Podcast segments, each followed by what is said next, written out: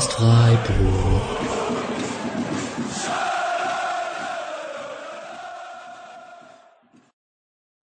Dann hallo und herzlich willkommen zur 244. Episode des Podcast Freiburg. Eine besonderen Folge, weil das eine ist, auf die ich mich immer relativ lange freue und bei der ich auch weiß, dass es HörerInnen gibt, die sich da länger drauf freuen. Und ich glaube auch eine, bei der es nicht sonderlich viele Vereinspodcasts gibt, die sowas ähnliches machen. Äh, ich begrüße euch zur alljährlichen ehemaligen Folge. Ähm, wir werden heute über 112 Spieler sprechen. Welche Spieler das genau sind, da sprechen wir gleich noch kurz drüber. Genauso über die Art und Weise, wie wir das vorgehen. Erstmal begrüße ich die beiden Gäste hier. Einmal sage ich Hallo an den lieben Alex. Hallo, vielen Dank, ich freue mich sehr. Ich habe gerade überlegt, ich bin schlecht vorbereitet. Ich weiß gar nicht, zum wievielten Mal wir es jetzt machen. Drittes? Viertes? Drittes? Ich, also mehr als drei. Ich, vier oder fünf hätte ich gesagt. Okay. Ja, dann würde ich sagen viertes Mal. Weil das Podcast feiert ja bald fünfjähriges. Woohoo! Genau. Ja, dann kommt's hin mit viertes Mal. Das war auch meine erste Podcast-Folge, war eine ehemaligen Folge. Hm. Deswegen, ja. Und äh, der zweite Gast ist der liebe Paddy. Hallo Paddy. Hallo. Äh, der Paddy ist dafür da, dass ein paar neue Anekdoten hier reinkommen, weil die von Julian, Alex und mir und auch von Misha, glaube ich, in den letzten zwei Jahren, die habt ihr alle schon gehört. Deswegen äh, hier etwas frischer Wind in die Folge rein. Ähm, und der Paddy kriegt auch die Aufgabe gleich nachher. Ähm, wir haben, also ich habe diese Spieler hier wieder zufällig durcheinander gemixt und äh, denen allen Nummern gegeben und der Paddy wird mir nachher wieder Nummern geben, die dann bestimmen, in welcher Reihenfolge wir über die Spieler sprechen, um das Ganze ein bisschen weniger eintönig zu machen. Ich habe allerdings äh, letztes Jahr Feedback bekommen von zwei Leuten, die mir gesagt haben, das Ganze ist zum Hören, wenn man nicht wirklich aufmerksam hört und wir rechnen damit, dass das hier wahrscheinlich schon an die dreieinhalb Stunden dauern wird ähm, kann es sein, dass man sich ab und zu mal in diesem allgemeinen Blabla verliert und dann äh, den Überblick verliert, wo man eigentlich gerade ist. Deswegen haben wir uns heute überlegt, ihr könnt uns jetzt kein Feedback mehr geben, ob ihr das cool findet. Ihr müsst damit, ihr müsst da jetzt durch in der Folge. Es wird vor jedem neuen Spieler, den wir besprechen, wird dieses Geräusch hier ertönen. Dann wisst ihr, der alte ist abgeschlossen. Wenn ihr dann eingeschlafen seid, müsst ihr vielleicht eine Minute da zurückskippen, um den Spieler davor nochmal bekommen zu haben. Genau. Äh, ansonsten, ich gebe euch beiden gleich nochmal das Wort, aber noch kurz, solange wir noch bei Formalien sind. Wer ist denn heute hier in dieser Liste? Ähm, jeder, der für die SC Profis oder für die SC zweite Mannschaft mindestens ein Pflichtspiel bestritten hat und im Kalenderjahr 2023 in einer der drei obersten Ligen seines Landes gespielt hat. In manchen Ländern ist die Schnittgrenze ein bisschen niedriger. Also zum Beispiel, keine Ahnung, ob es irgendwo Erhebungen gibt über die dritte slowenische Liga oder sowas, kein Disrespect, ohne dass man Slowenisch kann. Ähm, also normalerweise ist so die dritte Liga die äh, Grenze. Also Spieler, die nur in der Regionalliga gespielt haben, äh, fallen raus, weswegen Eko Soma hier zum Beispiel dieses Jahr das erste Mal nicht dabei ist, ähm, worüber ich sehr traurig bin persönlich. Ähm, Genau. Hat jemand von euch beiden noch Gedanken, die er loswerden möchte? Ja, ich finde es sehr schade, dass Echo Soma nicht dabei ist, weil äh, dann kann ich ja seine Lieblings, meine Lieblingsanekdote zu ihm gar nicht erzählen. Ja, hau sie raus, komm. Äh, dass damals, wahrscheinlich habt ihr das, ich weiß gar nicht, ich habe die letzten gar nicht mehr so auf dem Schirm, dass damals der Schiedsrichter äh, Robin Dutt so angegangen ist, warum er dann die ganze Zeit Ecke fordert. Ähm, und Robin Dutt dann meinte, äh, Entschuldigung, mein Spieler heißt einfach so. Ähm, das fand, fand, ich, fand ich einfach immer sehr, sehr witzig. Stark. Stark, stark, stark. Ähm, ich habe mir heute, da ich ja schon das ein oder andere Mal dabei war und ähm, ähm, jetzt hier für kluge Kommentare einfach mal am Start bin oder lustige Kommentare, mal schauen, welches besser gelingt, habe ich mir zur Aufgabe gemacht, den Spieler mal gleichzeitig zu googeln und zu gucken, wie er sich äußerlich verändert hat und werde damit ein bisschen ähm, plakative Kommentare von der Seite geben. Das ist auf jeden Fall sehr schön. also wenn ihr irgendwann hört, Gott ist der hässlich oder meine Fresse hat der sich jung gehalten, das kommt dann von mir. Genau, ansonsten gibt's noch eine Warnung an dieser Stelle. Wir werden ab und zu über Spieler sprechen, die in diesem Jahr den Verein gewechselt haben. Das nennt man Transfer. Das kennt man als SC-Fan nicht so, aber das ist möglich in der Welt des Fußballs, nur damit ihr wisst, um was es dabei geht. Ja, aua. Keine aktuellen Themen besprechen, oder wie? Nee, ich glaube, das machen wir jetzt heute nicht. Das würde den Rahmen sprengen. Mein Kopf macht direkt schon wieder den Velinonto Dance. Tut mir leid. Liebe Grüße nach Leeds. Na gut, sollen wir anfangen? Jo. Nummer 78. So, wir starten mit Faludian, der ein sehr internationales Jahr hinter sich hat und ich habe keine Ahnung, wie ich äh, diese Vereine richtig ausspreche. Ähm, genau, da wir beim ersten Spieler sind, wir besprechen das Kalenderjahr 2023, also meistens die Rückrunde der Saison 22-23 und jetzt die Hinrunde der Saison 23-24. Und vielleicht auch noch viele Statistiken sind von irgendwann Mitte bis Ende Dezember. Also da könnten ein paar Spiele über die Feiertage nicht mit drin sein. Genau, Faludian hat das Jahr gestartet bei Chennaiyin FC in Indien bis zum 31. Mai. Dort war er unter Trainer Thomas Brodaric. Das war der dritte Verein, bei dem er unter Brodaric war. Dann ist Brodaric da weggegangen. Dann ist Dianda auch weggegangen. Dann war er vereinslos ab dem 1. Juni und spielt seit dem 28. Oktober bei Danagadi FC. Ähm, das ist in Nepal. Natürlich. Ähm, ist damit das siebte Land, in dem er in seiner Karriere bis jetzt spielt. Äh, man ist ungeschlagen mit ihm. Er spielt jetzt im defensiven Mittelfeld dort. Ähm, und die ganze Geschichte drumherum ist ein bisschen spannend, weil die nepalesische Fußballliga, die gibt's erst seit dem Jahr 2022. ist also die zweite Saison.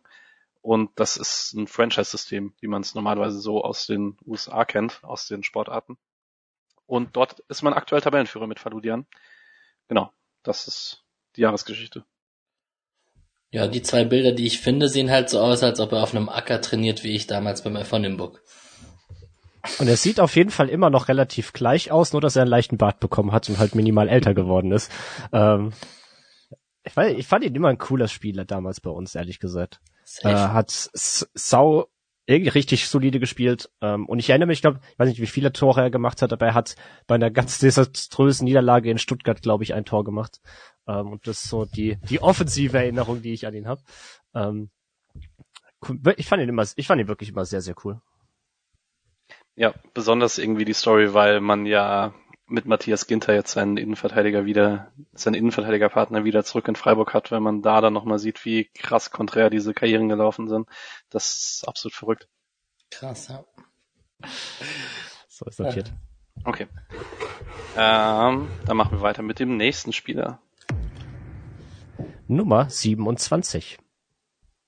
Das ist, wir bleiben in Asien. Äh, wir sind bei Kosuke Kinoshita der in Freiburg nur für die U23 gespielt hat, war einmal im Profikader im DFB-Pokal. Der spielt inzwischen in der ersten japanischen Liga bei Kyoto Sanga. Ähm, Japan spielt eine Jahresliga, ähm, hat 2023 in 30 Spielen vier Tore gemacht, zwei Assists, ähm, hat dort auf links außen gespielt, nachdem er in Freiburg noch Mittelstürmer wurde, ähm, hat dann aber gegen Ende der Saison fast nur noch als Joker gespielt und die sind 13. geworden in der japanischen ersten Liga ist inzwischen 27. Alex hat ihn gerade gegoogelt, er könnte mir das nebenher sagen. Ich bin nämlich 29. 29 sogar. Man wird alt. Ja. Ich glaube, wir müssen nicht zu jedem unseren Senf abgeben, sonst. Genau. Ich habe auch, ich hätte auch wirklich nichts zu ihm zu sagen, wenn ich ehrlich bin. Das ist okay. Dann machen wir einfach weiter. Nummer 14. Ich find's schön, wie du es in der dramatischen Stimme jedes Mal raushaust. Mal schauen, ob ich das die ganze Zeit durchbekomme jetzt. äh, wir landen bei der Nummer 14 bei Liebe Grüße gehen raus an den lieben Nick, weil wir sind bei Yannick Engelhardt bei Fortuna Düsseldorf. Äh, bekanntlich erst seit dem Sommer dort. Ähm, hat jetzt in der Hinrunde 17 Spiele gemacht, dort zweimal getroffen und stand anfangs hinter Sobotka und hat sich dann aber nach einer kleinen Verletzung von Sobotka da auf der 6 festgespielt im 4-3-3. Und was soll ich sagen? Also ich war ein Fan in der dritten Liga, nicht ganz so groß wie Nix war, aber ich war ein Fan und trotzdem habe ich ihm die Rolle nicht zugetraut, weil man kann nicht anders argumentieren, dass er mindestens ein Top 3 Sechser der Zweitliga-Hinrunde war. Er ordnet dieses Düsseldorfer Spiel, das drumherum sehr offensiv ist. Man ist Vierter in der zweiten Liga, man steht im Pokalviertelfinale. Er spielt prozentual die besten langen Pässe der Liga. Und er hat schon sieben gelbe Karten, was ihn nochmal sehr als Höfler-Nachfolger qualifiziert. Ich bin wirklich sehr, sehr begeistert von der Yannick Engelhardt-Entwicklung. Ja, man kann hoffen, dass er wirklich, dass da eine Rückkaufklausel gibt, was da ja schon mal so durch den Raum geschwebt ist. Ähm, vielleicht hört man dann Nick nochmal so laut jubeln wie bei dem initialen Kauf Ende letztes, äh, letzte Saison in, in Frankfurt. Ähm, der macht sich. Finde ich, finde ich wirklich krass. Ja, vor allen Dingen, ich, wir werden jetzt hier nicht über Robert Wagner sprechen, aber wir werden einige Mal über Teile dieser krassen Drittligamannschaft des SC sprechen und dass man da zwei Leute hat, die halt einfach Sechser spielen in der zweiten Bundesliga, eine super wichtige Rolle mit einem super jungen Alter und das einfach so tun, als hätten sie nie was anderes gemacht, zeigt halt dann doch nochmal krass, was man da für einen Kader hatte die letzten Jahre in der dritten Liga. Merlin Röhl noch, ja, naja. Ja, schon crazy.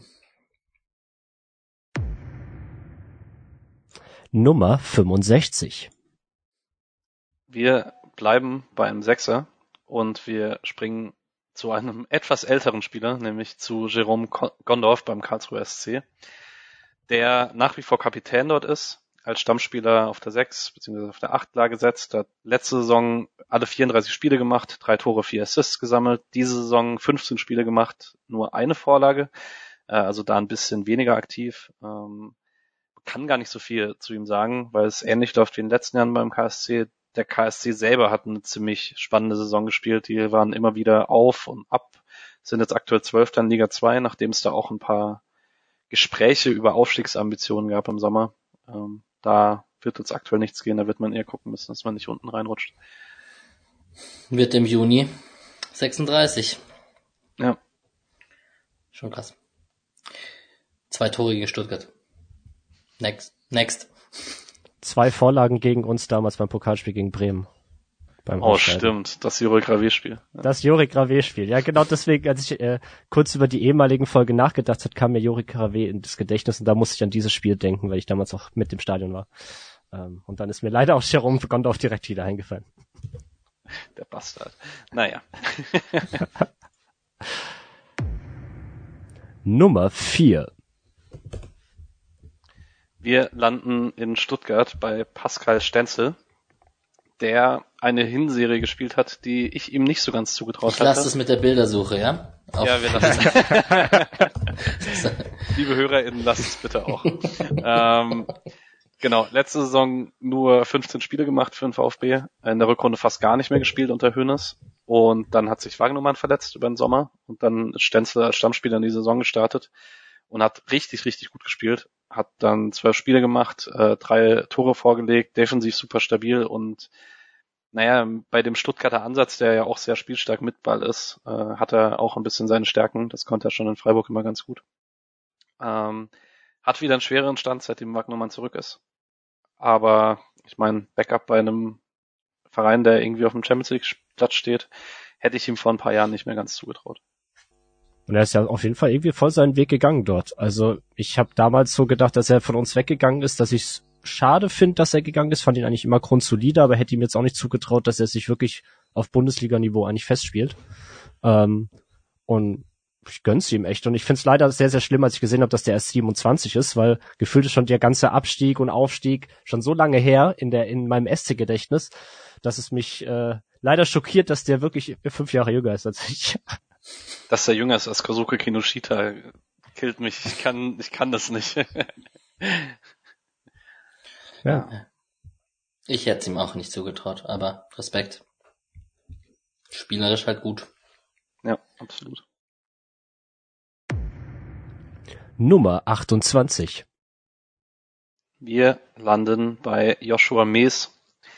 Der ist im ersten Halbjahr noch beim SSV Jan Regensburg gewesen, ähm, ist dort mit denen abgestiegen, war dorthin ausgeliehen von Holstein Kiel, hat da überhaupt nicht den Impact gehabt, den man sich gewünscht hätte, hat fünf Scorer gesammelt in 27 Spielen und war gegen Ende der Saison gar nicht mehr irgendwie in der Nähe der Startelf, ist dann zurück nach Kiel und hat dort vier Einwechslungen gesammelt in der bisherigen Hinrunde. Kiel ist aktuell Tabellenführer der zweiten Bundesliga. Joshua Mies hat damit leider ziemlich wenig zu tun verrückt. Der ist ja vor, der ist mit Union in die Bundesliga aufgestiegen, hat in deren ersten Bundesliga-Saison auch echt noch regelmäßig gespielt und dann plötzlich. Der kam damals von Hoffenheim, war der, kam der zu uns, oder? Ja, der war ausgeliehen in unserem Zweitliga-Jahr, hat aber nur für die zweite gespielt. Wie Marco Hinger. Boah. Der, der, der Name, der mir jetzt gar nichts sagt. ja, also bei Union hat er sich auch lang, also in der Zweitligasaison hat er noch gut gespielt und auch genetzt, aber dann. Hat sich aber, wenn wir jetzt auch über das Optische reden, gar nicht verändert, ne? Manche Leute altern einfach nicht. Harvard Nielsen. Harvard Nielsen. Kommen wir später noch dazu. Nummer 82. Wir landen in Australien und zwar bei Brandon Borello und den Western Sydney Wanderers. Und der hatte ein sehr erfolgreiches Kalenderjahr. Der hat in der abgelaufenen Saison 22-23 in 27 Spielen 13 Mal genetzt und 5 Vorlagen gesammelt. Und jetzt in der aktuellen Saison steht er nach 8 Spielen bei 3 Toren und 2 Vorlagen. Ähm, hat sich im November den Fuß gebrochen, ist deswegen bis Februar raus, deswegen sind es auch ein bisschen weniger Spiele, aber hat Anfang des Jahres wieder für die Nationalmannschaft gespielt, für die australische, hat im November dann auch sein erstes Länderspieltor geschossen für Australien. Man ist aktuell Dritter in der A-League, ist also wieder auf Playoffs-Kurs. Das ist richtig cool. Er hat dort seine fußballerische Karriere wiederbelebt. Klar, auch auf einem bisschen niedrigeren Niveau, aber freut mich für ihn. Ich wollte gerade sagen, das Länderspieltor beim fabelhaften 7 zu 0 gegen Bangladesch. Ja, aber du musst für Australien erstmal nominiert werden. Also Australien Ja, hat jetzt keinen, keinen miesen. Nein, nein, alles gut. Ich, Boah, ich fand doch- den. Nee, sorry, Alex, wollte ich nicht Ich unterbrechen. glaube, wir wollten aber das Gleiche sagen. Ich, also ich fand ihn immer sehr, sehr anstrengend beim SC, äh, weil er so, er ist so ein typischer Sch- Streichspieler gewesen, so der Anfangszeit-Streichspieler irgendwie für, mich. Äh, unglaublicher Ackerer, hat sich sehr reingehauen, aber fußballerisch fand ich immer sehr, sehr anstrengend, ihm zuzuschauen, sagen wir es mal so. Äh, Also, ich, ich fand ihn schon, also ich will ihn jetzt nicht zu hart kritisieren dafür, weil er hat sich halt wirklich reingehauen, aber uff, nee, Lukas Höhler ohne fußballerische Fähigkeiten. Das ist eine sehr, sehr gute Beschreibung, ehrlich gesagt. Sogar die frisurenmäßig hat es zwischendurch mal gepasst, als Lukas Hüller noch kürzere Haare hatte. Aber ich saß mal neben Brandon Morello in der Tapas-Bar in, äh, oben am Stadttheater und ist ein sehr netter, angenehmer Mensch. Deswegen wünsche ich ihm Das alles sind Gute. die Insider-Infos, die wir hier brauchen. Gut, willst du noch was Optisches sagen, Alex? Nö. Okay. Hatte einen schönen. Nummer drei. Nummer drei. Muss ich jetzt ein bisschen scrollen. Als Audioinfo Oh, für die HörerInnen. Bundesliga-Rekordspieler. Ja, genau. Wir landen bei Oliver Baumann. Da darf Paddy jetzt gleich ein bisschen Anekdoten raushauen, wenn er möchte. Ähm, natürlich immer noch bei der TSG Hoffenheim. Und natürlich auch wie immer jedes Pflichtspiel gemacht für die TSG Hoffenheim in der abgelaufenen Saison. 29 Gegentore jetzt in der Hinrunde. Einmal nur zu Null gespielt. Äh, aber wirklich sehr häufig Hoffenheim den Arsch gerettet in der abgelaufenen Hinrunde. Man äh, wartet immer noch auf das Länderspieldebüt. Da war er nämlich jetzt bis jetzt jedes Mal dieses Jahr im Kader mit dabei von Hansi Flick und von Julian Nagelsmann. Spielen durfte er noch nicht. Und es gab im Oktober die Vertragsverlängerung bis 2026. Sollte er bis dahin jedes Bundesligaspiel für Hoffenheim machen, ist er, glaube ich, auf Platz drei der Rekordspieler der Bundesliga-Geschichte. Sollte er noch ein bisschen länger machen, könnte er es ganz viel weiter schaffen. Äh, Und ich habe da noch ein paar Statistiken zu. Er ist bei den Post Post-Shot Expected Goals ist er Dritter der Bundesliga. 61 insgesamt Paraden ist Erster in der ganzen Bundesliga, was allerdings auch dran liegt, dass die Hoffenheimer Abwehr absolut bodenlos ist. Aber kann man nichts sagen. Krasser Bundesliga-Keeper. Ja, sportlich äh, muss man sagen, hat er alles richtig gemacht, damals auch mit, mit dem Wechsel, als sich dort festgespielt hat, europäisch gespielt. Warum es so lange gedauert hat, dass er international äh, für Deutschland mal nominiert wurde, äh, will mir heut, bis heute nicht ins Hirn, äh, ehrlich gesagt. Trotzdem nehme ich ihm immer noch alles übel, was damals passiert ist. Und da werde ich, ich werde auch nie aufhören, damit irgendwelche Schmähgesänge über ihn zu singen. Äh, da bin ich immer noch äh, so äh, gekränkt durch sein damaliges Interview dann auch äh, im Fanprojekt. Ich erinnere mich noch sehr gut daran, als er sich über die äh, Hoffenheimer Kurve lustig gemacht hat und äh, darüber, dass man ja eh nur ein Megafon hört und sonst gar nichts und wie schlimm das äh, ist, dort zu spielen. Nur um dann halt kein halbes Jahr später den Transfer äh, quasi zu machen, exakt dorthin. Und äh, deswegen äh, schön für ihn sagt man, das ist glaube ich immer das Beste, kann man, äh, ich glaube, das kann man nicht positiv sagen, deswegen ja, schön für ihn. Ich habe gerade realisiert, dass er, also ich war verwundert, dass er schon 33er ist als 90er Jahrgang, nur um dann selbst festzustellen, dass ich auch schon 33 bin und wir beide und wir beide 34 werden im Sommer. Wir alle Ja. kennen das, Alex. Ja, bitter. Nee, aber ich, ah, ich find's krass mit seinen Bundesligaspielen, damit wird das auch noch ein paar Jahre machen und so, aber ähm, ich bin da schon auch eher im Paddy-Lager. Total. Also, ich kann es voll verstehen. Okay. Nummer 107. Wir landen bei Chima Okorochi. Der war bis Ende Juni bei der SV Sandhausen, ist mit Sandhausen abgestiegen, hat eigentlich selber gar keine so schlechte Saison gespielt, in 20 Spielen fünf Vorlagen gesammelt, hat da eine längere Zeit verletzt verpasst und konnte dann den Abstieg nicht abwenden und war dann überraschend lange auf Vereinssuche und ist zum 22. Juli zum FC St. Gallen gewechselt in die Schweiz. Äh, St. Gallen, Freiburg, schöne Vergangenheit. 2001 und so. Ähm, hat in der Hinrunde jetzt 13 Spiele gemacht für St. Gallen, nur ziemlich wenig gestartet, ähm, aber davon zweimal als Innenverteidiger, was ich jetzt auch nicht so als seine Rolle im Kopf hatte. Und St. Gallen ist allerdings, deswegen hat er es auch so schwer, in diese Mannschaft reinzukommen, überraschend Zweiter der Super League aktuell in der Schweiz. Ist zwar unnötig im Pokal in Runde 2 ausgeschieden gegen den Drittligisten, aber hat in der Liga einen richtig guten Lauf und deswegen ist er da aktuell nur Abwehr-Backup Nummer 1 cooler Spieler eigentlich gewesen, äh, hatte aber halt das Los hinter einem äh, absolut fitten Christian Günther äh, groß zu werden und deswegen nie den Hauch einer Chance gehabt, äh, dort auch nur ansatzweise viel auf viel Ansatzzeit bei der ersten zu kommen. Ähm, aber an sich fand ich ihn damals eigentlich sehr talentiert. Aber der hatte doch er hatte, glaube ich, ein, ein Spiel mal von Anfang an. Ja, und das ist auch relativ einprägend, weil er hat gespielt bei dem 5-1 gegen Augsburg bei der Grifo Leihrückkehr wo man in diesen wunderschönen Sondertrikots gespielt hat. Da war Günther verletzt raus, glaube ich, und da hat Okorochi gestartet. Das ist sein einziger Startelf-Einsatz für Freiburg und er durfte das im schönsten Trikot machen, das wir hatten die letzten Jahre. Also eigentlich alles richtig gemacht. Ja. okay, aber der war auf jeden Fall bei Regensburg und bei Paderborn und bei Sandhausen. Ja, genau. Und der hatte doch eine voll prägende Eckballschütze, Standardschützenzeit, oder? Wo ja, er viele Assists bei, bei, bei Regensburg hat. vor allem war er doch so stark, was, was die Ecken anging, glaube ich. Ja, auch bei Paderborn noch. Und ich meine, er hat auch für Sandhausen jetzt noch fünf Tore vorbereitet in 20 Spielen in der letzten Saison. Also ist keine so schlechte Quote. Und da dachte ich, die Kurve geht eher nach oben als nach, als zum FC St. Gallen. Ja. Wobei, also so zweite, also Schweizer erste Liga ist schon höher zu bewerten als zweite Bundesliga, oder? Wir können die Diskussion jetzt mal führen, weil wir werden die noch ein paar Mal haben in der Folge. Höher nicht, oder? Oh, ich weiß, ich weiß es nicht. Wenn du es, wenn du es da schaffst, dann auch, ich meine, du kommst halt dann als Zweiter, kommst du halt mindestens in die Euroleague meistens oder so und hast äh, ein Spiel auf internationalem Niveau. Du hast da schon mit Young Boys Bern, FC Basel, wenn sie nicht so eine Saison wie dieses Jahr spielen, du hast da schon nicht so schlechte Teams. FC Zürich hat, hatte sehr gute Jahre. Ja, und ich meine, du hast dann, du hast halt in jedem Verein so zwei, drei richtig gute Leute, wo du direkt sagen könntest, okay, die können Bundesliga spielen, das hast du in der zweiten Liga eher weniger. Du hast halt dann aber auch ein bisschen kleinere Vereine wie so ein FC Thun oder so, die dann halt ja, dann doch nicht, die, die, die dann wahrscheinlich in Deutschland auch eher unteres zweite Bundesliga-Niveau werden. Also du hast die Diskrepanz ist halt ziemlich hoch innerhalb der Liga. Aber ja. du hast schon zumindest ein paar Vereine, die schon durchaus was können.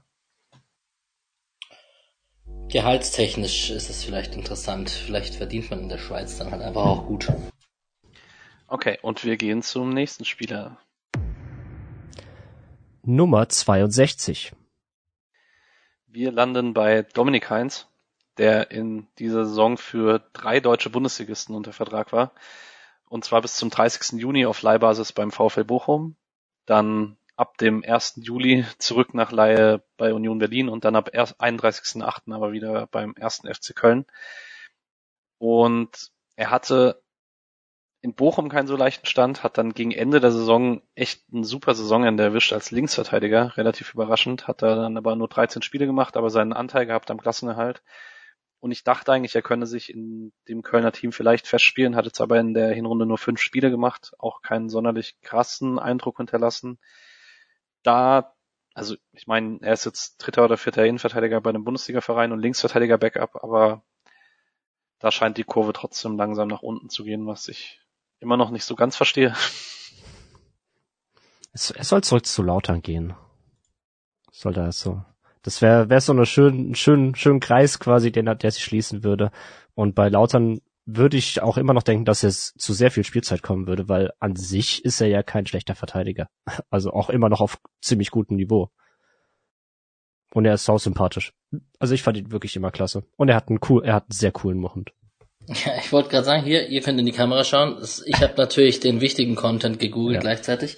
Der Mogli-Content, lieber Dominik Heinz, ist äh, ein bisschen eingeschlafen, muss ich kritisieren. Da war ich hoffe, Mogli geht's gut. Ich denke schon. Naja. Genau, mal schauen, wo wir Dominik Heinz nächstes Jahr an gleicher Stelle hören. Machen wir weiter? Nummer 90. Die 90. Das ist Julius Tauriainen und damit wieder jemand der Drittligamannschaft der letzten beiden Jahre. Der war Anfang des Jahres in Polen bei Miec Legnica, hat da aber nicht wirklich den Durchbruch geschafft und hat dort nur in der zweiten Mannschaft gespielt auf Viertliganiveau und ist dann Anfang des Jahres am 6. Februar zurück in die finnische Heimat zum FC Lati und hat dort in der Liga, die auch im Jahresformat gespielt wird, 24 Spiele gemacht, ein Tor, drei Vorlagen und hat sich einen Stammplatz erspielt und das sieht auf Transfermarkt sehr witzig aus mit den Positionen, weil er fast gleich viele Spiele auf allen Positionen Rechtsverteidiger, Linksverteidiger, rechtes Mittelfeld und linkes Mittelfeld gespielt hat. Ähm, weil er da halt überall beidseitig einsetzbar ist, auch beidfüßig ist, hat er, glaube ich, auch in Freiburg genauso gespielt in der Drittligamannschaft. Und Lati hat in der Abstiegsrunde knapp den Abspie Abstieg aus der Weikhausliga vermieden und spielt damit nächstes Jahr auch erstklassig in Finnland. Können wir mal kurz drüber reden, was es mit dem finnischen Scouting irgendwie zu tun hat? Also wir haben ja mit Jantunen einen Torwart, wir haben mit Wieglöf einen Finn, wir haben jetzt Wurz geholt, der in Finnland gespielt hat. Ja, Wobei, ich glaube, Wurz ist ein bisschen unabhängig davon. Den ja, hatte man schon. schon lange auf. Aber ja, man scheint auf jeden Fall, man versucht ja wahrscheinlich Märkte zu anzugucken, die sonst nicht so präsent sind. Taurian war damals auch äh, schon Teil beim Aufstieg, oder? Der war ja. schon Teil der Aufstiegsmannschaft. Ja. Genau, und war bei meinem ersten Drittligaspiel, bei dem ich im Stadion war, hat er das 1-0-Siegtor in letzter Sekunde gemacht gegen, ich glaube, wie in Wiesbaden. Ich weiß ja, ich glaube, ja, das, ja, da, da war was, da war was, ja. Schön, hatten wir da auch eine Anekdote zu? Nummer 37. Da landen wir wieder in Köln und zwar bei Luca Waldschmidt. Der war im ersten Halbjahr beim VfL Wolfsburg, hat dieses Halbjahr. Sorry, Partys Kopfschütteln und ich muss nur an Chicos Höfler Gedenkgrätsche denken. Ja, super. Ja. Ich wollte gerade starten. Er hat äh, natürlich das Kalenderjahr damit gestartet, äh, zum 6 zu 0 Endstand per Elfmeter gegen Freiburg zu treffen. Ramalama Ding Dong. Ja. Ramalama Ding Dong. Und hat dann tatsächlich eine gute Halbserie als Joker für Wolfsburg gespielt äh, in der Rückrunde und wurde dann nach Köln verliehen ohne Kaufoption im Sommer. Und ja, schwankende Einsatzzeiten, immer wieder andere Positionen gespielt, viel auf dem Flügel gespielt, was ich so gar nicht verstehen kann. Das war schon in Freiburg immer fürchterlich, wenn er da gespielt hat. Hat jetzt in 16 Spielen für Köln zweimal getroffen, eine Vorlage. Nimmt sich aber immer noch die meisten, mit die meisten Schüsse der Liga, nimmt nämlich 3,5 Schüsse pro 90 Minuten. Das ist der neunt Wert der Bundesliga. Da ist kein Abstiegskandidat sonst irgendwo in der Nähe. Ähm, genau. Aber wieder nicht das Jahr, in dem Luca Waldschmidt zurück auf die Schiene Freiburg gekommen ist. Besser so. Ja. Nein, also, das ist jetzt vielleicht ist vielleicht fies, aber ich weiß nicht, irgendwie, ich habe, glaube ich, mit Waldschmidt die größten Probleme, weil gefühlt in jeder Transferphase, in der es darum geht, wen könnte man vielleicht auch mal wieder zurückholen, immer der Name Luca Waldschmidt fällt. Und das regt mich total auf. Weil er hat sich damals für den Weg entschieden zu wechseln, zu Benfica zu gehen. Da kam natürlich Corona dazu, war scheiße. Er hat sich dort nicht richtig wohlgefühlt und so. Aber die, diese Diskussion nerven mich eigentlich viel, viel mehr als er selbst. Ich glaube, er kann da gar nichts dafür. Aber das halt, hat, führt leider dazu, dass ich auf ihn nicht so gut zu sprechen bin. Und dann kommt natürlich Ramalama Ding Dong Anfang letzten Jahres hinzu, wo er sich noch beim äh, zum 6-0 diesen Elfmeter schnappt und den reinhaut. Und seitdem ist der Typ schlicht für mich gestorben. Und ich wünsche ihm alles Schlechte. Ja, ich würde es andersrum beleuchten und er ist für mich so der Paradespieler, bei dem ich denke, der beißt sich doch bestimmt in den Hintern, wenn er die Entwicklung vom SC in den letzten Jahren begutachtet. Also klar, Benfica und so kann ich sogar nachvollziehen, aber jetzt da irgendwie bei Köln rumdümpeln, ich glaube, da gibt's Schöneres. Absolut. Gehen wir zu Schönerem. Nummer 48. Weil ich da natürlich lehnst, sagen muss, da lehnst du dich ganz schön aus dem Fenster. vom Attraktivitätslevel her, jetzt wird schwierig, Luca Waldschmidt mit dem Schöneren zu überbieten, um ehrlich zu sein. Ah, jetzt schauen wir mal. Aber ich finde den Spieler, zu dem wir kommen, gar nicht so unattraktiv. Wir landen nämlich bei Pius Dorn. Und zwar beim FC Luzern. Und das ist eine absolute Erfolgsstory. Das ist wirklich eine der coolsten Stories, die wir heute hier drauf haben. Der hat in der letzten Saison für Luzern 37 Spiele gemacht, fünf Tore, sieben Vorlagen. Jetzt in der neuen Saison 25 Spiele, ein Tor, fünf Vorlagen. Wenn ihr euch fragt, warum das schon so viele Spiele sind, man hat die Conference League Quali gespielt, ist da allerdings gegen, Hyber, äh, gegen den schottischen Vertreter aus Hibernien, Hibernien, I don't know, äh, ausgeschieden und äh, ist Sechster in der Super League aktuell. Und es gibt ein sehr schönes Transfermarkt-Interview vom Februar 23, wo er über den Superstart in Luzern spricht, darüber, dass er jetzt häufiger Achter spielt, dass er immer noch den Traum Bundesliga hat. Und ähm, er spielt eben ausschließlich den rechten Achter jetzt fast, nicht mehr ein Rechtsverteidiger wie früher, in der Mittelfeldraute mit Adion Yashari auf der 6, an dem es über den es SC-Gerüchte gibt und Gerüchte um halb Europa und Max Meyer auf der 10, was eine sehr coole Raute ist. Ähm, absolut coole Entwicklung und tatsächlich eine, die man gar nicht so hat kommen sehen, weil Dorn war jetzt nicht als großes Talent in Freiburg bekannt. Der hat sich wirklich in, Fre in der Schweiz einfach seinen Weg gemacht. Das ist so ein Spieler, wo ich auch wieder sehr erstaunt bin, dass der erst 27 ist. Weil alleine dadurch, dass er schon ewige Zeiten in der Jugend war, dann Pokalsieger mit der, mit den A-Junioren damals, äh, ist das, das ist so weit in der Vergangenheit. Und deswegen hätte ich jetzt gedacht, der geht jetzt auch schon, keine Ahnung, der geht auf die, also gut, der geht auf die 30 zu, aber dass er irgendwie so 30 ist, dass er in meinem Alter ist. So ein Alter sagt, der jetzt so in den Herbst seiner Karriere kommt. Und dass der eigentlich gerade im besten Fußballeralter ist, ver verwundert mich gerade. Ich habe natürlich an Regis Dorn gedacht und fand ihn auch sehr attraktiv mit seinem langen blonden Haar. Aber gut. Der kommt leider nicht mehr vor bei den ehemaligen Spielern. Ja, und würde ich mit dem Attraktivitätslevel auch nicht mitgehen, aber das ist eine Geschmackssache, glaube ich. Der, Al der Elfe, der da vorne rumgerannt ist. Ja. Allez, Löpple. Boah, jetzt musst du einen Franzosen hätten. Nummer 41. Baptiste Santa Maria. Es Boah. ist ein Traum. Stark. Wir waren nicht abgesprochen, ne? Ähm, genau, Baptiste Santa Maria bei Start Rennes. Letzte Saison 30 Spiele, drei Tore. Diese Saison 19 Spiele ohne Scorer.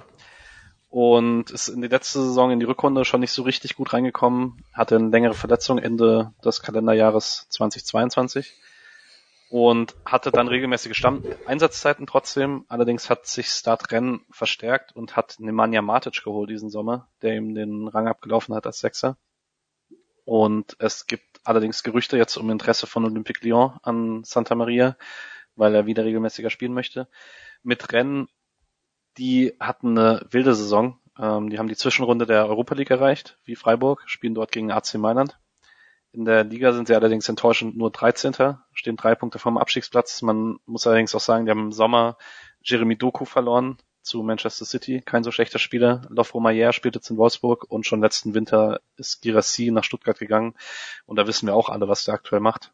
Deswegen bisschen Adalas offensiv allgemein. Bei Santa Maria nicht das glücklichste Kalenderjahr, was er in seiner Karriere hatte. Ich bin gespannt, ob da was, ob er was Neues macht jetzt im Winter. Da scheiden sich ja die Geister zu seiner Zeit in Freiburg und wie toll er jetzt wirklich war. Ja, ich glaube, die Diskussion hatten wir ja in der in der Podcast WhatsApp-Gruppe sehr häufig. Ich bin okay. ja ein sehr großer Verfechter von Baptiste Santa Maria und sage immer noch, dass es eines der größten oder der schlimmsten Geschichten ist, die transfertechnisch so die letzten Jahre beim SC passiert sind, äh, weil die Vorzeichen sehr sehr gut waren und dann Corona leider so dazwischen gegrätscht hat, dass es einfach private Gründe gab, die nicht dazu geführt haben, dass er hier wirklich glücklich werden kann. Ähm, sportlich bin ich immer noch der Überzeugung, dass er uns auf Dauer noch sehr, sehr krass weitergeholfen hätte. Ähm, ich finde ein absolut sehr, sehr guter Spieler. Ähm, finde ich immer noch super schade, wie das verlaufen ist einfach. Die acht Wochen vor der Knieverletzung in München, das der beste zentrale Mittelfeldspieler, den ich jemals in Freiburg gesehen habe. Ich weiß, es sind nur acht Wochen, aber von den Anlagen her habe ich nichts Besseres gesehen. Nikolas Höfler ist defensiver Mittelfeldspieler, kein Zentraler, bevor du jetzt hier einen Herzinfarkt bekommst, Alex. Ich, ohne Scheiß, Alter. Puh. Ja. Ja. Gut, dass man das mir so gut in meinem Gesicht ansehen kann, was ich gerade gedacht habe. Und ich finde es eigentlich noch, das, das schlimmste Verbrechen ist eigentlich, dass er nie vor vollem Haus spielen konnte, weil ich glaube, ein äh, Santa Maria Gesang äh, wäre einfach, glaube ich, sehr, sehr cool gewesen. Bis heute aber, ich glaube, bis an mein Lebensende, wenn Roland Kaiser und Santa Maria läuft, werde ich immer an das Jahr mit Baptiste Santa Maria denken. Ja, das safe. Nummer 36.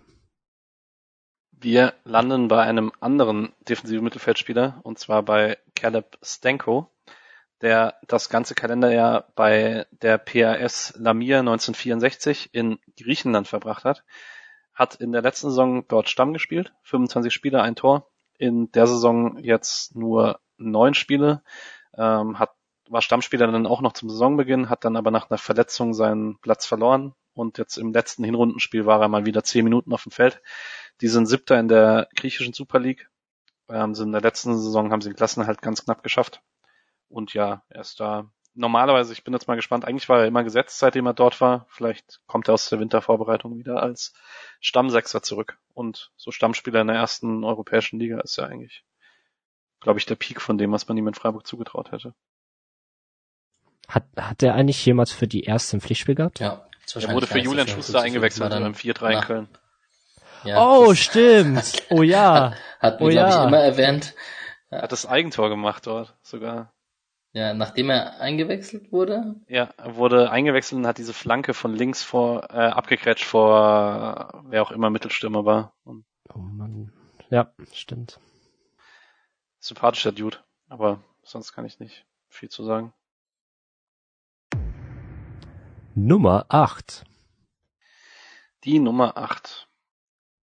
Wir landen bei einem Spieler, den wir letztes Jahr noch im Leihspielersegment hatten, und zwar Nishan Burkhardt, der danach fest zum FC Winterthur gewechselt ist und jetzt in der laufenden Saison in 19 Spielen viermal getroffen hat und ein Tor vorgelegt hat, war zu Saisonbeginn Stammspieler als Linksaußen und ist seit Mitte der Hinrunde meist als Joker im kompletten Offensivbereich unterwegs. Man ist Siebter in der Super League, man muss aber nach unten blicken, da ist alles relativ eng zusammen und man steht im Pokalviertelfinale. Und ja, eigentlich gibt's nicht so viel Neues zu seinem Leihspielersegment letztes Jahr. Er ist jetzt halt der Spieler, der er ist. Geil, geile, geil, auch äh, Riesenanteil damals in der Aufstiegssaison halt einfach. Geiler Kicker da in der Regionalliga gewesen letztendlich. Dann hat nie den Durchbruch so wirklich geschafft, um zumindest auf das Ganze, auf das SC-Profi-Niveau durchzustoßen. Ja. Nummer 55. Wir landen bei einem weiteren Sommerabgang und zwar bei Julian Guttau, der bei der TSV ja. 18 Danke, Alex. äh, der kickt bei der TSV 1860 München immer noch in der dritten Liga, dem er letztes Jahr Stammspieler bei uns in der dritten Liga war. 16 Spiele, drei Tore, eine Vorlage, hat Scorer gesammelt beim sehr guten Saisonstart von 1860 und ist danach mit dem Rest des Teams untergegangen. Man ist jetzt 15. der dritten Liga, zwei Punkte vom Abstiegsplatz. Seine letzte Torbeteiligung war am 23. September. So richtig glücklich ist er dort auch nicht geworden. Da hätte er auch in Freiburg um den Abstieg spielen können. naja.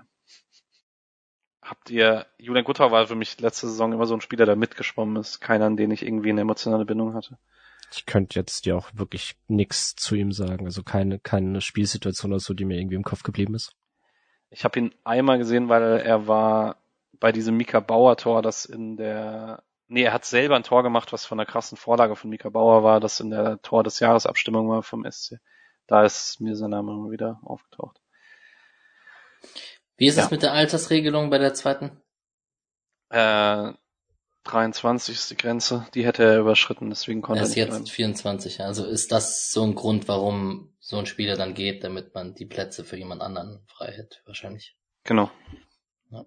Für Hamadi Al-Gadjawi, das hat super funktioniert. Ja. Okay. Können wir. Nummer 44.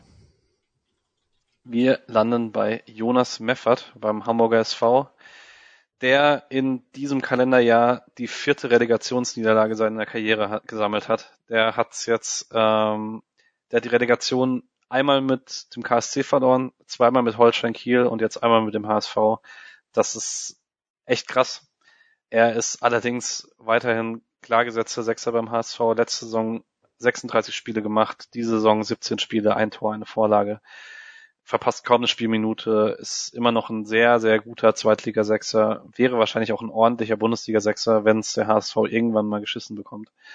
Aber also für ihn persönlich ist es schon, mit dem HSV finde ich es noch witzig, für ihn finde ich es nur noch tragisch. Viermal die Relegation zu verlieren um einen Aufstieg ist schon krass. Würdet ihr ihn aufstellen, wenn ihr in die Relegation kommt? Als Trainer? Was, die Frage ist, würdest du ihn aus dem Kader streichen, weil er ist ja trotzdem, er gilt ja trotzdem als Relegationsverlierer, wenn du. Ja, das stimmt. Ja, aber er hat sich schon krass äh, einfach als, als sehr solider Zweitligaspieler etabliert.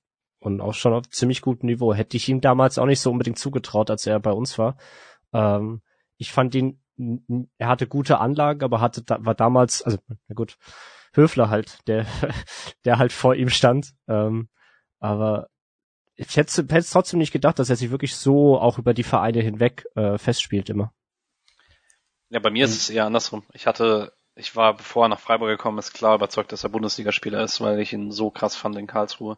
Deswegen fand ich es jetzt nicht so überzeugend, dass er, äh, nicht so überraschend, dass er sich in der zweiten Liga wieder festspielt. Ich bin eher immer noch enttäuscht, dass es hier nicht geklappt hat. Tja, wer kann aus dem Nähkästchen plaudern? Was mit Streich und ihm und so? Da war doch was. War nicht? Da habe ich keine Infos zu. Tja. Hast du welche? Nö, nö, nicht wirklich. Ah. Danke. Nummer 53. Wir sind bei Max Kruse, der das erste Halbjahr vereinslos war da gab es im Ende Januar gab's Gespräche um einen Wechsel zu Hertha BSC. Das hat sich dann zerschlagen. Stattdessen ist er am 1. Juli zum SC Paderborn gewechselt und war dort Stammspieler zum Saisonstart, hat fünf Spiele gemacht, ein Tor vorbereitet, hat sich dann einen Muskelfaserriss geholt und hatte dann nur noch zwei Kurz Kurzeinsätze und man hat sich dann Ende November getrennt.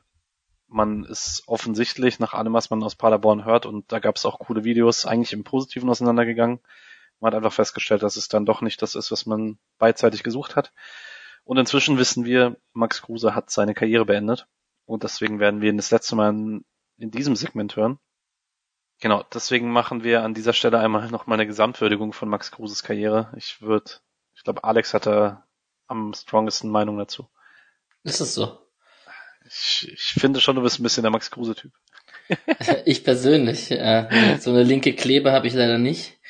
Ähm, das Social Media Game beherrsche ich leider auch nicht so wie er. Ähm, ich habe schon mal beim Poker sehr viel Geld verloren, das verbindet uns vielleicht. Aber ähm, nee, Quatsch. Ähm, ich fand den super geil, als er bei uns gespielt hat und ich fand ihn auch überall cool, wo er sonst noch gespielt hat. Und der war schon auch immer, er ist halt ein verrückter Dude, Mann. Der bei Olympia macht er seiner Frau einen Antrag und jetzt macht er irgendwie die Cruises oder irgendwas. Ich, ich verfolge es tatsächlich nicht wirklich, aber gefühlt ist er ja der erste Typ, der im Dschungelcamp landet von den, von den Fußballern, die jetzt so aufgehört haben. Ich hoffe, das verbindet ihn aber nicht mit mir, wenn ich ehrlich bin. Fußballerisch über allem erhaben, wenn er fit war. Super geil.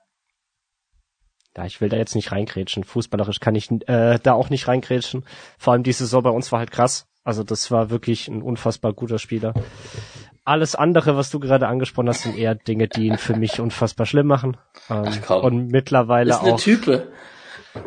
Ich, ja. ich finde ihn tatsächlich auch, ich bin da eher bei Alex, weil ich finde, er ist nicht problematisch in dem, was er tut, sondern er ist einfach nur outspoken in dem, was er tut. Also er ist mir jetzt nie als irgendwie sexistisch oder sonst irgendwie problematisch aufgefallen, sondern er ist einfach, er gibt halt gerne sein Geld aus und das finde ich irgendwie okay weil alle anderen machen es auch. Aber er probiert nicht irgendein Image vorzuschieben. Das, das stimmt voll und ganz. Äh, ich, ich glaube, dann belassen wir es einfach dabei. Äh, es ist aber halt ein, ein, eine Type, die, äh, die jetzt, wo ich nicht so Bock hab, äh, den jetzt so zu unterstützen, ja. sagen wir es einfach so. Ich fand es aber schade, dass es in Paderborn nicht nochmal funktioniert hat, weil das hätte ich ihm auf jeden Fall locker zugetraut. Aber ich glaube, er hat ein bisschen mit seinem Bäuchle zu kämpfen.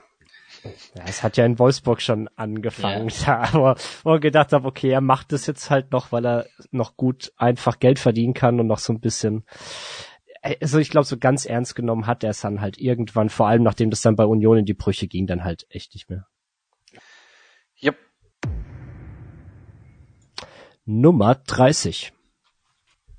Wir landen bei einer absoluten Freiburger Legende und zwar bei Amir Abrashi und sind damit wieder in der Schweiz gelandet bei dem Grasshopper Club Zürich, wo Amir Abrashi Kapitän ist. Klarer Stammspieler ist, hat am 23. Januar seinen Vertrag verlängert beim, wenn man ihn wörtlich zitiert, beim Herzensverein. Er kommt dort aus der Jugend, hat letzte Saison 28 Spiele gemacht, diese Saison 18 Spiele, zwei Vorlagen. Man steht im Mittelfeld der Super League, allerdings auch ein bisschen mit Blick nach unten. Und was noch schöner ist, nachdem der letztes Jahr bei Nishan Burkhardt war, ist dieses Jahr sein Trainer Bruno Berner. Und damit äh, finde ich das, das finde ich auch schön. Ja, ich liebe Amir Praschi. Ich auch. Ich auch. Wir alle. Leider reicht es nicht mehr für die albanische Nationalmannschaft, ne? Da ist Nee. er mittlerweile raus. Er mittlerweile raus, ja. Aber so ein cooler Giftzwerg, ey. Ich hab's geliebt. Für mich, Erzähl- Und unvergessen für mich ist es 1 zu 1 in Duisburg in der zweiten Liga, wo er so austickt vor dem Block, dass er das 1 zu 1 geschossen hat und Streich war so angepisst, dass, dass er sich so darüber freut, dass man in Duisburg auswärts überhaupt einen Punkt holt. Äh, das war sehr, sehr witzig. meine Erinnerung ist das Jorik Rave rote Karte Spiel gegen Dortmund, wo man dann ab der Viertel, ab der 15. Minute in Unterzahl war und Amir Abrashi in den absoluten God-Mode gewechselt ist und im Mittelfeld alles weggestaubsaugt hat und dafür gesorgt hat, dass man da das 0-0 gehalten hat. Das war für mich sein, sein ein, das eine prägende Spiel für mich in meinem Kopf für Amir Abrashi. Absolut geile Socke und es muss so geil sein, den in deinem Team zu haben. Gott. Kaum größer als ein laufender Meter, aber beißt dir die ganze Zeit in die Wade. Hey, mega. Fast 100 Spiele für uns gemacht. Ja. 98. Cooler Dude einfach. Nummer 16. Wir sind bei Kai Eisele. Das ist jetzt ein eher unbekannter Name. Der war vor einigen Jahren äh, Keeper der zweiten Mannschaft beim SC. Müsste auch U19 Pokalsieger geworden sein mit dem SC unter, boah, ich weiß gar nicht noch, ob noch unter Christian Streich. Wobei doch alle Pokalsiege waren unter Christian Streich, ne? Ja.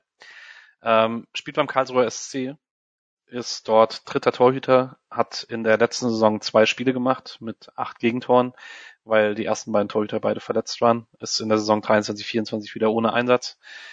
Und ansonsten findet man da nicht viel zu. Und wenn jetzt nicht jemand von euch eine komplett überraschende Anekdote aus dem Nichts hat, können wir da ganz schnell weitermachen. Ich bin sauer, dass meine 16 nicht prominenter besetzt ist, aber the game. Ja. Nummer 89.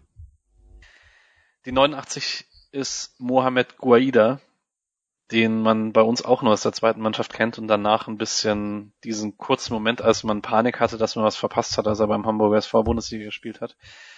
Im letzten Kalenderjahr erst bei Royal Excelsior Virton in der zweiten belgischen Liga gespielt. Bis zum 8. Juli hat dort drei Spiele gemacht und ist dann nach Luxemburg zu Swift Hesperingen ab dem 9. Juli ist dann aber seit dem 31. August wieder vereinslos, hat keinen Einsatz für Hesperingen und ist seitdem vereinslos.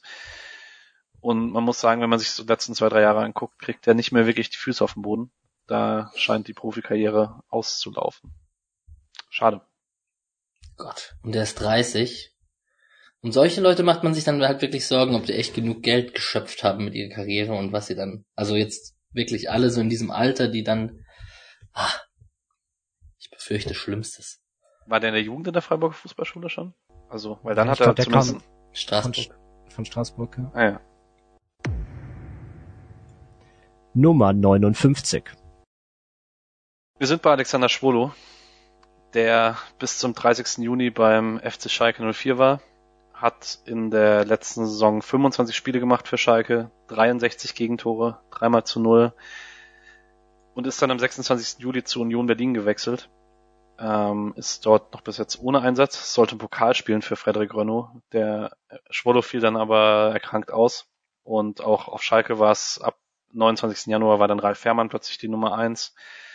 Ähm, er ist dann zwischendurch wieder zurück ins Tor gekommen, als Fährmann verletzt war, aber das ist alles insgesamt nicht so glücklich. Man könnte, man könnte alles sagen, was wir die letzten zwei Jahre schon gesagt haben, aber es ist wirklich einfach nur traurig, ne? Ja, also ich find's krass. Ich hätte nicht gedacht, dass es so, dass die Karriere so verläuft nach dem Wechsel und er halt wirklich nirgendwo mehr Fuß fassen kann. Ähm, tut mir schon ein bisschen leid für ihn. Einfach persönlich, weil er hat jetzt, eigentlich hat er sich nie was zu Schulden kommen lassen und kam dann auch in Vereine, wo er ja, sehr viel Kritik auch bekommen hat aus äh, Fanszenen und Co. Ähm, auch medial deutlich mehr auf ihn draufgehauen wurde. Ähm, ja, schade. Dafür als einziger, einziger Pokalheld bei Bielefeld, bei uns einfach sehr viele Jahre solide gewesen. Schade. Ist halt und nicht Schwohai. Oh, stark. Oh. oh Gott. Und den hast du dir jetzt aber lange überlegt, Alex. Den möchte ich seit Jahren platzieren und hab's nie gemacht. Respekt, den hast du dir auch verdient, finde ich. Ja. ja. Nummer 104. Da finden wir Mats Möller-Daly noch beim ersten FC Nürnberg, der in der Vorsaison eine ziemlich taffe Saison hatte mit Nürnberg. 34 Spiele zwar gemacht, ein Tor, sechs Vorlagen, aber die waren bis zum Ende im Abstiegskampf und er ist auch nicht so richtig in Fahrt gekommen. Hatte dann Leistenprobleme zum Saisonstart und Christian Fjell spielt ein 4-3-3 mit äh, zwei zwar offensiven Achtern, aber halt klaren Achtern, auch mit Defensivaufgaben und dann zwei Flügeln und irgendwie gibt's da seine Rolle nicht so richtig. Und deswegen hat er auch nur neun Spiele gemacht, davon glaube ich drei von Beginn an, ein Tor vorbereitet. Und es gibt jetzt die Tage Gerüchte über eine Rückkehr nach Norwegen zu Molde FK. Er soll sich angeblich schon dort in der Stadt aufhalten, nachdem was man in Allerdings kann er auch einfach dort zum Urlaub sein. Ähm, genau, aber da gibt es auf jeden Fall Gerüchte um einen Abgang aus Nürnberg, was ich sehr schade finde, wenn er aus der deutschen zweiten Bundesliga verschwindet, weil ich habe ihm immer sehr gerne zugeguckt. Wie äh, Alex vorhin hatte mit bezüglich finnische äh, äh, Scouting-Abteilung, war das so diese zwei, drei Jahre, wo wir auf einmal die Norweger-Abteilung hatten mit Hedenstadt, äh, Deli und Nielsen. Ähm, eigentlich ein sau unfassbar guter Spieler, sehr verletzungsanfällig halt bei uns gewesen. Ähm, ich glaube, dann wäre es dann wäre es bei uns auch anders verlaufen, wäre er dann nicht so von Cardiff damals so angeschlagen gekommen. Ähm, ja, und wenn er halt vorm Tor gefährlicher wäre, dann könnte man den Silvester-Fußballer Mats Böller-Deli raushauen. Ähm, aber ja, es, äh, ich, ich finde ein cooler Spieler. Schade, dass bei ihm wirklich nicht geklappt hat. Ich fand ihn immer sehr, sehr cool. Und da wir es jetzt von Finnland und Norwegen hatten, muss Alex vielleicht nur noch fünf Jahre warten, bis man dann auch mal in Schweden in Freiburg sieht. Ey, hol doch Hugo schon davor, ey, von Malmö. Mann, Mann, Mann. Naja, und bau den langsam als Höfler-Ersatz auf. Naja. Ich weine, wenn ich da nach Frankfurt schaue. Aber irgendwann wird es soweit kommen.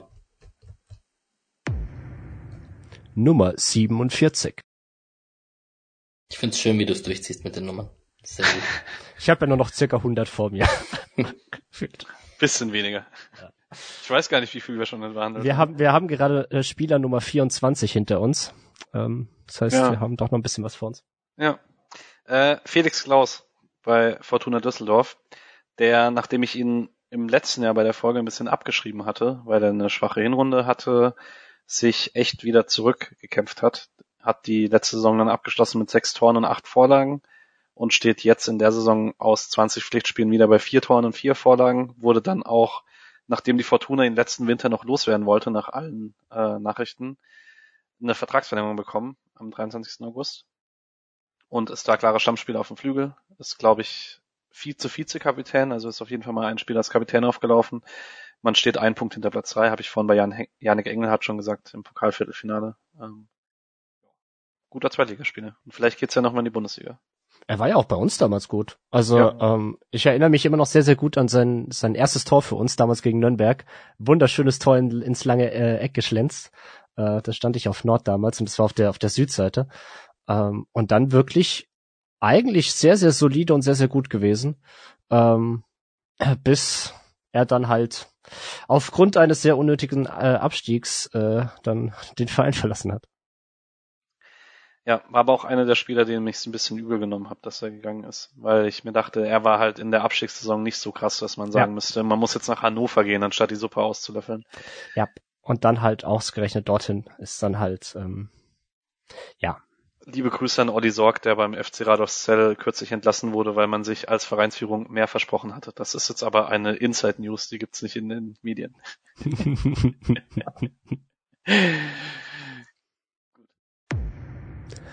Nummer 76.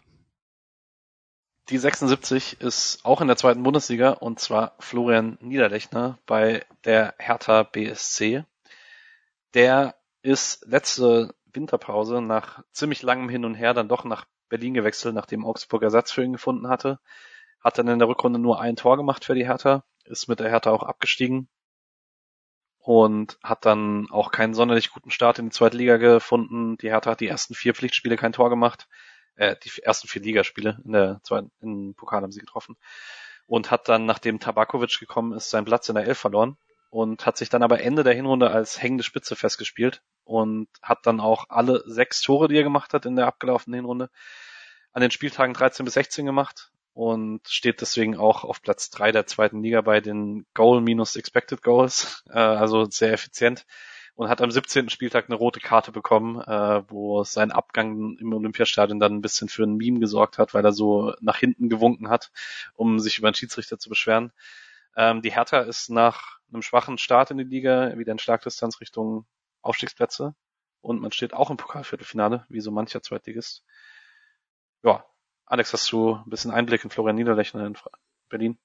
Nur, dass sich sein äh, das Bild, was die Hertha-Fans von ihm hatten, ähm, geändert hat im Laufe der Zeit, weil er hat sich da echt von dem Stolperer, der echt gar nicht so viel kann, zu einem, der herzlich kämpft da vorne und sich reinbeißt und dann auch ein paar echt gute Tore und fußballerische Aktionen vorne drin hatte. Und dann hat er sich ein bisschen Vertrauen erkämpft bei den Fans. Das war deutlich zu beobachten. Am Anfang halt, haben die nicht so viel von ihm gehalten, tatsächlich.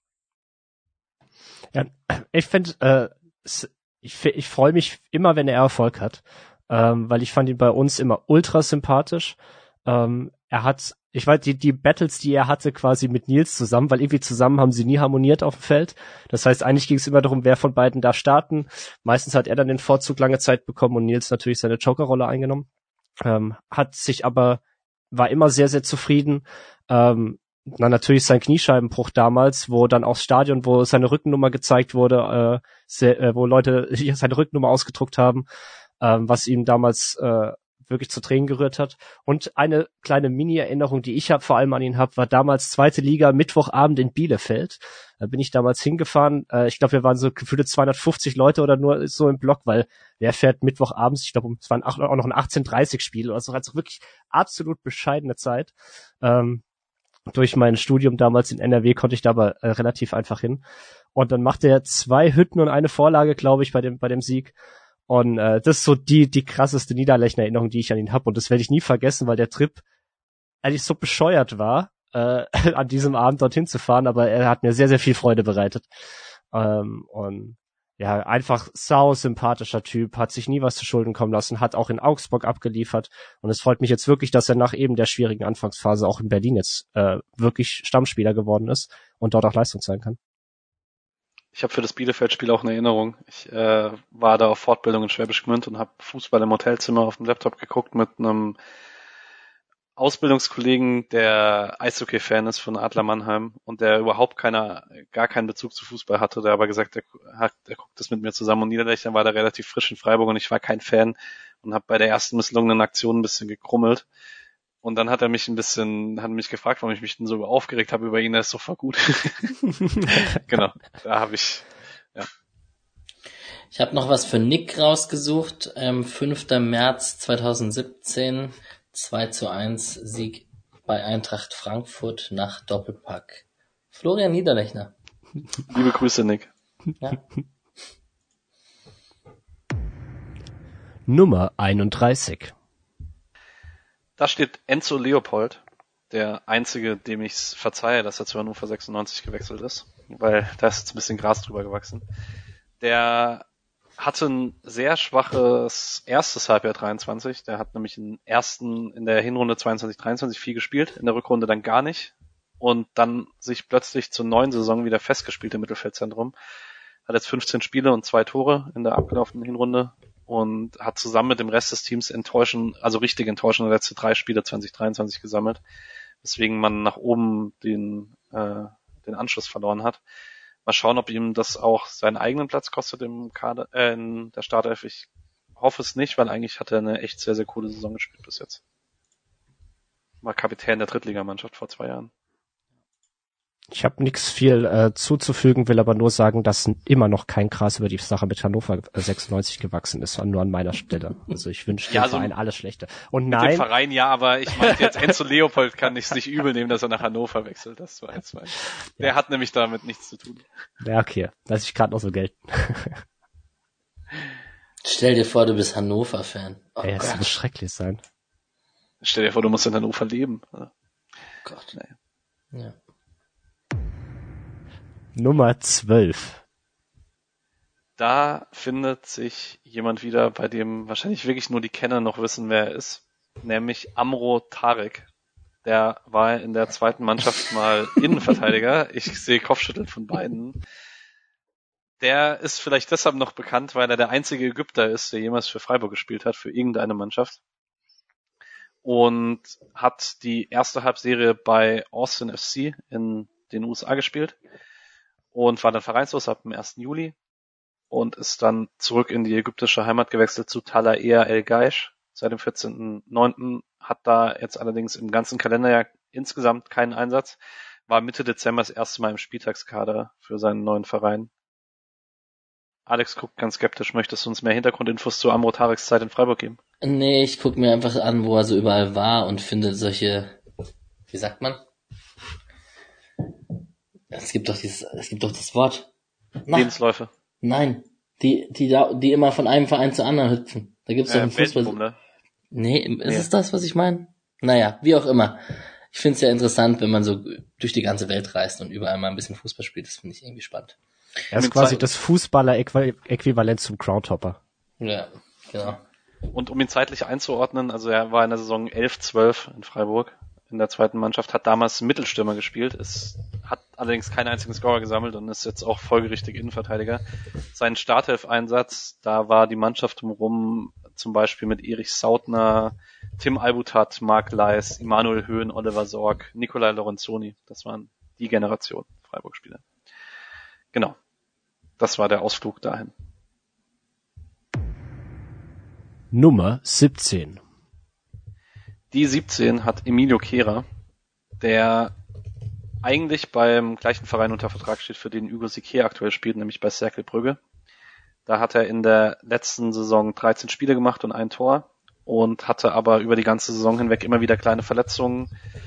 Hatte dann vier Kurzeinsätze zum Saisonstart der neuen Saison und wurde dann verliehen in die zweite belgische Liga zum KMSK Deinze. Danes? I don't know. Die sind Dritter in der Challenger League in Reichweite des Aufstiegs. Er ist dort meistens erster Einwechselspieler in der zweiten belgischen Liga. Genau, auch noch nicht so ganz den Durchbruch geschafft, den man sich vielleicht mal erhofft hätte.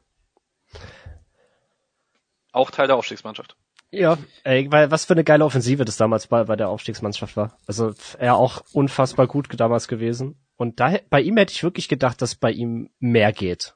Ähm, dass er sich sogar vielleicht hier hätte durchsetzen können. So war zumindest mein Eindruck damals, weil er sehr, sehr weit war. Ähm, ja, irgendwie so, da, dass es sich jetzt so entwickelt hat und er gar nicht auf dieses zumindest hohe Niveau kam. Ja, enttäuscht mich ein bisschen, weil ich fand ihn wirklich sehr, sehr gut. Ich fand ihn einen Tick besser als Schade, ja, in der Regionalliga. Das war Ja. dann, ich fand, war dann so überrascht, dass Schade dann derjenige war, der in den Profikader hochgekommen ist.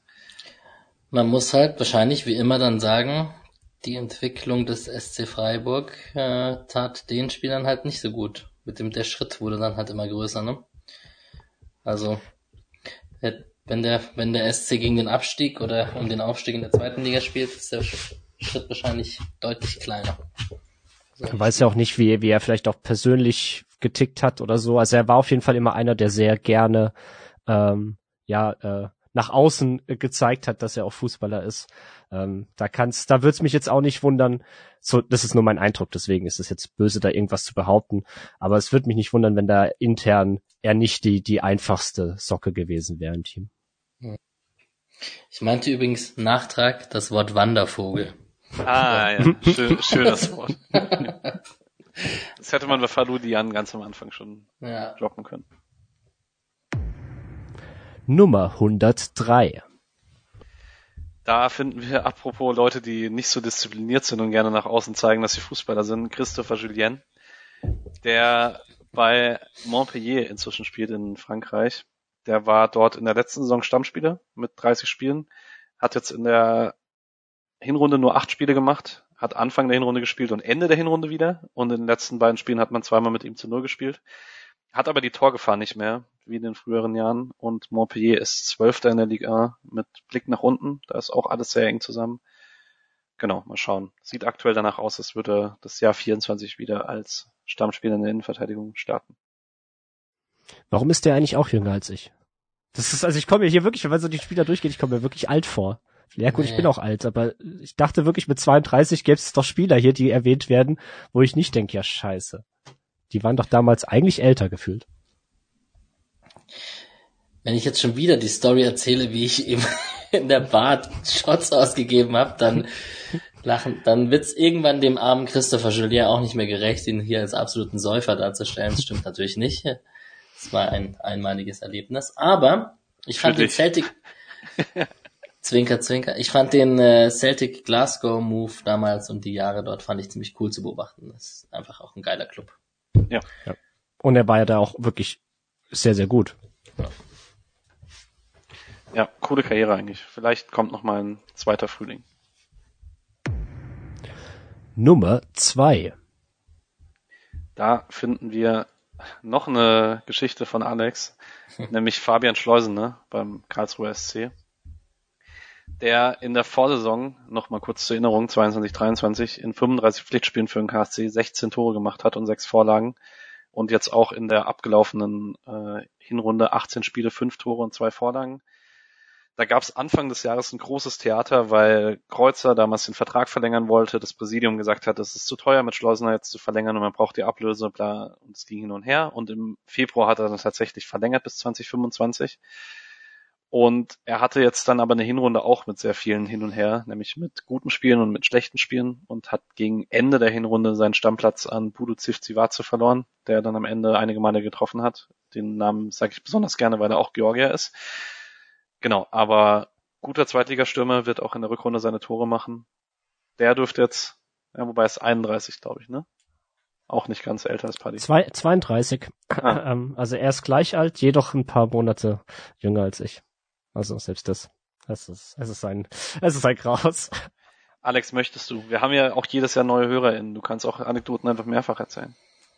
Ach ja, hat äh, im Nachbardorf beim Balinger SC einfach die Oberliga weggebombt und weggeschrotet und dann wurde man als SC aufmerksam und ähm, hat auch ein bisschen Spätzünder gewesen, also für die Verhältnisse so, dass der SC noch holt.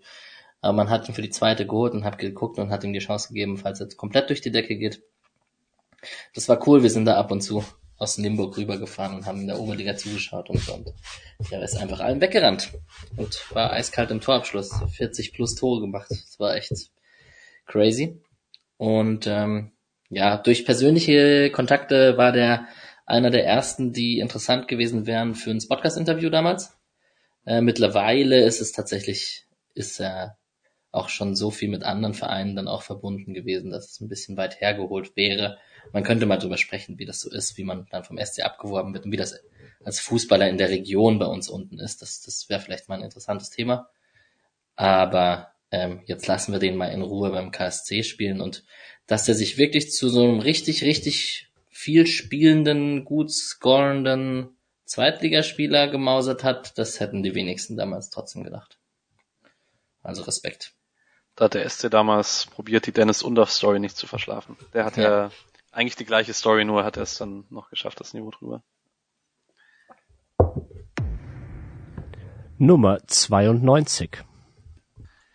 Da landen wir, oh, da wird sich Paddy freuen, bei Wladimir Darida, der bei Aris Saloniki spielt. Der ist letzten Winter von der Hertha dorthin gewechselt und hat in Griechenland dann in dieser Halbserie, also in der ersten Halbserie, dort war, dort war 23 Spiele gemacht, fünf Tore geschossen und vier vorgelegt und wurde zum MVP der Rückrunde gewählt in Griechenland und hat jetzt in der abgelaufenen Hinrunde 17 Spiele mit zwei Toren und zwei Vorlagen, ist absoluter Stammspieler im zentralen Mittelfeld, ist, die sind Fünfter in der Super League, Aris Saloniki, und man ist in der Conference League Quali in der dritten Runde gegen Dynamo Kiew im Elferschießen gescheitert. Sonst hätte man da die Chance gehabt, auch nochmal internationale Gruppenphase. Aber allgemein muss man sagen, eigentlich alles richtig gemacht mit dem, für die Bundesliga hat es vielleicht nicht mehr ganz gereicht, aber jetzt in Griechenland eine prägende Rolle ist cool zum Ende seiner Karriere hin. Ey, und läuft wahrscheinlich immer noch jeden Kilometer ab. Das Ey, brutal. Was für ein geiler Spieler. Äh, auch äh, einer der Spieler, bei denen ich mir ein Trikot geholt habe, äh, wo er dann in der Saison, in der er dann gewechselt ist.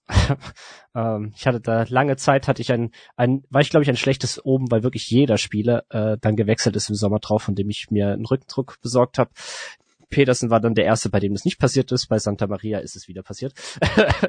ähm, ey, überragender Spieler, war wirklich mein absoluter Lieblingsspieler äh, in der Zeit. Ähm, und der Spieler, dem ich es aber auch nicht übel nehme, dass er dann beim Abstieg gegangen ist, einfach weil er zu gut war ähm, für die zweite Liga. Ähm, es tat trotzdem immer sehr, sehr weh, gegen ihn zu spielen, wenn die Hertha zu Gast war ähm, oder wir bei der Hertha waren, weil er auch die Angewohnheit hatte, auch sehr häufig sehr gute Spiele dann vor allem gegen uns zu spielen. ähm, hat sich da aber wirklich, also ich weiß nicht, wie viele Spiele das bei, bei ihm jetzt bei Hertha waren, aber das war auf jeden Fall ein dreistelliger Bereich. Und er war ja einige Jahre dort äh, absoluter äh, Stammspieler dort gewesen. Hey, cooler, cooler Spieler. Also wirklich, der hat, der hat wirklich seine Karriere sehr, sehr gut gemacht. Ähm, und immerhin einer der älter als ich. Wuhu! 190 Spiele bei der Hertha. Der ist Krass, ja schon auch eine kleine Legende und hat sich halt immer wieder durchgesetzt, obwohl die irgendwelche Klinsmann-Transfers tätigen wollten.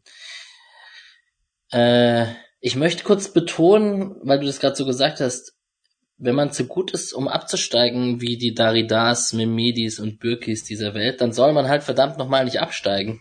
Wie wär's? Ich hab da nichts dagegen äh, vorzusetzen. ja. Nee, ja. Nein, ich verstehe das natürlich also, individuell, man, äh, aber das wär, Argument geht mir immer auf den Sack.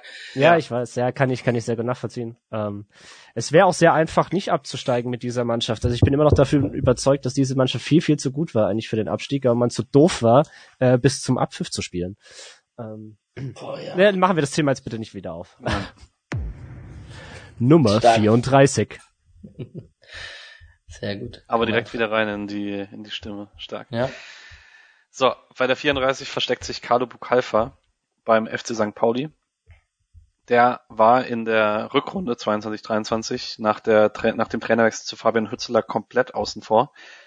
Und das war zur Hinrunde dann zunächst ein ähnliches Bild und dann ist er plötzlich näher drangekommen und war allerdings meistens die letzte oder vorletzte Einwechslung für St. Pauli, weil er hat dann sieben Spiele gemacht, da gab es aber insgesamt nur 25 Spielminuten. Es gab wahrscheinlich ein paar mehr, weil es zählt ja nur bis zur 90. und die Nachspielzeiten sind extrem lang und so, aber ihr, ihr kriegt den Punkt. Er, er spielt nicht sonderlich viel, hat in den sieben Spielen aber ein wichtiges Tor gemacht, äh, gegen Schalke, glaube ich, bin mir nicht ganz sicher.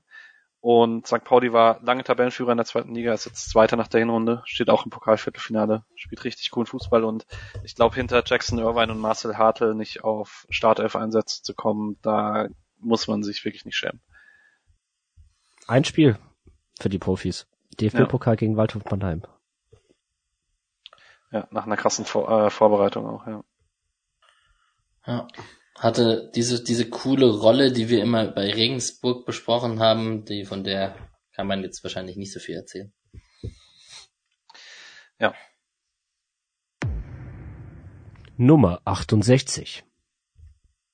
Da ist einer der Spieler, die Alex gerade angesprochen hat, nämlich Roman Bürki.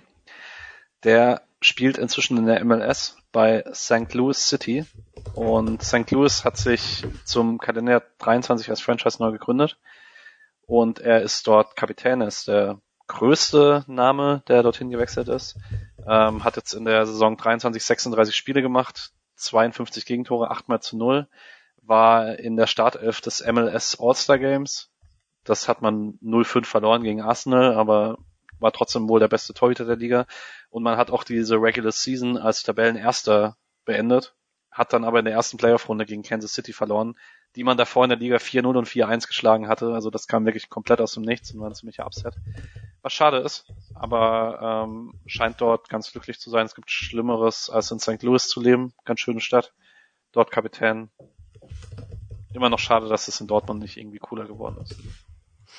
Auch wenn das ist, finde ich, auch eine klassische Story, die von Fans und Medien schlechter erzählt wurde, als es eigentlich war. Er hat ja brutal viele Spiele für Dortmund gemacht. Also es ist ja nicht so, dass er nur ein, zwei Saisons äh, gemacht hat und dann äh, wurde ihm äh, Hits beziehungsweise dann Kobel vor die Nase gesetzt, sondern er hat ja wirklich über 200 Spiele, glaube ich, gemacht für den Verein. Also ähm, und die auch auf durchaus sehr, sehr gutem Niveau. Auch wenn es zum Beispiel halt nicht gereicht hat, einen sehr, sehr weiten Fernschuss von Nils Petersen zu halten. Aber das ist ja dann auch eine Liga, da kann ja nicht jeder mithalten. Ich google mittlerweile eher Fotos von St. Louis als von Roman Bürki. Aber gut. Ja, 233 Spiele hätte ich auch nicht auf dem Schirm gehabt. Dass es so viel sind am Ende. Krass. Ja. Nummer 102. Wir sind bei Immanuel Höhn, der das hier noch reingeschafft hat wegen seinem ersten Halbjahr, nicht wegen seinem aktuellen Verein, weil im ersten Halbjahr war er noch beim SV Sandhausen, ist auch mit denen abgestiegen und war dann lange vereinslos und eigentlich hat er eine ganz gute Rückrunde noch gespielt für Sandhausen, obwohl die abgestiegen sind und ist dann aber Ende, äh, Anfang September hat er erst einen neuen Verein gefunden und zwar Teutonia Ottensen. Das ist die Regionalliga Nord, ist in Hamburg hat dort elf Spiele gemacht, ein Tor, eine Vorlage und ich weiß nicht ganz, warum er in Regionalliga gewechselt ist, zumal er jetzt auch keine regionale Verbundenheit da, dorthin hat, sondern er kommt ja eigentlich hier eher aus dem Süden. Die Liebe. Vielleicht. Wenn man, niemand weiß. Ja. Er ist Vierter in der Regionalliga Nord. Vielleicht steigen sie auf, dann wäre er nächstes Jahr hier wieder dabei. Aber sonst war es das erstmal von Immanuel Höhen. Möchte jemand über Rechtsverteidigerspiele sprechen? Nö. Aber cooler Innenverteidiger in der Aufstiegsmannschaft. Kann man ja, aber voll weird, dass er mit 32 jetzt, ich fand ihn recht stabil in seinen Zweitliga-Jahren. Ja, absolut. Also, hm. Vielleicht einfach keinen Bock mehr so viel zu trainieren. Kann ich nachfüllen. Hab auch keinen Bock mehr so viel zu arbeiten. Nummer 25. Die 25, da finden wir auch jemanden, über den wir definitiv zum letzten Mal sprechen werden, nämlich Alexander Walke. Der war bis zum 30. Juni noch bei Red Bull Salzburg, hat beim letzten Heimspiel von Salzburg nochmal 33 Minuten bekommen, wurde da eingewechselt in der 60. Minute. Also nochmal ein Spiel in diesem Kalenderjahr und hat dann zum 1. Juli seine Karriere beendet. Ja, Alex Walke. Ich würde mal an Paddy übergeben, weil ich glaube, unsere Stories haben wir schon gehört die letzten Jahre. Paddy, hast du auch irgendeine Äh, ich habe wirklich keine große Story zu ihm. Die einzige, äh, immer wenn ich Alexander Walke höre, kommt mir einfach dieser typische Solarium-Look mit äh, ja, sehr stacheligen, genau. äh, blondierten Haaren, Ohrringen, braun gebrannt und da denke ich mir nur, ja, du könntest auch in einem Manta-Manta-Film oder so mitfahren. Ähm, mehr habe ich eigentlich nichts dazu beizutragen, außer dass er mich immer an sowas erinnert hat. Nee, eins zu eins. Ich, also ich werde auch wieder qualifiziertere fußballerische Beiträge hier leisten, ich, ich verspreche es. Aber ich liebe es, jedes Jahr Alexander Walke Bilder zu googeln, wenn wir diese Folge machen. Ich finde es wunderschön. Ja. Ah. Ich glaube, also gib ihm noch paar ähm, ähm, äh, äh, so ein paar Kilo mehr äh, und lass ihn noch so mit mit Öl einstreichen, der könnte bei irgendwelchen Bodybuild-Wettbewerben oder so mitmachen. Dann wird er auch der der wäre so der der perfekte ja, Typ dafür. Er ist halt der coole Tim Wiese, der nicht faschistische Tim Wiese. ja. Hoffe ich. ja. Hat bei Salzburg lang gespielt, weiß man nicht so genau. Äh. Ah, ja, ja okay. Schnell, komm, next. Nummer 111.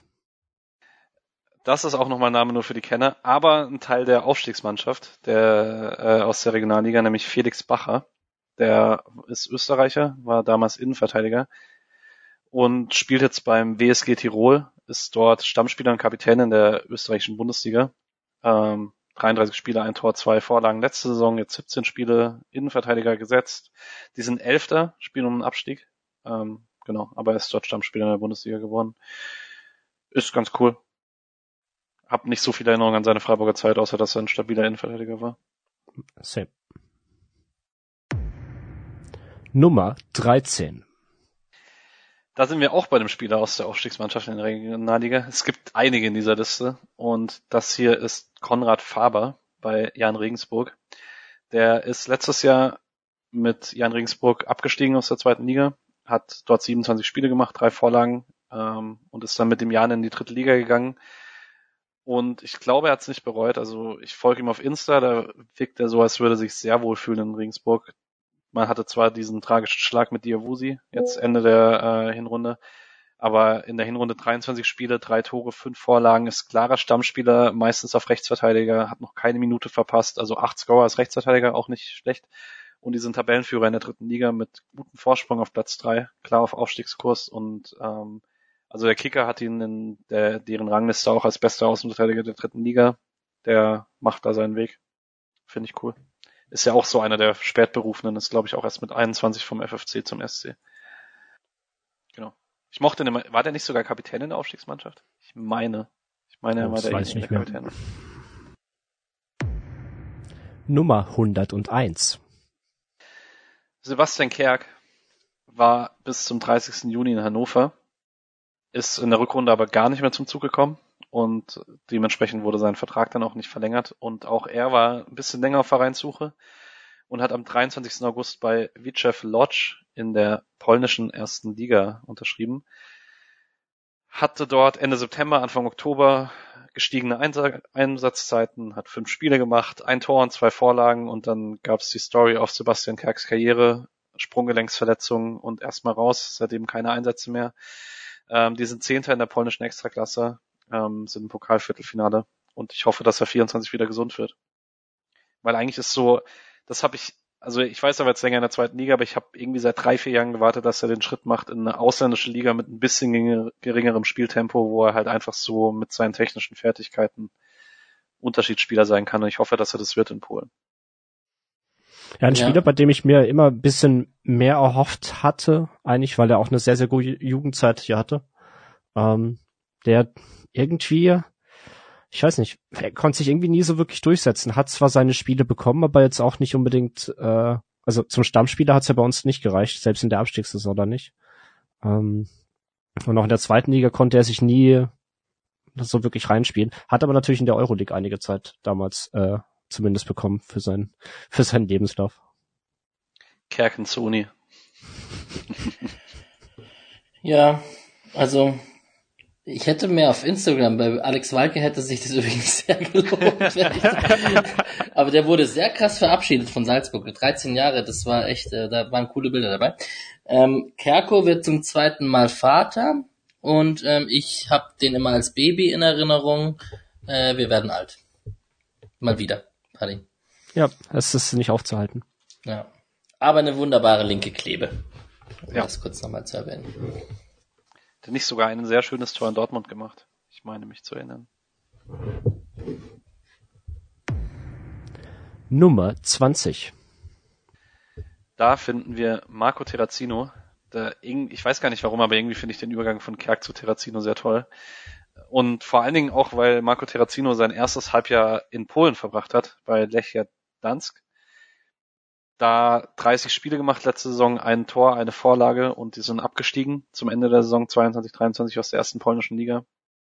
Und dann war er lange vereinslos und dann ist auch er in die Regionalliga gewechselt. Am 18. September zum Wuppertaler SV. Und die hatten große Ambitionen Richtung Aufstieg. Die haben auch noch zwei, drei andere bekannte Namen geholt. Und hatten jetzt aber zum Ende der Hinrunde eine schwache Phase und der angepeilte Aufstieg wird eigentlich fast unmöglich, was ziemlich wahrscheinlich macht, dass wir Marco Terrazino hier nächstes Jahr nicht hören werden. Deswegen möchte jemand über die personifizierte Torungefährlichkeit sprechen. Ach, gut, dass du es jetzt schon angesprochen hast. Äh, ich habe zwei Erinnerungen an ihn. Einmal, dass er gefühlt einmal ein Jahr fast nur verletzt war und gar nicht gespielt hat. Also ich weiß nicht, da von einer Verletzung in die andere gekommen. Äh, und dann in einer dann- Saison äh, gespielt hat, viel zu viel gespielt hat und ich habe mich jedes Mal gefragt, wieso zur Hölle darf er von Anfang an oder wieso zur Hölle wird er jetzt schon wieder eingewechselt. Ähm, ja, Punkt.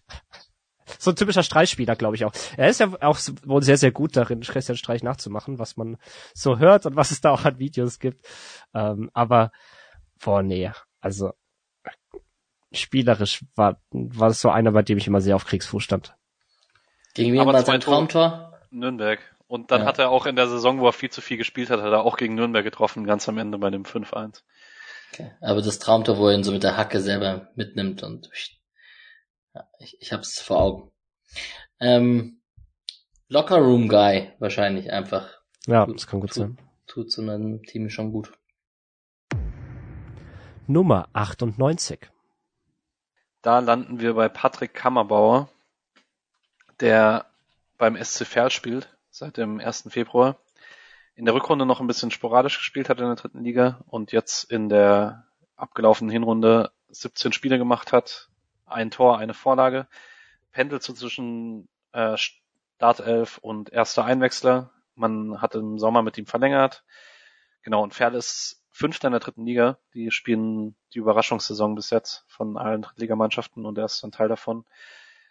Aber das ist schon ein bisschen enttäuschend. Also ich habe ja drei Nürnberg-Fans im Freundeskreis, die waren damals sehr unglücklich damit, weil sie gesagt haben, Kammerbauer ist noch nicht so weit für den Schritt aus Nürnberg raus. Damit sollten die Recht behalten haben.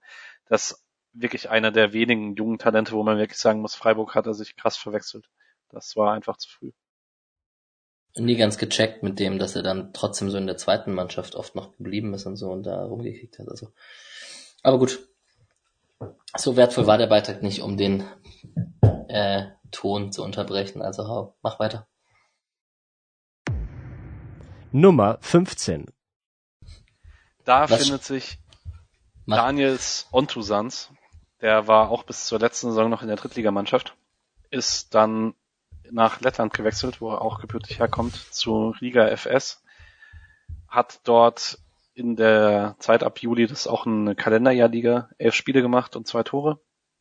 Ist meistens Einwechselspieler gewesen. Ähm, Saisonende hat er zwei Startelf-Einsätze gemacht äh, gehabt und zwar zwei Startelf-Einsätze, in denen es auch noch um ordentlich was ging, weil Riga war voll im Meisterschaftskampf und die haben beide Spiele gewonnen und er ist deshalb lettischer Meister geworden in diesem Kalenderjahr. Ja, ansonsten kann man nur sagen, ist eigentlich nichts, glaube ich. Oder hat jemand von euch eine Erinnerung? Gar nicht, wirklich gar nicht. Nö. Nummer 80. Da dürfte es einige Erinnerungen geben, weil wir sind bei Papis de Massissé, der bis zur Sommerpause in Amiens war, in der zweiten französischen Liga, hat dort 32 Spiele gemacht, 13 Tore und zwei Vorlagen, auch in der Rückrunde noch überzeugend getroffen und ist weirderweise seit dem 1. Juli vereinslos und ich finde nichts, warum. Ich finde aber auch noch nichts über ein Karriereende. Aber irgendwie jemand, der noch zweistellig trifft in der europäischen zweiten Liga, dachte ich, da gibt's noch mal was. Und ein kleiner Teil meines Herzens hofft noch, dass man Alga Diaui rausschmeißt und Papis Del Massissé die dritte Ligamannschaft in der Liga hält. das wäre so geil. Stell's dir vor. Ah, ich würde jedes Drittligaspiel besuchen und Papis Del Massissé Gesänge anstimmen. Jedes. Ja, total. Hat diese Idee schon mal irgendjemand dem SC Freiburg gepitcht? Ich schreibe Clemens, nein, warum nicht? ich schreibe ich schreib Clemens Hartenbach eine Mail. Hä, so ein, also der wird im Juni 39. Übrigens ist es schon auch okay, dass man mit 39 als Stürmer seine Karriere beendet. Man muss auch nicht Zlatan Ibrahimovic heißen.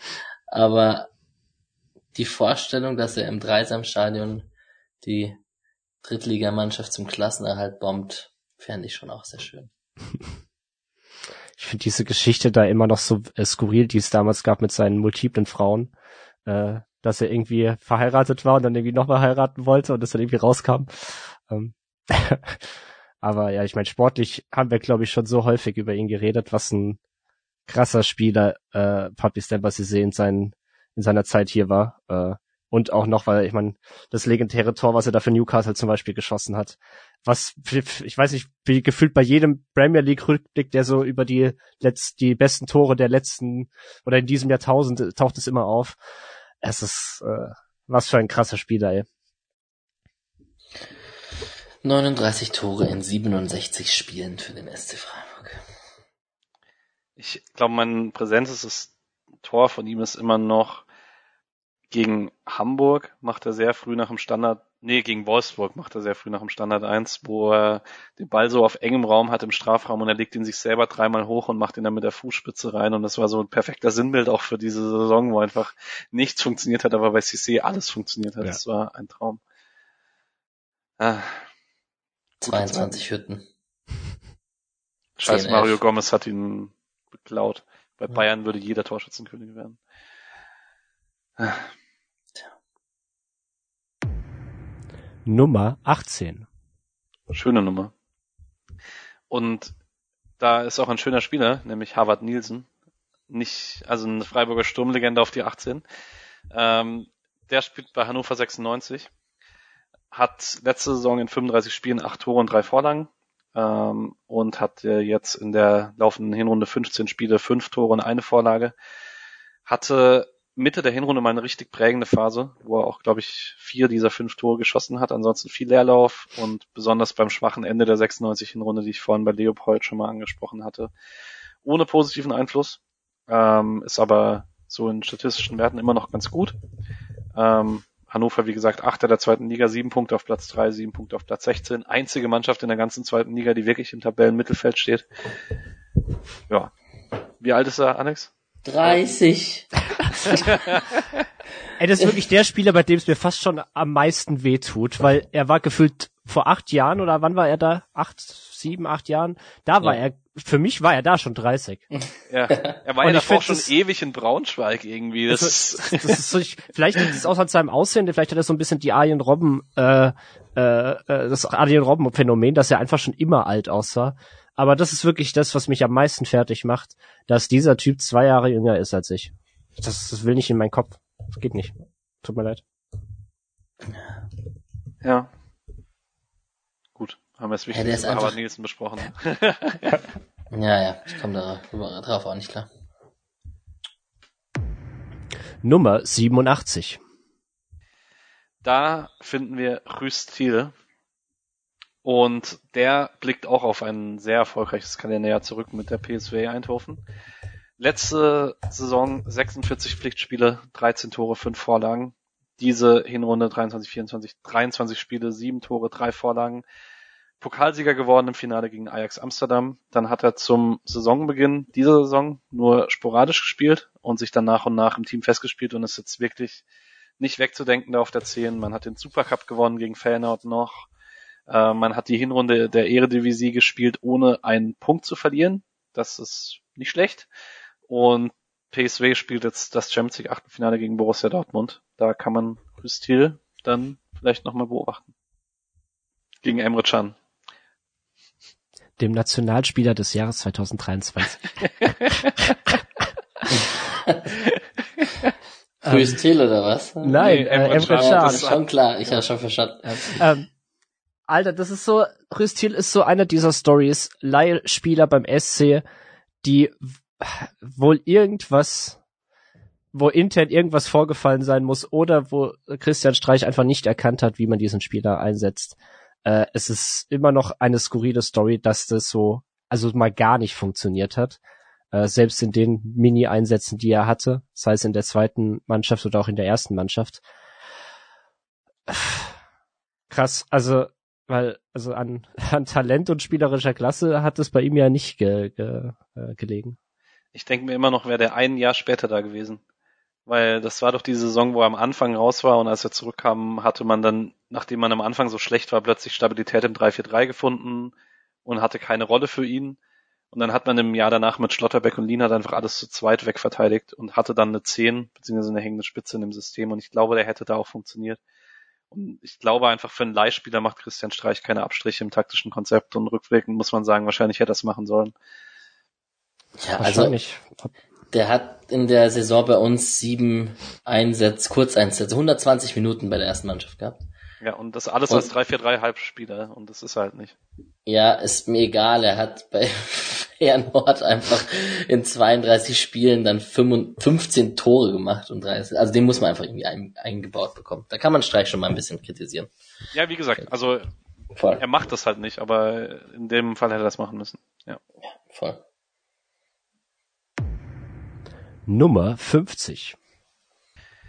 Apropos Leihspieler, Bartosz Kapuschka ist inzwischen bei Legia Warschau, hat letzte Saison eine gesunde Saison gespielt mit 34 Spielen, drei Toren und vier Vorlagen. Ähm, hat sich dann auch im Februar eine Vertragsverlängerung bis 2026 äh, verdient. Man ist polnischer Pokalsieger geworden und er spielt inzwischen so ein 6er, 8er Hybrid im 3-4-1-2. Also ein bisschen tiefere Rolle hatte dann Anfang dieser Saison wieder ein Problem mit Verletzungen, mit einem Ödem im Knie und ist nach zwei Einsätzen in der Reserve gegen Hinrundenende wieder mit den ersten Einwechslungen zurückgekommen und darf jetzt dann im neuen Jahr Conference League Zwischenrunde gegen Molde FK spielen. Vielleicht gegen Mats Möller-Deli, wenn ihr vorhin aufgepasst habt. Ähm, man ist Fünfter in der Liga, man hat aber Tuchfühlung immer noch zu den Conference League Plätzen. Genau, und für ihn, ganz ehrlich, wenn der Profifußball gesund spielt, bin ich happy. Ein Tor auswärts bei der Niederlage in Wolfsburg. Das, ist das Einzige, was ich noch mit ihm verbinde. Ich war sehr gehypt, als er damals kam, äh, mit, ich weiß noch, da gab es vom englischen Meister von von Leicester City mit dem Privatjet äh, eingeflogen worden. Äh, und dann war es ein publikes Tor beim 1 zu 3 auswärts. Verrückt. Aber bei ihm muss man ja sagen, bei ihm lag es nicht dran, dass Streich ihn nicht einbauen wollte, nee. sondern dass einfach der Körper nicht gehalten hat. Da, also ich kenne, glaube ich, keinen Spieler, bei dem Streich so oft in der Pressekonferenz positiv geredet hat wie bei Kapuschka in dem Jahr. Nummer 40. Da verbirgt sich Uno Bulut. Und ein verrücktes Jahr 2023 war bis zum 7. Februar noch bei Kayserispor und in der Türkei ist das Transferfenster immer ein bisschen länger offen, deswegen ist er am 8. Februar zu Besiktas gewechselt. Hat in der abgelaufenen Saison 22-23 31 Spiele, drei Tore und fünf Vorlagen insgesamt gesammelt und jetzt in der aktuellen sind 26 Spiele, ein Tor und eine Vorlage. War direkt Stammspieler bei Besiktas, ähm, nachdem die im Sommer allerdings Rosier geholt haben, der Rechtsverteidiger ist, äh, hat er viel Linksverteidiger und Rechtsaußen gespielt. Und er ist auf, aufgrund seiner Vielseitigkeit vor allen Dingen Stammspieler, obwohl er nicht ganz an die Leistung in der Rückrunde anknüpfen kann. Ähm, Besiktas ist nicht wirklich toll bisher. Die sind Fünfter in der Super League, sind noch auf Kurs Conference League ganz knapp, sind in der Conference League Gruppenphase raus mit teilweise richtig krassen Niederlagen, deutlich gegen Molde zweimal verloren und haben jetzt, glaube ich, auch den vierten Trainer diese Saison. Ähm, aber Bulut ist bisher die Konstante auf dem Feld und ich glaube, für Besiktas zu spielen hätte.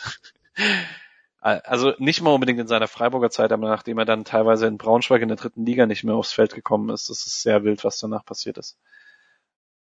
Das ist so krass. Also wir hatten jetzt mehrfach über Spieler geredet, die irgendwie mit 29, 30 irgendwie so auf dem absteigenden Ast ihrer Karriere sind. Und der ist halt das komplette Gegenteil, der da mit 28 jetzt bei Besiktas spielt.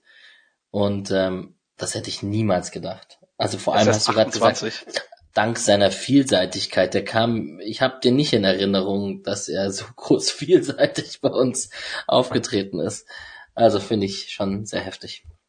Ich erinnere mich noch sehr, sehr gut an ein Heimspiel gegen Eintracht Frankfurt, wo er, ich glaube, auch von David Abraham richtig umgecheckt wurde, so dass er kurzzeitig keine Luft bekommen hat und sogar die, die Sanitäter aufs Feld kamen. Nachdem er ähm, direkt davor das 1-0 für Grifo vorbereitet hat. Das genau, war sein irgendwie bestes so. Spiel für Freiburg.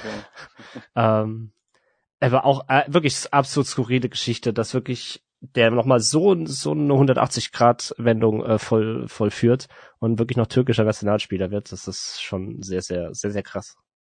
Das war, ich muss mich bis heute dafür rühmen. Ich hatte mehrfach Diskussionen mit meiner Nordsteh-Gruppe. Ich war kein großer Fan von Pascal Stenzel und ich habe ungefähr 100 Mal gesagt, dass ich Uno Bulut gerne mal als Rechtsverteidiger ausprobieren würde. Das war, der Take ist sehr gut gealtert.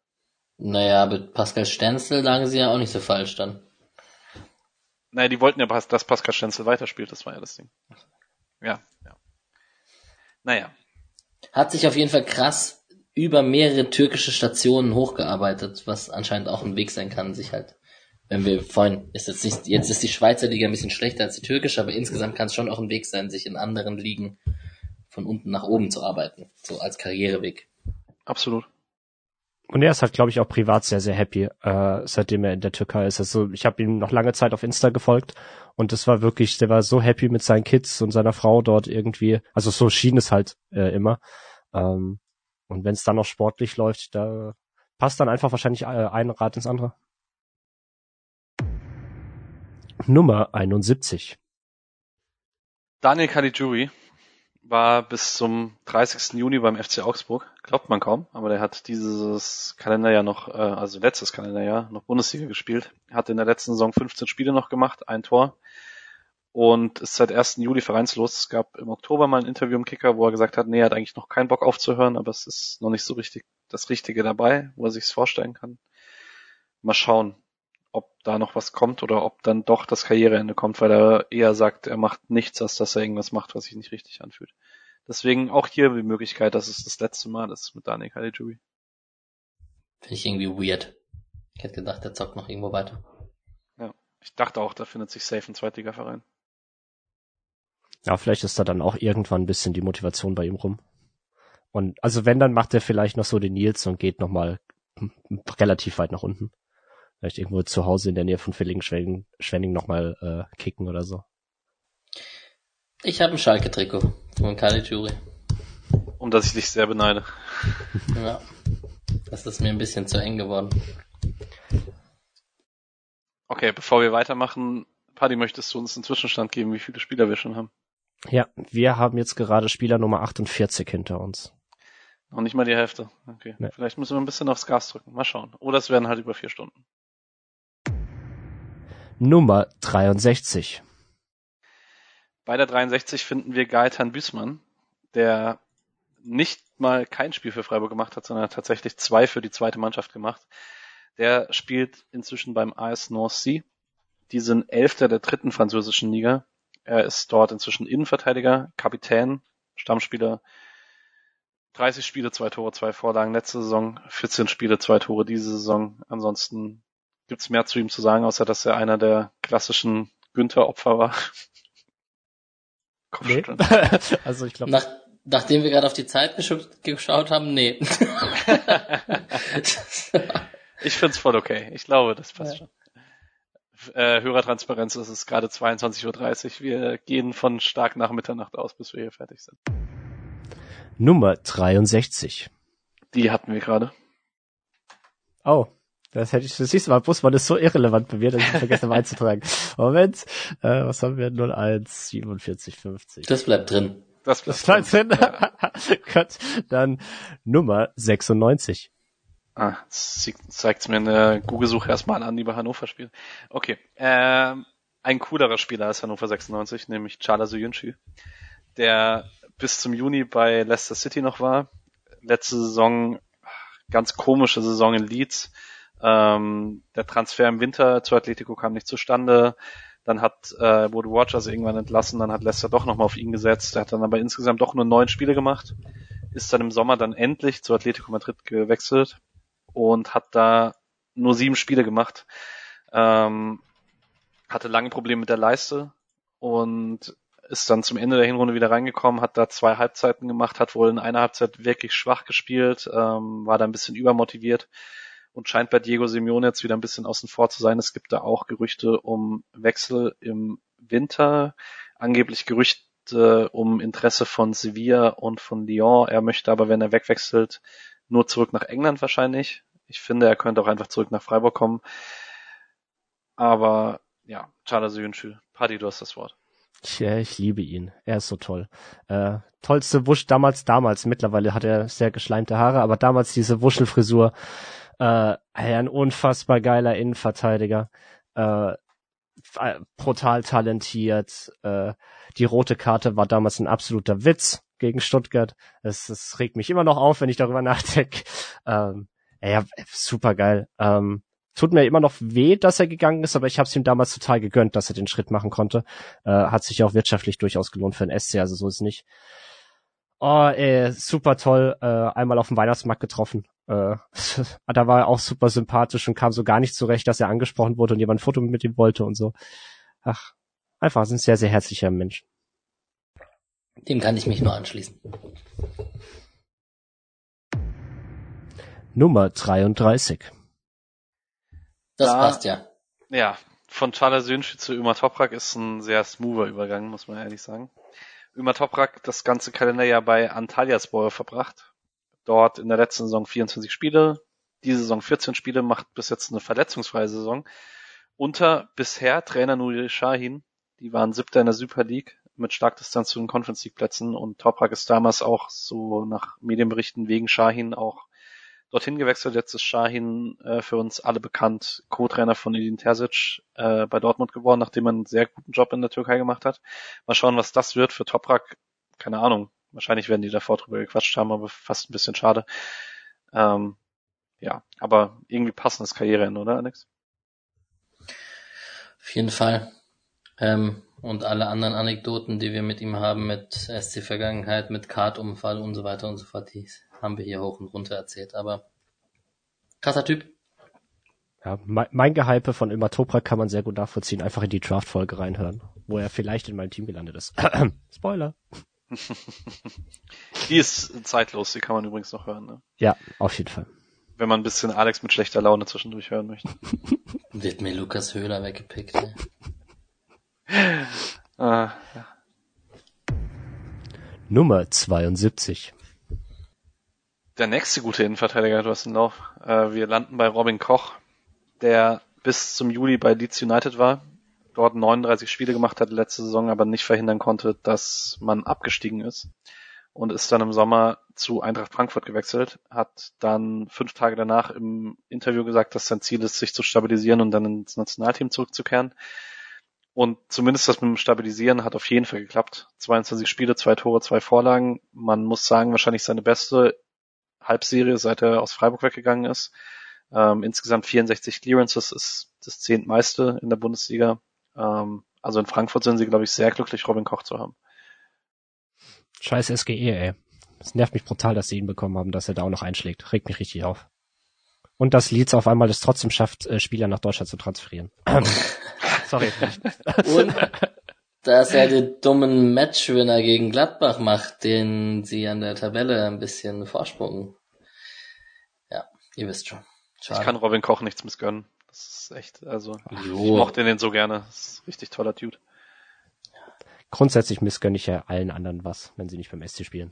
Aber nee, Robin, ist, er macht, hat schon alles richtig gemacht mit dem Wechsel auf jeden Fall. Passt gut rein in den Kader von Frankfurt. Spielt eine richtig gute Saison. Alles richtig gemacht. Landen halt hinter uns. Safe. Sowieso. Nummer 110. Wir landen bei Vincent Siero, der zum FC Toulouse gewechselt ist in der letzten Saison und das im Winter, also das Jahr davor noch äh, in Bern gespielt und dann im Winter zu Toulouse gewechselt. In der Rückrunde 19 Spiele gemacht und dann im Sommer relativ, also erstmal in der letzten Rückrunde noch Pokalsieger geworden in Frankreich, deswegen sind die in Europa League eingezogen und ähm, ist dann relativ überraschend im Sommer Kapitän geworden von Toulouse. Stammspieler im Mittelfeldzentrum, mal offensiver, mal defensiver. 21 Spiele, zwei Vorlagen. Ähm, in der Ligue 1 sind die im Abstiegskampf. 15. haben gestern das Supercup-Finale verloren gegen PSG. Ähm, in der Europa League-Gruppe sind sie knapp Zweiter geworden hinter Liverpool, haben Liverpool auch einmal geschlagen und spielen jetzt die Zwischenrunde gegen Benfica. Ähm, ganz cool. Ich hoffe, die steigen nicht ab, aber sonst äh, kann man, glaube ich, sagen, aus Sieros Sicht alles richtig gemacht. Total. Hat ja bei, bei Bern schon eingeschlagen oder ist dort eingeschlagen. Ähm, bei Toulouse quasi jetzt auch. Ähm, das Finale übrigens im Pokal gegen den FC Nantes sehr deutlich gewonnen. Ich glaube mit 5-1 oder so. Das Mhm. war eine sehr, sehr deutliche Geschichte. Ähm, äh, ich fand, ich fand ihn auch beim SC immer sehr interessant. Ähm, hat aber nicht so viel Spielzeit bekommen und hat auch nicht so wirklich überzeugen können. Aber ich fand ihn eigentlich vom, von, von den Anlagen her, hat, fand ich ihn immer, ja, durchaus, durchaus interessant. Assist gegen Liverpool. Kann man nicht sagen. Ja. Nummer 57. Da steht Wu Yongjong, der seit dem 11. Juli beim VfB Stuttgart ist. Hat für den VfB 14 Spiele gemacht, zwei Tore vorbereitet. Äh, spannender in diesem Halbjahr allerdings, seit er aus Freiburg weg ist, er hat die Asian Games mit Südkorea gewonnen, umgeht dadurch den längeren Militärdienst. Da gab es dann auch nochmal einen kleinen Ablöse-Upgrade für den SC. Ähm, in der Zeit, wo er weg war, ist der VfB aber endgültig explodiert. Dadurch gibt es nur sehr wenige Minuten für ihn. Ähm, ja, mal schauen, ob er in der Rückrunde ein bisschen mehr. Ich habe jetzt auch gar nicht auf dem Schirm, ob er für den Asian Cup auch nochmal nominiert ist. Ähm, I don't know. Aber zurück unter seinem Trainer Sebastian Hoeneß. Ich finde es krass, dass, dass er sich nicht mehr durchsetzen konnte. Ähm, also natürlich, das, du hast gerade angesprochen, die, der Höhenflug ist dann halt schwierig, da reinzukommen, wenn du dann mal vier, fünf Wochen nicht drin bist. Ähm, ich bin aber trotzdem eigentlich davon ausgegangen, dass, dass der Wechsel ihm ähm, sehr, sehr gut tut. Und bin ein bisschen, ich finde es ein bisschen schade, dass er eigentlich die, äh, so dieselbe Problematik ein bisschen hat, ähm, wie es wie es hier ähm, eigentlich dann auch der Fall war, dass er dann den, den ganz großen Schritt in den Stammkader wohl zumindest nach aktuellem Stand nicht schafft. Ähm, Finde ich ein bisschen schade, weil ich hab, ich hab eigentlich gedacht, dass ihm der Wechsel halt genau diesen, diesen Anstoß gibt. Ja, absolut. Mag den immer noch sehr gerne. Und ja, es gibt, glaube ich, dankbare Aufgaben, um in ein Team reinzukommen als aktuell in Stuttgart. Kim, Lee von Mainz und Jeong von Stuttgart sind nominiert. Okay. Na gut. Nummer 97. Da finden wir Guillaume Furrer, der relativ spät von der zweiten Mannschaft weggewechselt ist, diesen September, zum FC Baden 1897.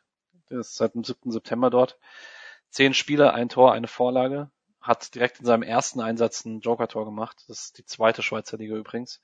Ähm, ist regelmäßiger Einwechsler, zwei Startelf-Einsätze zum Ende der Hinrunde. Die sind Neunter in der Challenge League. Ähm, meine einzige Erinnerung mit ihm ist, dass ich weiß, dass äh, Nick ihn sehr gerne mochte und immer enttäuscht war, dass Stamm ihn nicht eingebaut hat. Und ja, ist auch dann, hat in der Aufstiegsmannschaft ein bisschen eine Rolle gespielt, aber danach nie mehr so wirklich. Ja. Nummer 84. Da finden wir Niklas Tiede. Der war im ersten Halbjahr noch bei der SC Verl hat dort Drittliga-Stammplatz gehabt, äh, das Ende der Rückrunde verpasst mit einem Syndesmosebandriss und ist dann im Sommer zurückgewechselt zu seinem Jugendverein, dem VfL Bochum. Ähm, ist da ohne Einsatz, ist die Nummer zwei hinter Manuel Riemann, hat sich zumindest im Rennen um die Nummer zwei durchgesetzt gegen äh, Michael S. Michael Esser, Entschuldigung. Ähm, und ja, sitzt jetzt auf der Bundesliga-Bank. Er kam doch einmal für die Profis rein, weil Gikiewicz oder Schwol irgendwas war doch mal da, oder? Ja, Schwolo hat sich verletzt gegen Union und dann saß Tita auf der Bank und dann hat im Spiel danach hat Gikiewicz oder Flecken sogar? Wahrscheinlich Flecken. Ja, ich glaube, das war die Zeit, wo Gikiewicz äh, Ah ja, das kann sein. Oder? Ah, boah, ich weiß nicht mehr. Nee, es war, es war ja bei Union, da war Gikiewicz Stimmt, ja mit ja. Union aufgestiegen. Oh, das war dieses schreckliche 2-0 auswärts. Das war auch gut. Ich Genau. finde, es gibt, glaube ich, auch noch kein gutes Union-Auswärtsspiel in der letzten Zeit. Ah, ja. Die Saison. Ja. Nummer 7. Da landen wir bei Maximilian Dietz bei der Spielvereinigung Kräuter Fürth. Das ist ein bisschen eine verrückte Story, ähm, weil jetzt sich einige von euch vielleicht fragen, wer. Der war Teil der ersten Drittligamannschaft, der SC 2, und hat in dieser Drittligamannschaft nur zwei Spiele gemacht.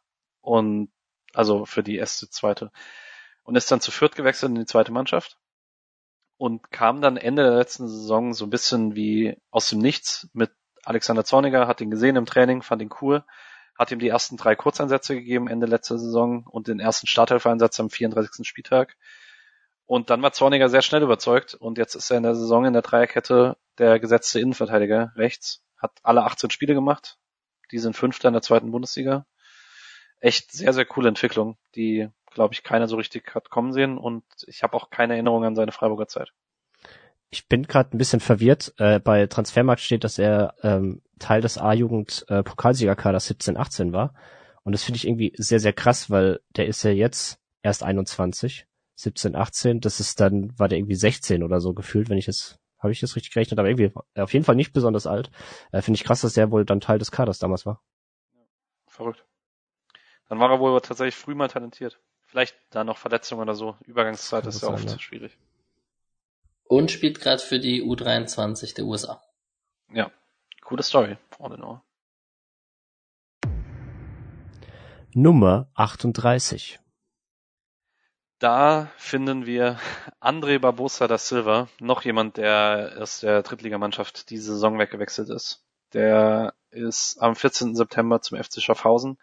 Ähm, der war ein bisschen Trainerliebling von Thomas Stamm tatsächlich, hat sich aber jetzt in der Zeit, wo Thomas Stamm da war, war zweimal das Kreuzband gerissen, deswegen super wenig gespielt. Ähm, ist dann eben jetzt nach Schaffhausen in allen sechs Spielen eingewechselt worden, meist zu 15 bis 30 Minuten Einsatzzeit. Ähm, Sportdirektor dort äh, kommen wir nachher noch dazu, deswegen spoiler ich es nicht, wer jetzt beim FC Schaffhausen Sportdirektor ist. Die sind auf jeden Fall letzter in der Challenge League. Ähm, da geht's nur nach oben. Wunderschöner Name. Ja, André Barbusta da Silva ist toll. Nummer 69.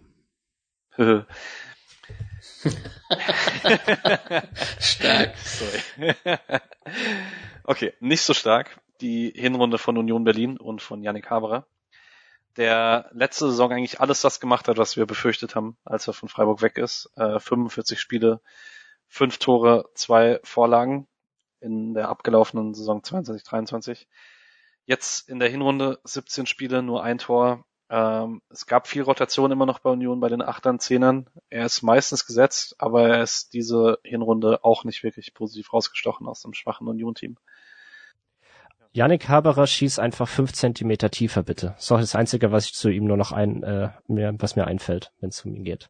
Das ist, äh, ähm, also meine, ich mich freut's äh, für ihn, dass er bei Union eigentlich äh, am Anfang eine sehr, sehr gute ähm, ähm, ähm, Phase hatte. Ähm, aber ja. Punkt. Nummer 67. Da finden wir Johnny Schmid, der nach dem Abgang aus Freiburg im Sommer bis 4. September vereinslos war. Dann ist er zur SC Austria Lustenau. Und da spielt auch sein Bruder Anthony Schmid, über den wir nachher noch kurz sprechen werden. Und er hat jetzt in der Hinrunde elf Spiele gemacht, äh, in seiner Zeit gab es nur einen Pflichtspielsieg im Pokal. Lustenau ist abgeschlagen, letzter in der Liga. Und jetzt gab es heute die offizielle Pressemitteilung, dass sein Vertrag dort aufgelöst wurde, ähm, weil er mal wieder versucht hat, ein bisschen weiter weg sein, zu sein von der Familie und das wieder gemerkt hat, dass das nicht funktioniert. Ähm, deswegen, er wird noch nicht aufhören als Profi, aber die nächsten Tage wird wohl rauskommen, wo er weiterspielt. Ähm, genau, fürs Erste ist er jetzt erstmal vereinslos. Und das hat nicht so ganz funktioniert, wie er sich vorgestellt hat, wahrscheinlich. Ja, es war ja auch in der in der Meldung von von Lustenau nochmal ähm, erwähnt, dass er oder dass seine Familie vor allem nach Straßburg zurück will. Ähm, das heißt, da ist halt einfach dann doch diese die die Nähe zur Heimat ist ihm dann schon sehr wichtig. Äh, war es ja letztendlich bei Hoffenheim, Augsburg, Freiburg alles muss halt für ihn dann doch ein bisschen nah dabei sein. Und deswegen kann man wahrscheinlich auch vermuten, dass der nächste Verein jetzt auch nicht viel so weit weg äh, von Frankreich sein wird. Gut. Das ist vielleicht das letzte Mal, dass wir über ihn sprechen, oder? Außer er startet jetzt den, den, den dritten Herbst seiner Karriere ja. äh, nochmal, falls es ihn nochmal woanders hin verschlägt. 218 Spiele, Platz 19 Rekordspieler SC Freiburg stand jetzt. Ich ist schon auch einfach krass. Wäre der mal nicht gegangen, der Idiot, hey. Ja. Alleine schon hätte er die Corona-Pause nicht gehabt mit 30 Spielen mehr, wie weit, wie viel weiter oben wäre er. Beziehungsweise vielleicht wäre er dann auch noch länger auf dem Top-Niveau gewesen. Das, ja. Schon schade. Bei dem waren wir noch nicht. Ich hab's, ich hab eigentlich gewartet, wie lange es dauert, bis endlich lassen, mal ja. der, der erste Kommentar war. Aber gut. Nummer 109. Wir landen bei Raphael Assibay Mensa, wenn ihr euch erinnert an die Drittligasaison. Ich erinnere mich immer besonders daran, weil sich Julian im allerersten Spiel Schock verliebt hat und danach kam nichts mehr. Ähm, der war bis zum 30. Juni beim SSV Zwickau noch in der dritten Liga, hat äh, 20 Spiele, vier Tore und eine Vorlage für Zwickau. In der dritten Liga ist dann aber mit denen abgestiegen, ist dann im Sommer zu Schott Mainz nämlich zu dem Verein, zu dem, von dem er schon zum SC gekommen ist. Und dann dachte ich, der bleibt da und dann ist er jetzt aber seit 1. Januar zum ersten FC Bocholt in die Regionalliga West gewechselt, also von der Regionalliga Südwest zur Regionalliga West. Bisher 17 Spiele, 6 Tore und 6 Vorlagen in dieser Regionalliga-Saison. Ich bin da übrigens total bei Julian. Äh, so ging es mir nämlich auch bei seinem ersten äh, Spiel, was ich gesehen habe von ihm. Ähm, das war nämlich ein Spiel, zu Hause Heimspiel gegen Wien Wiesbaden. Wien Wiesbaden. Da ja. saß ich auf, auf der Süd oben, das war noch Corona-Zeit irgendwie. Ähm, und ich hab, hab nur gedacht, Alter, was für ein unfassbar krasser Transfer und überhaupt ist das, ist das toll. Ähm, und das war dann halt aber gefühlt auch beim SCD das einzige Spiel, äh, an was ich mich erinnern kann, was äh, so war. Ähm, ja, waren, glaube ich, er wurde eingewechselt. Ähm, ja, ich fand ihn aber schon bei, in der Aufstiegssaison, als wir gegen Schott Mainz gespielt haben, ich glaube, da, deswegen ist er dann auch gekommen, ähm, da fand ich schon ihn schon sehr, sehr cool. Ähm, Ja. Sollte dann aber halt nicht sein. Kann ich nicht mithalten. Ja. Nummer 29. Ich habe dich jetzt übergangen, weil ich mir dachte, dass du nichts zu sagen Ja, ja. möchtest. Voll. Zu 29 vielleicht eher. Wir sind nämlich bei Václav Pilasch, der bis zum 30. Juni bei Viktoria Pilsen war, ähm, dort gegen Saisonende immer geringere Spielanteile hatte und ist dann zu Radec Kralove gewechselt, auch innerhalb der tschechischen ersten Liga. Hat dort äh, Stamm gespielt, teilweise im linken Mittelfeld, teilweise im offensiven Mittelfeld. 16 Spiele, drei Tore, vier Vorlagen. Recht gute Hinserie, verletzungsfrei geblieben. Ich möchte Pilasch, Kapuska und Puzila nicht alle über einen Kamm scheren, so, aber irgendwie, also das liegt mir Das ist fern. nicht eine so. Person. Nein, also es, ich möchte jetzt auch nicht aufgrund regionaler äh, Nähen irgendwie zusammenschmeißen, aber es ist, fällt schon auf, dass oft kleinere, man kann auch Mats Medaledi dazu nehmen oder so, dass sich oft kleinere, nicht so körperlich starke Spieler hatten es relativ schwierig, sich durchzusetzen, vor allem unter Streich. Ja, aber man verliebt sich dann trotzdem in alle, ne? Ja, na klar. Pilasch war toll. Hm. Ja, Schwili halt. Willi Gnonto. Nummer 83. Da sind wir bei Sascha Risch. Der war Stammspieler als Linksverteidiger in der ersten Drittligasaison bei der SC zweiten. Äh, kommt auch aus Emding, glaube ich. Ähm, war dann letzte Saison beim SV Meppen. War dort Stammspieler mit 33 Spielen, vier Toren und einer Vorlage, ist aber mit Meppen abgestiegen und konnte sich aber in der dritten Liga halten, ist zum SSV Ulm gewechselt, zum Aufsteiger.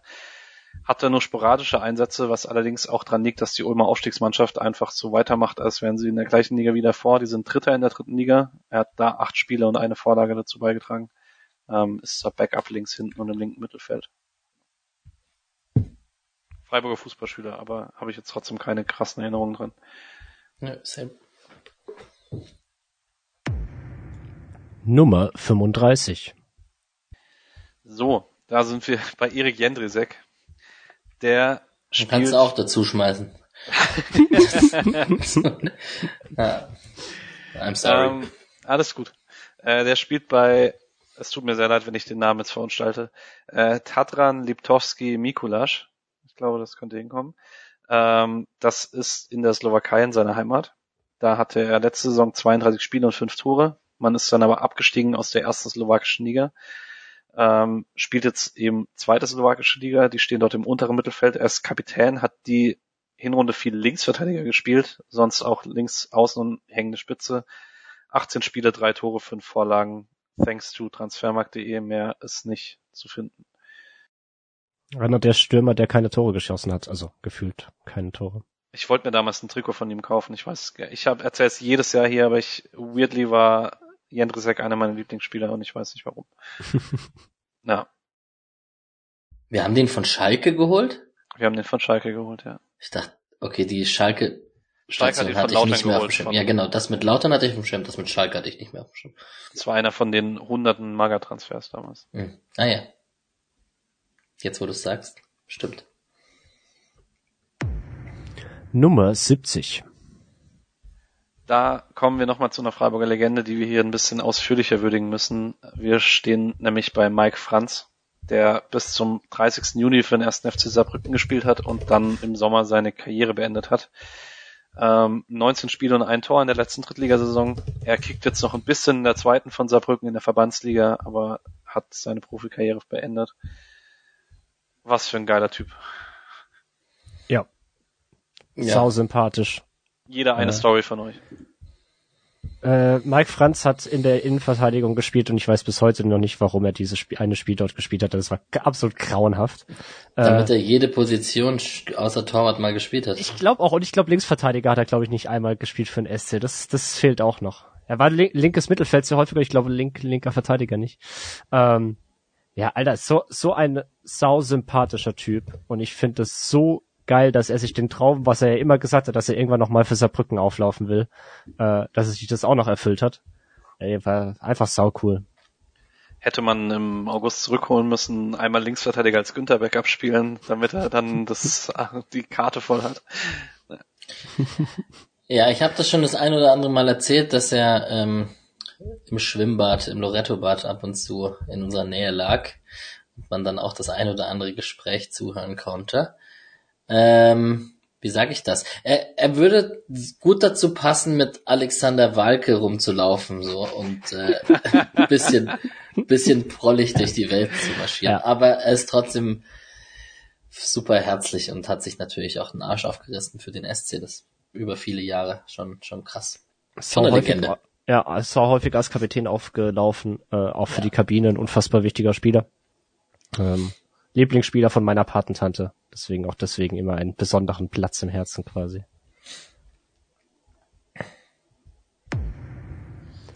Nummer 79. Da finden wir noch jemanden, der seine Karriere beendet hat, allerdings äh, nicht ganz so große Historie in Freiburg hatte, nämlich Felix Bastians. Der hatte ein sehr weirdes Kalenderjahr, um ehrlich zu sein. Der war bei Rot-Weiß Essen, ähm, war letzte Saison Stammspieler, 32 Spiele, 7 Tore, hat 11 Meter geschossen, deswegen ist als Kapitän in die Saison gegangen und dann hat Essen Ende Oktober, nee, Anfang Oktober zwei Klatschen in Folge bekommen und dann wurde Bastian suspendiert, von Kapitän zu suspendiert ist in Freiburg schon mal passiert, dass Felix Bastian suspendiert wurde. Das, äh, naja, so schließt sich der Kreis. Acht Spiele noch gemacht die Saison und dann gab es Anfang November eine Vertragsauflösung. Für Essen ist es mit der Suspendierung echt gut aufgegangen, weil die haben nach dieser Suspendierung von Bastians und noch von zwei anderen Spielern fünf Spiele in Folge gewonnen, sind jetzt in Reichweite der Aufstiegsplätze. Und Felix Bastians hat am 27.12.23 sein Karriereende bekannt gegeben. Ähm, Paddy, ich weiß, du hast dich ganz besonders auf Felix Bastians gefreut. Was möchtest du loswerden? Ich mag Felix Bastians, ich mochte ihn immer. Äh, irgendwie sau sympathischer Kerl, äh, sehr talentiert damals gewesen. Ähm, hatte dann eine nicht so gute sportliche Phase, weil da auch privat ein paar Sachen bei ihm waren, die belastet haben, hatten dann viele Leute nicht mitbekommen. Ähm, und äh, dann war er halt in dieser berühmten Runde, die damals äh, beim Abgang Sorg äh, und äh, so unter anderem gechast wurden. Äh, ihm wurde ja dann angeraten, den eigentlich schon feststehenden Transfer zu Hertha bereits im Winter zu vollziehen. Das war dann eine nicht ganz so schöne ja, Beendigung des, des, des Verhältnisses zwischen SC und Bastians. Ähm, und ziemlicher Weltenbummler, äh, kann man da auch schon fast schon sagen. Dann irgendwie dann immer noch in China gekickt äh, irgendwie dann auch noch sogar, ich weiß nicht, ich glaube ein oder zwei Jahre. Ähm, und immer wieder hat ihn halt de, der Weg zurück in die Heimat geführt, so in, in Richtung Bochum, Essen jetzt auch. Ähm, dass jetzt die Zeit halt auch so zu Ende geht äh, in Essen, ist ein bisschen bitter.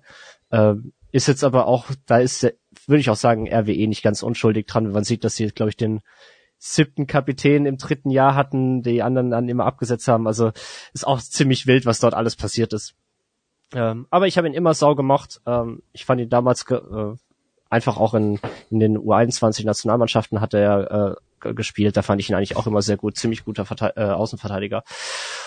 Ja, deswegen ist er auch bei mir, wink wink, äh, in Hinblick auf Draftfolge bei mir im Team gelandet und nicht, weil andere Picks äh, weggenommen wurden. ähm, ähm, doch, ich habe ihn immer wirklich sehr, sehr gemocht. Ähm, ja, ist dann halt unrühmlich zu Ende gegangen hier. Ich ergänze noch kurz, weil ich gerade ein bisschen die Statistiken durchgegangen bin. Hat ja als Innenverteidiger bei uns meistens unter Dutt angefangen und ist dann irgendwann links rüber gerutscht und war klarer Stammspieler und dann auch noch in der Sorgien-Runde klarer Stammspieler. Hat Eigentlich so der letzte. Davor, glaube ich, neun Tore für CC vorbereitet oder so. Ja. Hat auf jeden Fall super viele Assists gehabt. Ja. Und ähm, genau, gute Standards. Und irgendwie so der letzte Stamm-Linksverteidiger, bevor dann Sorg und Günni übernommen haben halt. Das schließt sich natürlich der Kreis mit der Geschichte, die du gerade erzählt hast, mit Sorg-Abgang und so. Aber, ach, der war schon gut. Ja. Yes. Nummer 58. Da finden wir Rafael Gikiewicz. Der war uns allen bekannt bis Sommer in Augsburg ähm, hat da 22, 23, 24 Ligaspiele gemacht, was deswegen spannend ist, weil die automatische Vertragsverlängerung getriggert hätte, wenn er 25 Ligaspiele gemacht hätte. Da hat Augsburg ihn dann Ende des Jahres rausgelassen. Woher weiß man das? Solche Sachen? Da stand prominent in den Medien. Okay. Das ist crazy. Genau. Ähm, er ist dann zu Ankara Gücü gewechselt. Äh, sieben Spiele, elf Gegentore dort gemacht ähm, sieben Spiele und den elf Gegentore bekommen. Ähm, er hat vier Ligaspiele in der Türkei nur gespielt, hat dann seinen Stammplatz verloren, äh, seitdem ein Spiel in der Liga gemacht, das hat man 0-4 verloren und zwei Pokalspiele, die sind Zehnter in der Super League. Und ist jetzt Nummer zwei. Und ich glaube, so wie ich Rafael Gikiewicz einschätze, ist es nicht unbedingt das, was er möchte. Ähm, ansonsten kann ich sehr empfehlen an der Stelle, googelt mal Rafael Gikiewicz Spox, da gab es im Februar oder März ein längeres Interview mit ihm, das sehr ehrlich war von seiner Seite, auch über seine ganze Karriere und so. Und das war sehr spannend. Kann ich sehr raten, das mal zu lesen. Auf jeden Fall so ein Spieler, der sich halt auch null verstellt. Ja. Der hat das auch neben dem Platz, auf dem Platz das ausgelebt, was er halt gedacht hat. Hat sich notfalls auch mit Fans angelegt, äh, eigenen und auch gegnerischen vor allem. Ähm, äh, auf dem Platz oder auf Twitter, wo er ja auch sehr häufig äh, Sachen geschossen hat und so. Ähm, aber ich glaube, so eigentlich eine, eine ziemlich grundehrliche Haut. Ähm, und eigentlich, ich mochte ihn eigentlich hier immer und als er dann halt auch mal reinkommen musste durch Verletzungen und spielen musste, ähm, hat er ja durchaus auch bei uns die Leistung dann halt auch abgeliefert und ähm, durchaus ein sehr, sehr guter Bundesliga-Torhüter auch einfach. Polnische Max Kruse. Bisschen passt sogar, ja. Sei aber schlimm, dass ich dann jetzt mit Giekewitz äh, nichts Schlimmes verbinde und bei Max Kruse alles hasse. Ja. Nummer 91. Alex hat ihn vorhin schon mal angesprochen. Anton Pozila ähm, spielt bei Dynamo Minsk, immer noch in Belarus. Da habe ich letztes Jahr äh, mir Sorgen gemacht, weil man da nichts mehr gefunden hatte und er ein halbes Jahr von der Bildfläche verschwunden war. Jetzt hat er 2023 wieder 18 Spiele gemacht. Ähm, ist meist der erste eingewechselte Spieler seines Teams. Ähm, 36 Jahre alt inzwischen. Am Ende des Jahres läuft der Vertrag aus. Ich weiß nicht, ob der da noch weitermacht ähm, wurde belarussischer Meister. Ähm, Conference Quali haben sie die erste Runde verloren gegen Celje Sneaker aus Bosnien. Ähm, Belarus insgesamt schwieriges Land aktuell rund um den Ukraine-Konflikt, ähm, die ja als einzige dort in der Region Russland unterstützen. Deswegen dringt da nicht sonderlich viel nach draußen. Schießen, Freiburg schießen halt, ne? Ja. Der Inbegriff davon, ne? Ja, auf jeden Fall. Aber Gott, begnadeter Zocker eigentlich. Tja, ja. Ja, passt auch, dass er jetzt 2023 18 Spiele und eine Vorlage hatte, weil gefühlt war das jedes Jahr seine Statline in Freiburg. Nummer 9. Da finden wir Mohamed Träger. Der war bis zum Juni beim FC Luzern hat letzte Saison 33 Spiele, drei Tore, drei Vorlagen gehabt in Luzern, ist dann zurück zu Nottingham, von wo er verdient war. Nach der sehr guten Zeit in Luzern dachte man sich so, vielleicht hat er, kriegt er noch mal eine Chance dort. Dem war nicht so. Er ist dann später in der Sommertransferperiode nach Basel gewechselt. Ähm, es wurde da von Beginn an gebraucht, war auch direkt Stammspieler, 15 Spiele gemacht, ein Tor, eins vorbereitet. Äh, die sind Elfter in der Super League, die waren Zwölfter und Letzter, als er gekommen ist, ähm, sind im Abstiegskampf, sind aber jetzt deutlich näher dran als äh, zu Beginn der Saison. Sie stehen im Pokalviertelfinale. Ähm, genau, ist wieder sehr nah an der Heimat, ist ja auch Freiburger Bubele und von Basel aus ist die Heimat nicht mehr so weit weg. Alter, 39 äh, Spiele für die tunesische Nationalelf ist, ist gut. Also ja. der hat so seine Nische, klingt jetzt böse, äh, weil ich meine, äh, bei, bei Olympiakos musste er erstmal spielen, zu Nottingham wechseln, in der Schweiz dann Fuß fassen und so. Ähm, cooler Typ. Ja.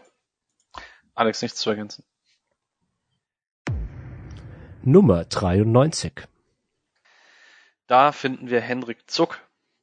Der war letzte Saison noch Stammspieler bei Kaiserslautern als Linksverteidiger. Im März wurde dementsprechend auch sein Vertrag verlängert bis Sommer 24 äh, hat jetzt aber in der abgelaufenen Runde nur sechs Einsätze gehabt, zwei davon von Beginn an.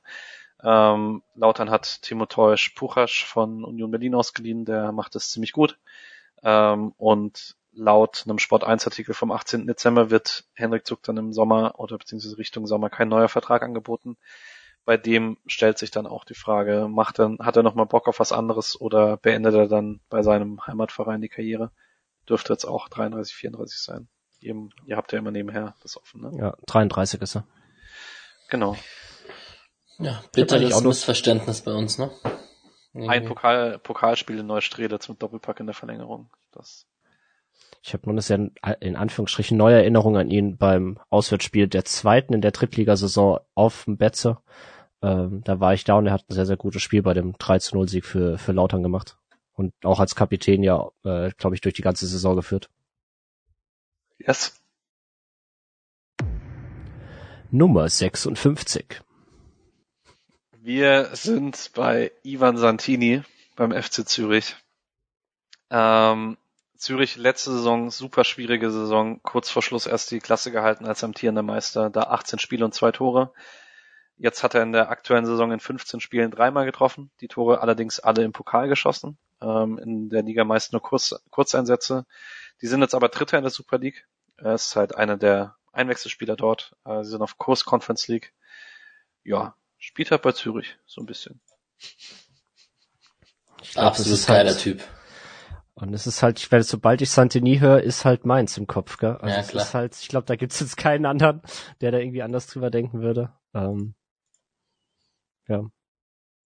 Ja, aber es ist krass, wie der sich nach der Freiburger Zeit gemacht hat. Der hat sogar fünfmal für Kroatien gespielt, also für die A-Nationalmannschaft. Ja. Belgien zerschossen, eine Zeit lang. Ja, Mann. Richtig cooler Dude. Ja. In, in, Belgien 101 Spiele, 51 Tore in der Jupiler Pro League. Oh Gott. Das ist eine starke Quote, ey. Besser als Boniface, glaube ich. Krass. Ja, ja. Cooler Typ. Hoffentlich Voll. dürfen wir noch ganz oft über ihn reden und an Mainz zurückdenken. So einen kurzen Moment Nostalgie. Ja. Nummer 32. Da verbirgt sich überraschend nicht Vincenzo Grifo, sondern Kisho Yano. Ähnlich der, gut. Ähnlich gut. Ähm, der beim Toshigi SC immer noch in der zweiten japanischen Liga spielt.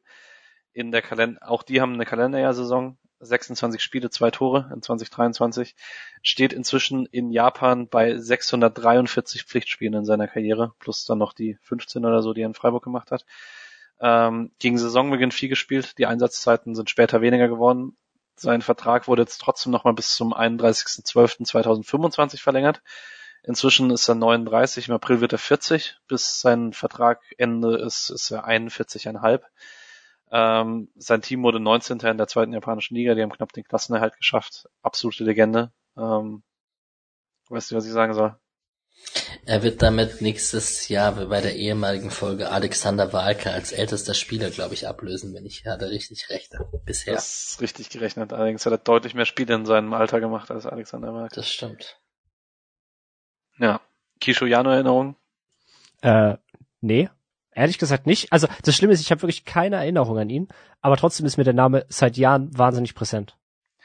Ich, ich kann es gar nicht erklären, warum, aber es ist total. Ich weiß, dass er auf St. Pauli ein Tor von CC vorbereitet hat mit einem, mit einem Kopfball. Das ist meine einzige Erinnerung an ihn. Naja. Nummer 51. Da bleiben wir in Ostasien äh, und gehen zu Changhun Kwon, der bis zum 26. Juni bei äh, Gimcheon Sangmu war, bei dem äh, Militärclub für die hat er neun Spiele, zwei Tore und eine Vorlage. Und nach der Rückkehr ist er zurück zu Suwon Blue Wings und hat dort keine einzige Kadernominierung gesammelt seitdem. Seit das war noch eine halbe Saison, ist auch seit Ende 22 nicht mehr in der Nationalmannschaft aufgetaucht. Ich konnte auch nicht mehr finden zu ihm. Ich bin gespannt, wenn die 24er Saison losgeht in der K-League, ob er dann irgendwo wieder auftaucht, aber ich bin jetzt auch des Koreanischen nicht mächtig. Ich war dann nicht so fähig, tief in Quellen einzusteigen. Falls irgendjemand von euch äh, Koreanisch beherrscht und weiß, was mit Jang Kwon los ist, gebt mir Bescheid und fragt, sagt mir, wann er wieder nach Freiburg kommt. ich habe den geliebt, als er hier war, er. Das Erfüllt so auch den kleinen Tripler-Typ, ne? Ja, ja, ist wirklich, ja, wie das passt wieder alles. Äh, und dann auch wieder, wieder eine Mainz-Erinnerung, gell? Aber die bei dem Auswärtsspiel, äh, das Tor von ihm und so, das war so ein geiles Spiel. Ähm, ich weiß nicht, das war, war doch auch doch, dass er ein Jahr später, als eigentlich erst angedacht, erst zu uns gewechselt ist. Wir, waren ja schon wahnsinnig früh dran, hatte er, glaube ich, den Kreuzbandriss oder irgendeine nee, Verletzung. Nackenbruch. Na, ah, stimmt. Nackenwirbel ja. gebrochen, ja, genau. Stimmt. Ähm, ja. Und dann halt kam diese blöde Militärgeschichte halt dazwischen, was dann halt zwangsläufig beendet hat, die Story hier. Ähm, ich, ich hab den wirklich immer super gerne gemacht. um Misha hier zu ersetzen, Auswärtsspiel in Köln, dass man 4-0 verloren hat, 75 Meter Diagonalball von Robin Koch, Quon nimmt den Volley und setzt ihn an die Latte. Hätte das schönste Tor der Vereinsgeschichte werden können. ah, ja, good times. Nummer 94. Da finden wir jemanden, der aktuell keine so good times hat, nämlich Mark Flecken beim FC Brentford. Ähm, da sind die Statistiken nicht mehr ganz aktuell, da müssten seitdem wahrscheinlich nochmal zwei Spiele ins Land gegangen sein, aber ähm, ist vom Stand 18.12. Ähm, hatte zu dem Zeitpunkt 17 Spiele und 23 Gegentore, dreimal zu null. Ähm, es gab anfänglich ein bisschen Ungewissheit, ob David Raya jetzt doch noch bleibt. Der ist dann aber zu Arsenal gewechselt und er war dann Nummer eins. Und dann hatte Flecken eine wirklich unbequeme Halbserie. Ähm, es gab Kritik bei Teilen der Fans, vor allen Dingen die Nummer zwei von äh, Brentford ist Thomas Strakoscha und die albanische Internet-Community hat sich äh, zusammengetan, um Mark Flecken zu jagen. Da gab es dann noch Morddrohungen äh, auf Instagram und sowas, die er öffentlich gemacht hat. Ähm, er ist außerdem in der Nationalmannschaft weiter nicht die Nummer eins und er war eben Ende Dezember in der Safe Percentage bei 63,2 Prozent. Und bei minus 6,8 Poster Expected Goals ist jeweils der schlechteste Wert aller Premier League Stammkeeper. Also er tut sich noch sehr schwer dort anzukommen. Jetzt hatte er, seitdem ich die Statistiken herum habe, zwei solide Spiele für Brentford. Ich hoffe und glaube, dass er sich noch stabilisiert und dass er sich nicht in diese Reihe einfügt von Torhütern, die es außerhalb von Freiburg nicht schaffen. Ja, bei Mark Flecken würde ich es gönnen. Trotzdem waren die zwei ähm, Spiele, äh, die es seitdem dazu kamen, sieben Gegentore ähm, mit einem 1-4 und 3-1. Also bei, bei Brentford läuft's halt allgemein diese Saison nicht wirklich gut. Ähm, deswegen kann man nicht alles auf ihn wahrscheinlich hauen. Ähm, aber ich glaube, er hätte sich auch einen besseren Start in seine englische Laufbahn äh, gewünscht. Ja. Nationalmannschaft, EM, wie sieht's da aus?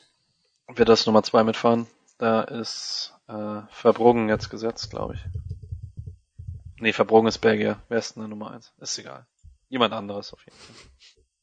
Krul wahrscheinlich mit 80. Nee, nee, es ist, es ist ein junger Torhüter. Es ist tatsächlich, wir haben jetzt einen Talentierten, der nachkommt. Der ist Verbruggen ist übrigens äh, Ach, Niederländer. Verbruggen ist also. Niederländer. Der spielt nur in Belgien, ne? Äh, der spielt bei West äh, Brighton und Hove Albion. Ah, okay, dann vergiss Fußballfachwissen, Patrick. Sehr gut. Ja, ist echt verbesserungswürdig. Mann, Mann, Mann, hey. Der Schöne. Ja. Nummer 43. Da finden wir Stefan Mitrovic, der immer noch beim FC Getafe unter Vertrag ist. Ähm, der hat Anfang des Jahres den Stammplatz verloren und hat sich dann im Laufe der Rückrunde zu, zurückgekämpft und am Ende mit Retafe mit Hauen und Stechen den Klassenerhalt geschafft. War dann Stammspieler zum Saisonstart, hat da auch zwölf Spieler, ein Tor und eine Vorlage, hat eigentlich echt ganz ordentlich Statistiken äh, und hat dann aber trotzdem ab Anfang November seinen Platz verloren. Äh, Retafe echt gute Innenverteidigerbesetzung. Die sind jetzt auch Achter in der Liga. Dritte Runde Copa del Rey erreicht, da kann man sich echt nicht beschweren. Also er vielleicht schon, weil er spielt jetzt halt fast nicht mehr. Aber ja, da geht's jetzt auch langsam Richtung Karriereende wahrscheinlich. Ich fand den immer super geil, als ja. er hier war. Also ich weiß nicht, der hat ja gar nicht so lange, war ja gar nicht so lange hier und hat gar nicht so viel gespielt. Nur die Abstiegssaison. Aber ey, den fand ich so großartig irgendwie. So ein richtiger Brecher-Innenverteidiger einfach. So traurig. Die Abstiegssaison ist so traurig. So viel, so viele coole Geschichten, die nicht zu Ende erzählt wurden. Ne? Ja. ja. Ja. Gehen wir vielleicht weiter. Mhm. Nummer 95. Apropos Abstiegssaison. Marc Oliver Kempf war damals auch Innenverteidiger. Der spielt jetzt bei der Hertha in Berlin. Äh, letzte Saison 32 Spiele, ein Tor, jetzt 15 Spiele und ein Tor in dieser Saison. Äh, es gab anhaltende Diskussionen in der Sommerpause, ob er jetzt bei der Hertha bleibt oder nicht. Das hat sich gefühlt wöchentlich geändert. Er war dann in der Zeit auch in der Liga nicht gut. Ähm, dann hat sich am 1. September der Wechsel nach Augsburg endgültig zerschlagen, der länger im Raum stand. Und nach diesem Ende des Theaters hat er sich deutlich stabilisiert und wurde dann neben Leistner, ich würde sagen, ab Anfang September kann man sagen, dass er einer der besten drei bis vier Innenverteidiger der zweiten Liga war. Am Anfang hatte er aber auch einen großen Anteil daran, dass Hertha so schlecht gestartet ist, wie sie es sind. Ähm, wie ist denn der Eindruck bei Hertha-Fans von Marc Oliver Kempf? Ich glaube auch wieder besser. Ähm, das mit dem Anfang der Saison und dass es da auch an ihm lag, habe ich auch mitbekommen. Ich schau gerade, ich find's nur nicht. War der nicht auch Captain eine Zeit lang? Aber irgendwie steht's bei mir nicht. Ich glaube, er war, ich glaube, er war letzte Saison und dann hat man durch das Theater wollte man jemanden zum Captain machen, der sich zu Hertha bekennt. Hat Marco Richter genommen, der dann zu Mainz gewechselt ist. Stark. ja, genau. Naja, dass er eigentlich ein Bundesliga-Innenverteidiger ist, sollte irgendwie uns allen klar sein, denke ich. Absolut. Die ihn kennen. Brutale Zweitligasaison damals gehabt für uns halt. Also das war eine brutale Bank und dann fing die Verletzung an irgendwann. Ja, aber einer der Spieler, der geblieben ist trotz Abstieg. Der, da gab es nämlich damals auch Gerüchte um Bundesliga-Vereine, die ihn mit seinem Talent gern gehabt hätten. Trotzdem fand ich den, den, äh, den Wechsel dann zu Stuttgart habe ich ihm irgendwie ein bisschen übel genommen, wenn ich ehrlich bin. Ja, irgendwie ähm, könnte man längere philosophische Sache draus machen, warum Fans irgendwie immer saurer sind, wenn Leute ablösefrei gehen, weil mir geht es auch immer so, obwohl es eigentlich komplett dumm ist, weil die haben einen Vertrag erfüllt und wollen nicht früher gehen. Ja. Naja. Nummer 19. Da ich fand, heute war nicht der Zeit noch für eine längere philosophische Diskussion, deswegen bin ich da nicht drauf. Nee, nee, deswegen, ja, eben, ich, ich, ich habe ja auch gesagt, mach mal besser nicht, aber. den den, den lasse ich nicht liegen, den Gag. Ja. ja. Äh, die 19 haben wir Philipp Zulechner. Der hab, den habe ich jetzt nur noch mal reingenommen, der hat dieses Jahr erfüllt eigentlich die Kriterien nicht. Aber ich finde, man sollte jedem Spieler so einen kleinen Abschluss geben. Der war das erste Halbjahr vereinslos und hat dann im, erst im Juli seine Karriere offiziell beendet. Deswegen das war's mit Philipp Zulechner und der mysteriösen Verletzungsgeschichte in Freiburg. Mhm. Auswärtsspiel in Dortmund, da erinnere ich mich noch dran. Aber das war auch so gefühlt die einzige Erinnerung, die ich an ihn habe. Die, ich glaube, sein einziger Startelf-Einsatz war, müsste das gewesen sein damals. Ähm, ich, ich, fand, ich war irgendwie damals sehr gehypt von ihm. Ich weiß aber gar nicht, warum, weil er hat ja nie, ich, ich kann es dir wirklich nicht sagen. Weil er in Österreich alles zerschossen hat und da das war, glaube ich, das erste richtig lange Transfertheater, das dann positiv für den SC ausgegangen ist. Naja. Ja, dieses Infekt steht ja da bei Transfermarkt auch drin. Mhm. War schon eine wilde Geschichte alles. Ja. Nummer 22. Da sind wir bei Andy Hoti, der letzte Saison äh, von Inter Mailand dann die zweite Mannschaft verdienen war, ist dann im Sommer zum ersten FC Magdeburg gewechselt, man hörte, dass Freiburg ihn auch gerne behalten hätte und ihm dann auch äh, Übergangsmöglichkeiten in die Profis gegeben hätte. Die zweite hätte ihn sehr dringend gebraucht. Und er hat jetzt auch nicht den glücklichsten, den glücklichsten Schritt gemacht, weil er hat zehn Spiele gemacht für Magdeburg. Das meiste war nur sporadisch. Am 17. Spieltag mal wieder in der Startelf. Ähm, die sind 13. der zweiten Liga. Ähm, genau, mal schauen, ob da mehr kommt in der Rückrunde. Bis jetzt hat sich das nicht so richtig gelohnt bei uns eine Bank gewesen. Also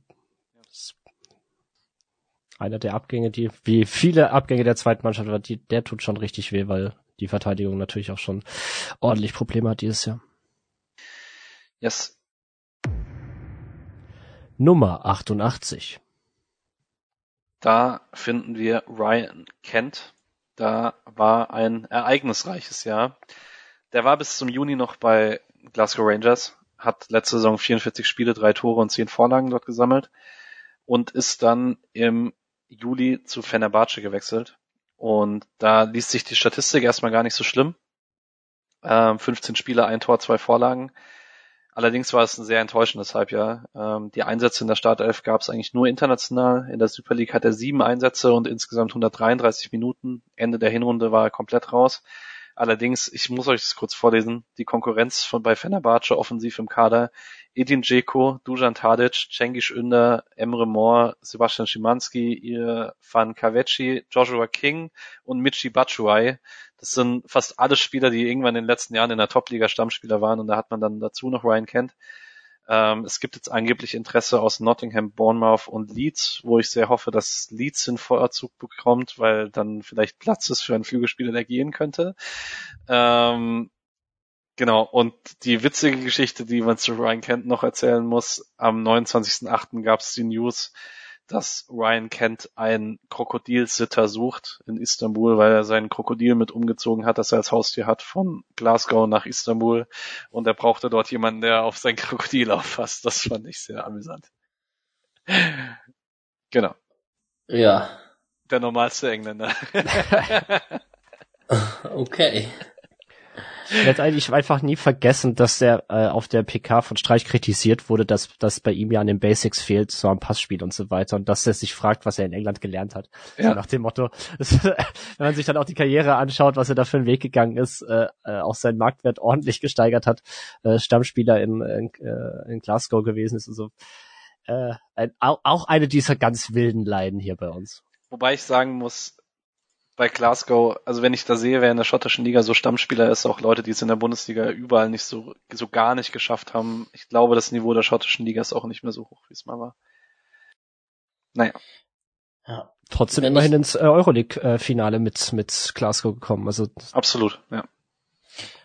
Du hast den Namen Cengiz Ünder vorhin erwähnt, dann wollte ich nur mal kurz in die Transfermarkt, in den Transferwinterkerbe reinschlagen. Naja, tschüss, weiter türkische Nyonto. Ja. Nummer 39. Wir landen bei Niklas Hoffmann. Das ist, glaube ich, der letzte richtig unbekannte Name auf der Liste. Der hat auch für die zweite Mannschaft gespielt, ähm, in der Saison, bevor man aus der Regionalliga aufgestiegen ist. Ähm, spielt jetzt beim SV Horn in der zweiten österreichischen Liga. Ist dort Stammspieler in der Innenverteidigung diese Saison 14 Spiele, vier Tore, weil er äh, sehr torgefährlich ist nach Standards. Man ist aber letzter der zweiten österreichischen Liga. Genau, das war schon dazu. Ich kannte ihn nicht und deswegen gehe ich mal davon aus, dass ihr ihn auch nicht kennt. No offense. nee, nee, schon richtig. Nummer 6. Da sind wir bei Michael Langer. Das ist, glaube ich, der Spieler, bei dem es am längsten her ist auf dieser Liste, dass er einen Einsatz für den SC Freiburg hatte. Er oder mhm. Walke, ich bin mir nicht ganz sicher. Ähm, FC Schalke 04. Ähm, letzte Saison ohne Einsatz, diese Saison drei Spiele und sieben Gegentore, am äh, nochmal einen Vertrag verlängert gehabt bis äh, 24 und hatte den sehr coolen Moment, dass er gegen Magdeburg eingewechselt wurde, nachdem Schalke Fährmann und Müller verletzt raus hatte und dann Hekeren, der junge äh, Torhüter gespielt hat und er dann als vierter Torwart eingewechselt wurde und in der Nachspielzeit eine überragende Parade hatte, um den Sieg festzuhalten. Danach hat er zwei Spiele, in denen es ein bisschen Gegentore gesetzt hatte, aber ja, nochmal drei Spiele gemacht. Wichtiger Kaderspieler seit Jahren auf Schalke. Ähm, nicht, dass das arg viel nützen würde. Ähm, genau. Man hat sich zum Ende der Hinrunde allerdings etwas stabilisiert auf Schalke. Mal schauen, was in der Rückrunde passiert. Meister mit dem VfB, Meister mit uns in der zweiten Liga, Meister mit Schalke in der zweiten Liga. Passt? Yes. Nummer 11. Die Nummer 11 spielt auch in der zweiten Bundesliga und heißt Luca Itter, spielt bei der Spielvereinigung Kräuter Fürth eine weitere Günther-Leiche.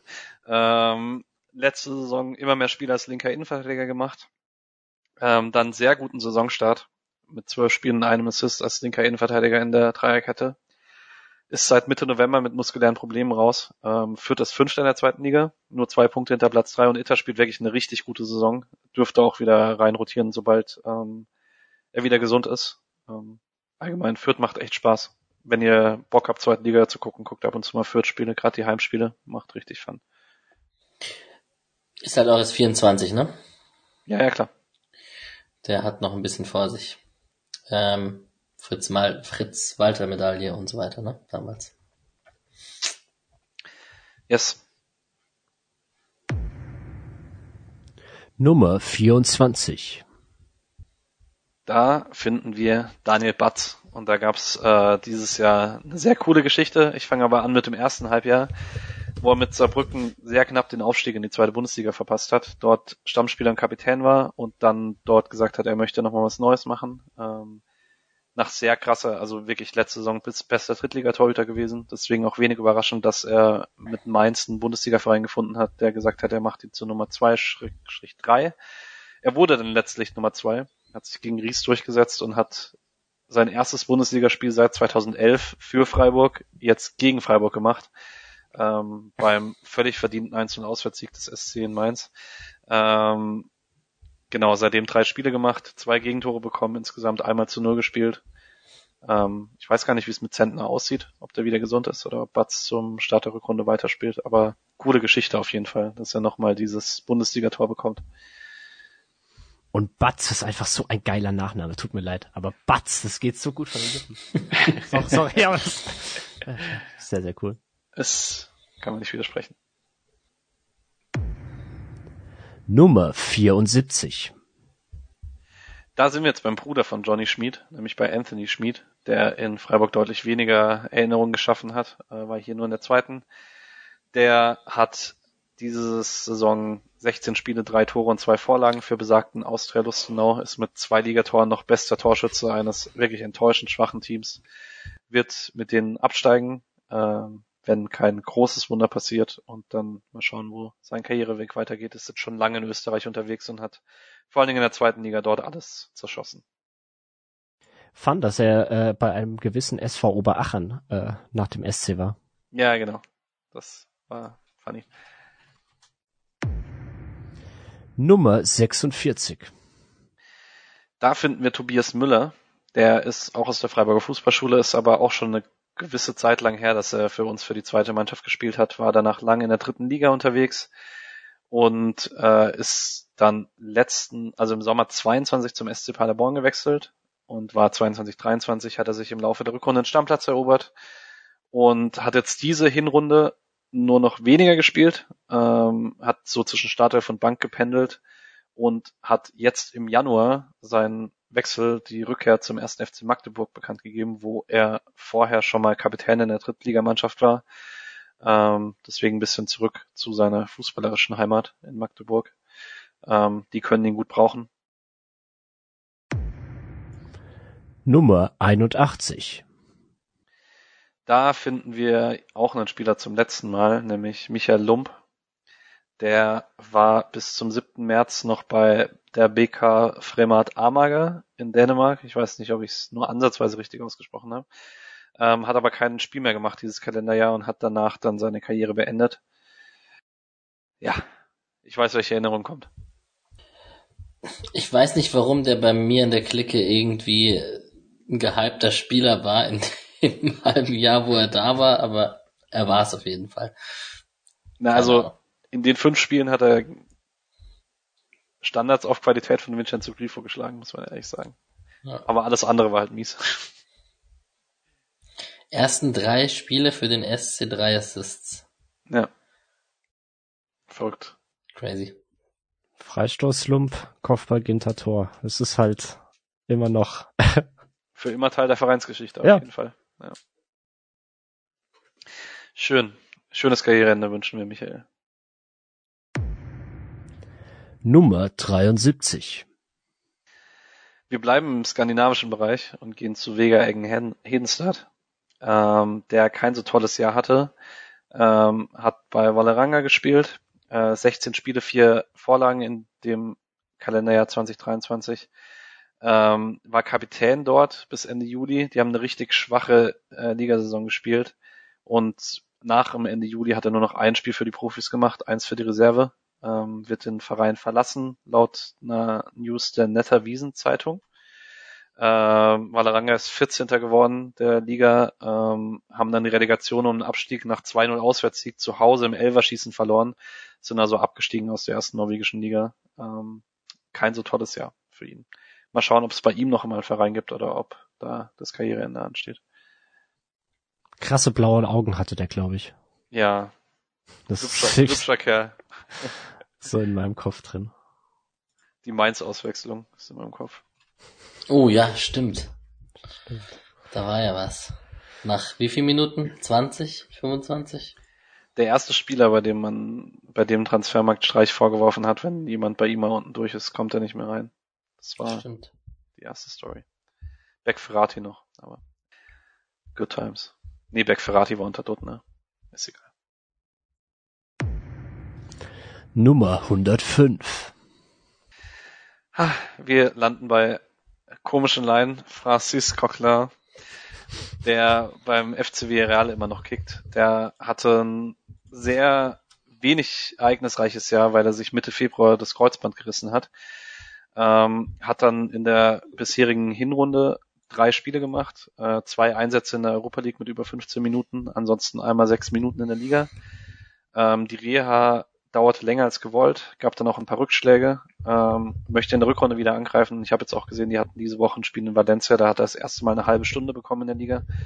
Villarreal kann ihn auch brauchen, weil die sind 14. in der Liga, äh, sind drei Punkte vom Abstiegsplatz. Ähm, allerdings Achtelfinale in der Europa League direkt erreicht. Wenn wir also Lens schlagen, könnten wir auf Francis Coquelin im Achtelfinale treffen. Alter, einer der, auch so einer der Spieler, wo ich mich heute noch frage, wieso zur Hölle er auf den linken Außenbahn eingesetzt wurde.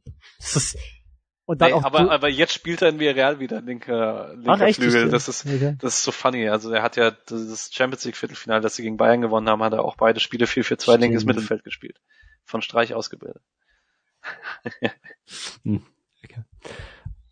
Aber ja, auch so einer der, der, ja. der Euroleague-Saison halt irgendwie. So ganz skurril, sehr viel Spielzeit bekommen äh, und eigentlich nie glücklich gewesen. Aber das wäre doch echt Full Circle, wenn man in der Euroleague gegen Francisco klar spielen würde. Auf jeden Fall. Und dann, dann zeigt der Streich, was er alles gelernt hat auf der linken Außenbahn. Ah. Ja. Toll. Mich würde ja echt bei den Kens und Coquelins wird mich ja echt interessieren, wie so die, wie die sich, wie die sich verstehen mit Streich, wenn man sich treffen würde oder so. Überhaupt, wie so die, die Erinnerungen so sind. Also so allgemein im Verein, in der Stadt, wenn du dann halt weißt, du bist nur ein Jahr da oder so, dann läuft sportlich nicht. Hat man da dann überhaupt noch so die Motivation, sich da auch richtig reinzufuchsen beispielsweise? Ey, der hatte so gute Jahre bei Arsenal. Ja, total. Cooler Dude. Nummer 42. Wir landen bei Vincent Vermey der bei Fortuna Düsseldorf die zweite Liga zerlegt. 18 Spiele, 10 Tore, eine Vorlage. Äh, kleine Anpassungsprobleme zum Saisonstart und dann sehr dominant als Wand- und Abschlussstürmer für die Fortuna. Steht bei plus 4,4, äh, wenn man Tore minus Expected Goals rechnet, ist damit Erster der zweiten Liga. Und das finde ich tatsächlich die weirde Statistik, weil dass er als Wandstürmer in der zweiten Bundesliga funktioniert, finde ich jetzt nicht mehr so überraschend. Aber mein Gott, also ich weiß, er hat die zweite Mannschaft oft gerettet, aber was der an Chancen liegen lassen hat in der dritten Liga, dass er jetzt der effizienteste Stürmer in der zweiten Liga ist, hätte ich nicht kommen sehen. Ähm, sehr, sehr krasse Hinrunde. Bin gespannt, ob er das halten kann. Machen wir die Diskussion auf, oh Gott, nimm, hätte man ihn gebraucht in der ersten Mannschaft? Ich glaube immer noch, dass das in der Bundesliga nicht reicht. Vielleicht straft er mich nächstes Jahr Lügen, aber ich sehe es Ach, nicht. niemals. wirklich nicht. Glaube ich auch nicht so der Terodde-Typ im Zweifel, der dann in der zweiten Liga noch sehr gut funktioniert und dann irgendwann ist das Tempo zu hoch. Ja, vielleicht haben wir auch Unrecht, aber ich sehe es nicht. Nummer 61. Hier steht nochmal Ikusoma, den habe ich ehrenhalber hier drin gelassen, damit wir auf jeden Fall über ihn sprechen. Haben wir ganz am Anfang gemacht. Äh, ich denke nochmal daran, wie sein Ball mit links in Köln in den Winkel fliegt und dann bin ich glücklich. Geiles Tor. Nummer 10. Da finden wir Tim Kleindienst beim ersten FC Heidenheim. Da kann man sehr krass über dieses Kalenderjahr sprechen. Letzte Saison, zweite Liga, 34 Spiele, 25 Tore, 7 Vorlage. Aufgestiegen mit Heidenheim, Torschützenkönig. Dann sehr überzeugend in die Bundesliga gestartet zuletzt mit ein bisschen einem kleinen Loch, dafür aber dann gegen Freiburg wieder sehr gut. 17 Spiele, 7 Tore, 2 Vorlagen. Ähm, witzigerweise führt er in zwei Statistiken die komplette Liga an. Äh, Paddy, du darfst mal raten, in welchen beiden. Alex sieht's gerade. Boah, keine Ahnung. Äh, echt, kein Blasenschimmer. Er ist einmal erster bei den Misscontrols, also bei den äh, schlechten äh, Ballkontrollen mit 52. Er ist aber auch Erster im Punkt gewonnene Kopfballduelle mit 81 und das ist sehr krass, weil normalerweise ist das eigentlich immer ein Innenverteidiger. Deswegen ähm, sehr cool. Ja, und trotzdem schafft er es dann gegen SC äh, einen, einen krassen äh, äh, äh, Seitenwechsel zu machen, quasi während dem Vollsprint vorbeizuziehen, reinzugehen. Perfekt. Alter, ich find's, ich find's krass. Ich, ich fand damals zu SC-Zeiten, ich war nie Kleindienst-Fan. Ich fand ihn immer ganz schlimm weil das ist so, so von so der Art, so dieser so, so ein langer, schlachsiger Stürmer irgendwie und dann hat der Nils damals äh, die Zeit weggenommen, damals habe ich gedacht, wieso kriegt jetzt die, die Spielzeit, das ist ja total, das ist ja nix, der verstolpert ja jeden Ball. Ähm, aber krass, wie er in Heidenheim wirklich so sein Zuhause gefunden hat und jetzt auch mehrmals, wo er dann da war quasi. und halt auch so einschlägt, ähm, krass, hat mich eindeutig eines Besseren belehrt und äh, eine sehr, sehr coole Karriere einfach hingelegt. Spiele in Augsburg für Freiburg mit drei Assists. Direkt nach dem, in der Woche nach dem Schneespiel in Köln. Das wird für mich immer in Erinnerung bleiben. Ah, ja, ich mochte ihn sehr gerne in Freiburg. Ich bin immer noch traurig, dass das hier nicht funktioniert hat. Ich will ihn immer noch bei uns haben, nochmal. Ja, same. Wenn Gregoritsch in zwei Jahren aufhört, dann. Gehe ich mittlerweile auch mit. Nummer eins. Da sind wir endlich bei Kevin Schade. Ähm, beim Dass Kevin Brentford. Schade hier auf der Eins ist, ist so geil, ich kann es gar nicht anders sagen. ähm, genau. 22, 23 lasse ich außen vor, das hatten wir noch im Leihspielersegment. In der laufenden Saison jetzt hat er sechs Spiele für Brentford und ein Tor, äh, hat sich richtig reingespielt in die Mannschaft zum Saisonstart, sein erstes Premier League Tor gemacht und dann beim Aufwärmen fürs Heimspiel gegen Everton einen Muskelabriss an den Adduktoren geholt. Ähm, aktuelle Prognose, dass er im Februar zurückkommt. Ansonsten war er nur noch mal in Schlagzeilen, weil er sich stabilerweise von seinem Berater Mike Bartel wegen einer sexistischen Äußerung getrennt hat. Ähm, hoffe, er wird wieder gesund, weil das zum Saisonstart war sehr vielversprechend und Brentford könnte ihn aktuell wirklich brauchen. Ich finde, wir sollten an der Stelle aber auch nochmal festhalten, dass du ihn gerade falsch ausgesprochen hast, denn wie er ja selbst gesagt hat, äh, heißt er Kevin Shade. ähm, das wollte ich an dieser Stelle nochmal erwähnen. äh, ähm, nee, krasser Spieler. Ähm, ich ich würde es ihm echt wünschen, dass er seine Verletzungen oder halt, dass er verletzungsfrei bleibt und auch wirklich eine die Karriere wirklich durchstarten kann. Ähm, weil er ist halt einfach unfassbar talentiert, wahnsinnig athletisch. Ähm, es wäre bitter, weil gerade die Athletik, darüber kommt er viel in seinem Spiel. Ähm, das es wäre bitter, wenn, wenn so viel Verletzungen reinkommen, dass er das halt nicht mehr ausspielen kann. Ja, absolut, aber dass diese, diese Muskelsachen, wenn die so ein bisschen fortlaufendes Thema sind, dann wird es auf jeden Fall irgendwann auch verständlicher. Erstens, warum Freiburg die Ablöse jetzt mitnimmt und zweitens auch vielleicht, wenn er es bisschen selber als Risiko eingestuft hat, dass er sich möglichst früh diesen Premier League Vertrag sichern wollte, weil damit hat er halt ausgesorgt, egal ob er jetzt gesund bleibt oder nicht. Aber ich hoffe natürlich trotzdem, dass er gesund bleibt. Nummer 106. Wir sind bei Nico Hug. Der ist auch Freiburger Fußballspieler, war Linksverteidiger in der zweiten Mannschaft. Ähm, und ich glaube sogar auch noch in der Aufstiegs, im Aufstiegsjahr. Ich bin mir aber nicht ganz sicher, wann er weggegangen ist. Er spielt beim Hallischen FC. Nee, der müsste früher gegangen sein. Das müsste das Jahr mit, die Jahre mit Pius Dorn gewesen sein, wo Nico Hug in Freiburg gespielt hat. Der war, die waren nämlich dann zusammen in Vaduz. Egal. Hallechter FC 36 Spiele, ein Tor, acht Vorlagen letzte Saison, äh, jetzt 16 Spiele diese Saison gemacht, ist Stammspieler auf der linken Defensivseite. Die sind 16. in der dritten Liga, eine der Mannschaften, die Freiburg überholen müsste, wenn sie noch ein Wunder schaffen wollen in der Rückrunde. Genau, das Nico Hug. Vielleicht haben ein paar Leute Verbindung mit ihm, weil er halt aus Freiburg kommt, aus der Fußballschule. Nummer 54 da, ah, ich habe vorhin gesagt, keine unbekannten Namen mehr. Äh, wir landen bei Christus Albanes. Der war für ein Jahr in der zweiten Mannschaft des SC Freiburg, war zwischendurch dann bei Olympiakos Piraeus, richtig coole äh, Karriere, spielt jetzt beim FC Andorra. Der FC Andorra spielt in der zweiten spanischen Liga, wusste ich davor auch nicht. Ähm, hat letzte Saison 32 Spiele, vier Tore und fünf Vorlagen, ähm, war davor ausgeliehen von AEK Athen. Die haben dann die Kaufoption gezogen, der FC Andorra und dann hat er sich in der Sommerpause das Kreuzband gerissen, deswegen ist er in der aktuellen Saison noch ohne Einsatz. Ähm, genau. Ich vermute mal, ihr habt da keine Erinnerungen, ne? Das ist wirklich der Name, der mir am allerwenigsten sagt bisher. Ja, hm. bei mir genauso. Habe ich wirklich noch gar nicht gesehen. Wir machen weiter. Nummer 75. Wir sind bei Nico Schlotterbeck, der bekannterweise bei Borussia Dortmund spielt. Und dort eine sehr wackelige Saison 22-23 hatte. Zwar 39 Spiele, vier Tore, fünf Vorlagen, aber im Saisonschlusssport äh, den Platz an Mats Hummels verloren. Und wie die Saison geendet ist, wissen wir alle. Und dann ist auch dieser Start in die neue Saison. Er hat da 23 Spiele, ein Tor, eine Vorlage. Es gab am 4. September einen Bericht über einen Streit mit Edin Terzic in der Kabine nach dem ersten Spieltag. Dann gibt's am 9. September dieses Länderspiel gegen Japan, wo Flick ihn als Linksverteidiger aufstellt, das komplett im Desaster für ihn endet. Und dann ein bisschen unbemerkt von der Öffentlichkeit vielleicht auch gar nicht so schlecht, dass er danach nicht mehr in der Nationalmannschaft war. Gibt es eine deutliche defensive Stabilisierung. Er hatte nochmal ein Ausreißerspiel nach unten, aber eigentlich danach wirklich eine gute Hinrunde. Ähm, Passstatistiken so so gewohnt, spielt die, hat die drittmeiste progressive Distanz aller Spieler in der Bundesliga gespielt, also insgesamt zusammengerechnete Distanzen. Das ist natürlich Kranik Xhaka auf eins, warum auch nicht. Ähm, und ist auch auf Platz sechs der insgesamt angebrachten Pässe in der Bundesliga ähm, Defensivstatistiken ganz ordentlich. Also ich würde sagen, er ist auf dem richtigen Weg.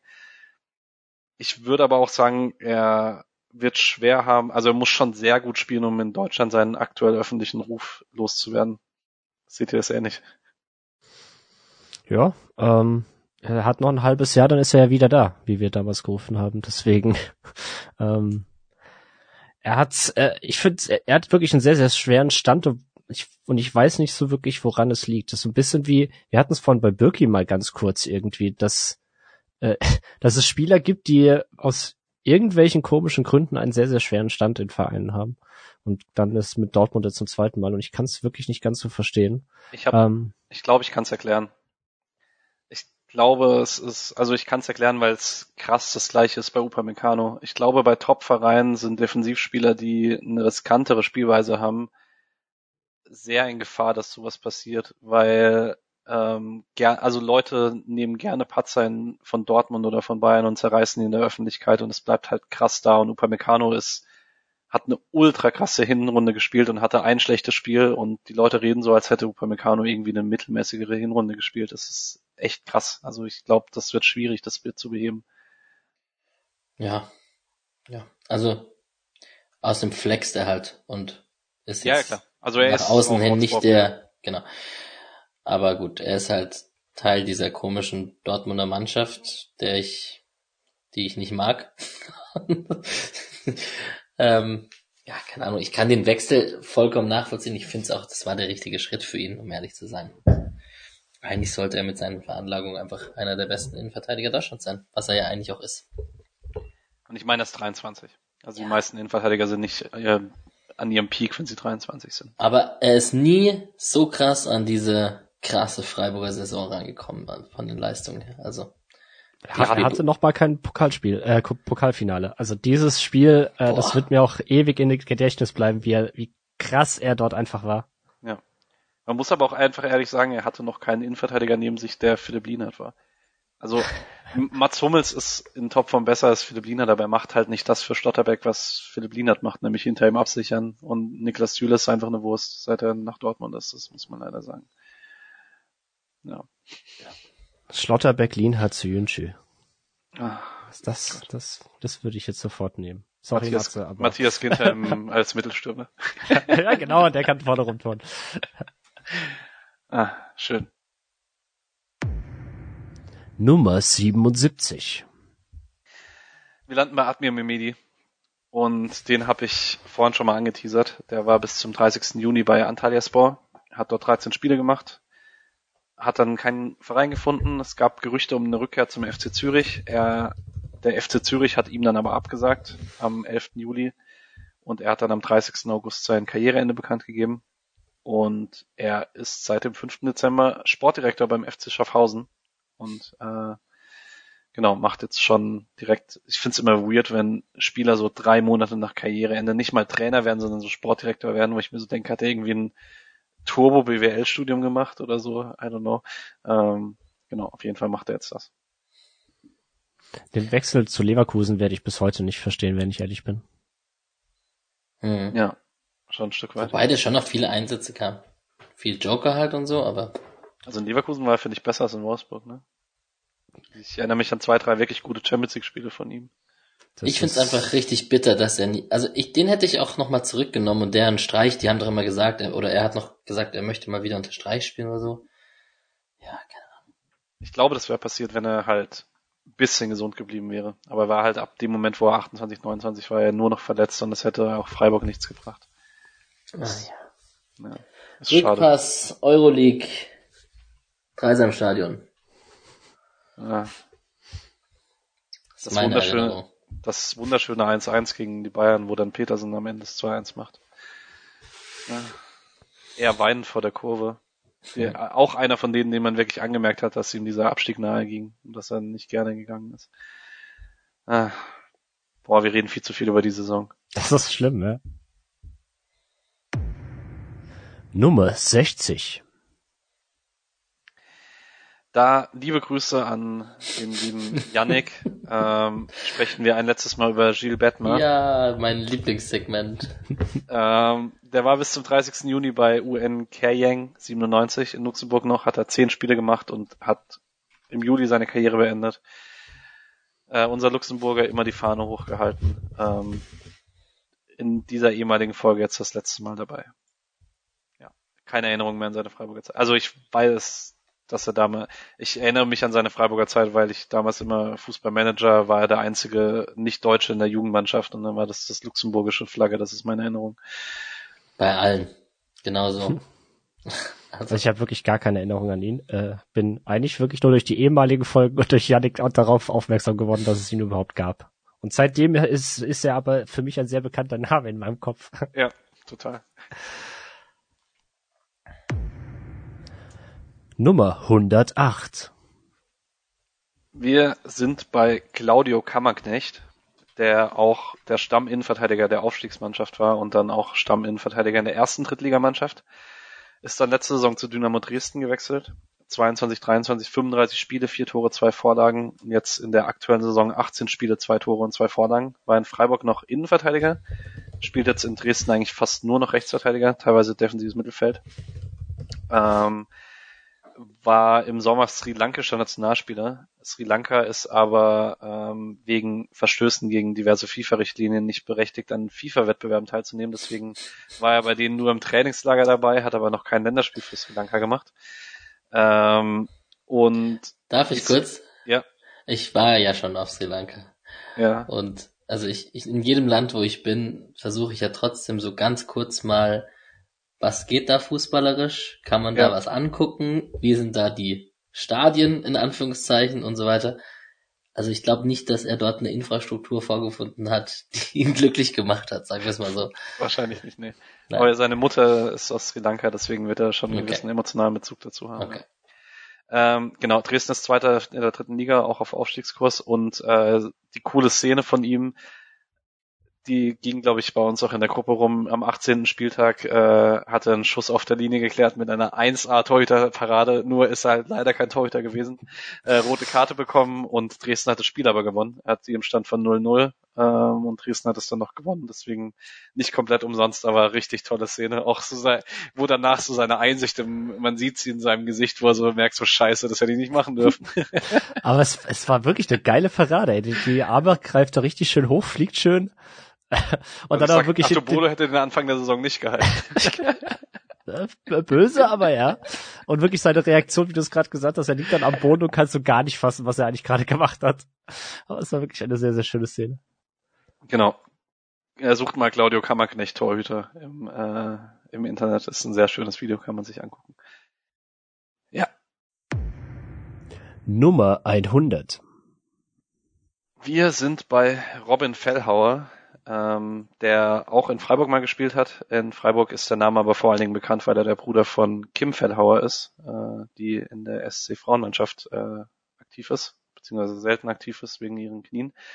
Ähm, der spielt beim SV Elversberg, ist mit Elversberg aufgestiegen, äh, als klarer Stammspieler, als Rechtsverteidiger, 34 Spiele, vier Tore, sechs Vorlagen ähm, und hat dann seinen Stammplatz in der zweiten Liga verloren als Rechtsverteidiger, weil er eine unglückliche Verletzung hatte und hat sich dann gedacht, ist mir egal, dass ich da jetzt keinen Stammplatz mehr habe und hat sich dann einfach auf der Sechs festgespielt, spielt seitdem defensives Mittelfeld, zwölf Spiele gemacht, ein Tor vorbereitet.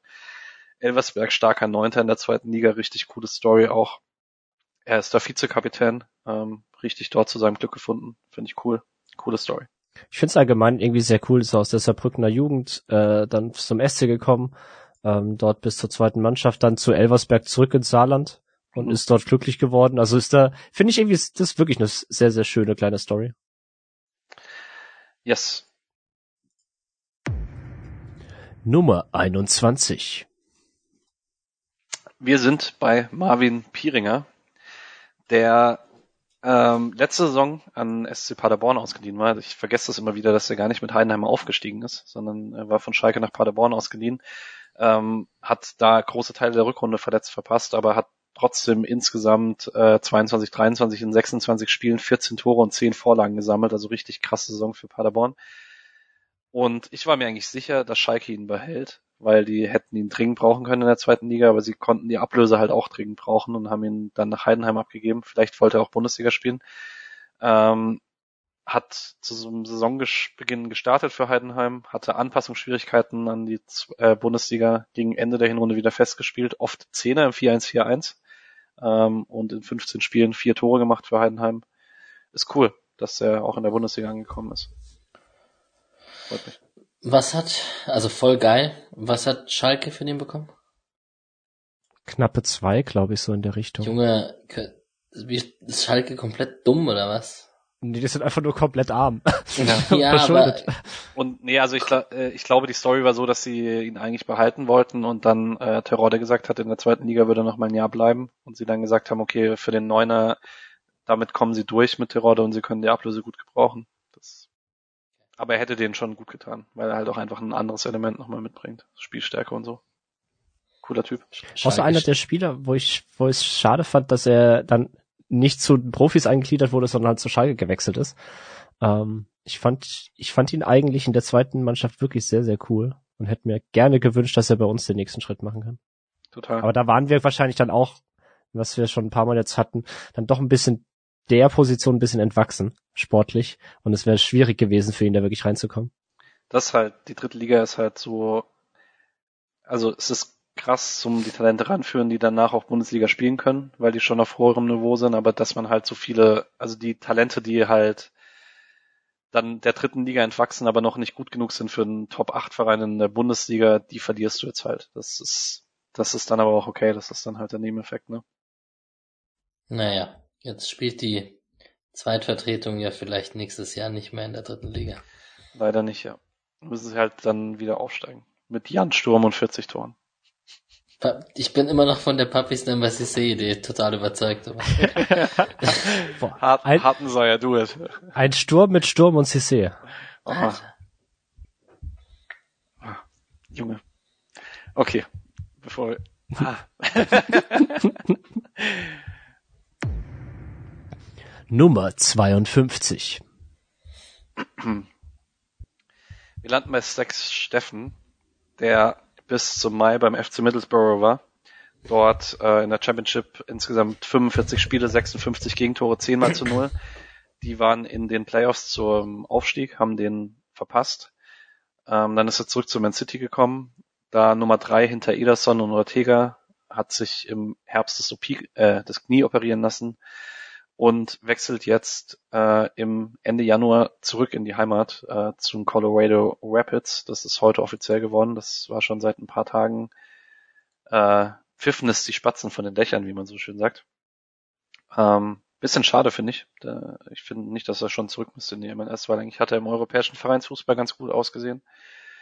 Jetzt ist es so, MLS steigert sich auch qualitätsmäßig. Ähm, darf er sich um Platz im All-Star-Game zusammen mit Roman Bürki prügeln. Ich fand es immer so geil, wie er plötzlich bei City in den Pokalwettbewerben im Tor stand und einfach damals der Keeper unserer zweiten Mannschaft war. Absolut.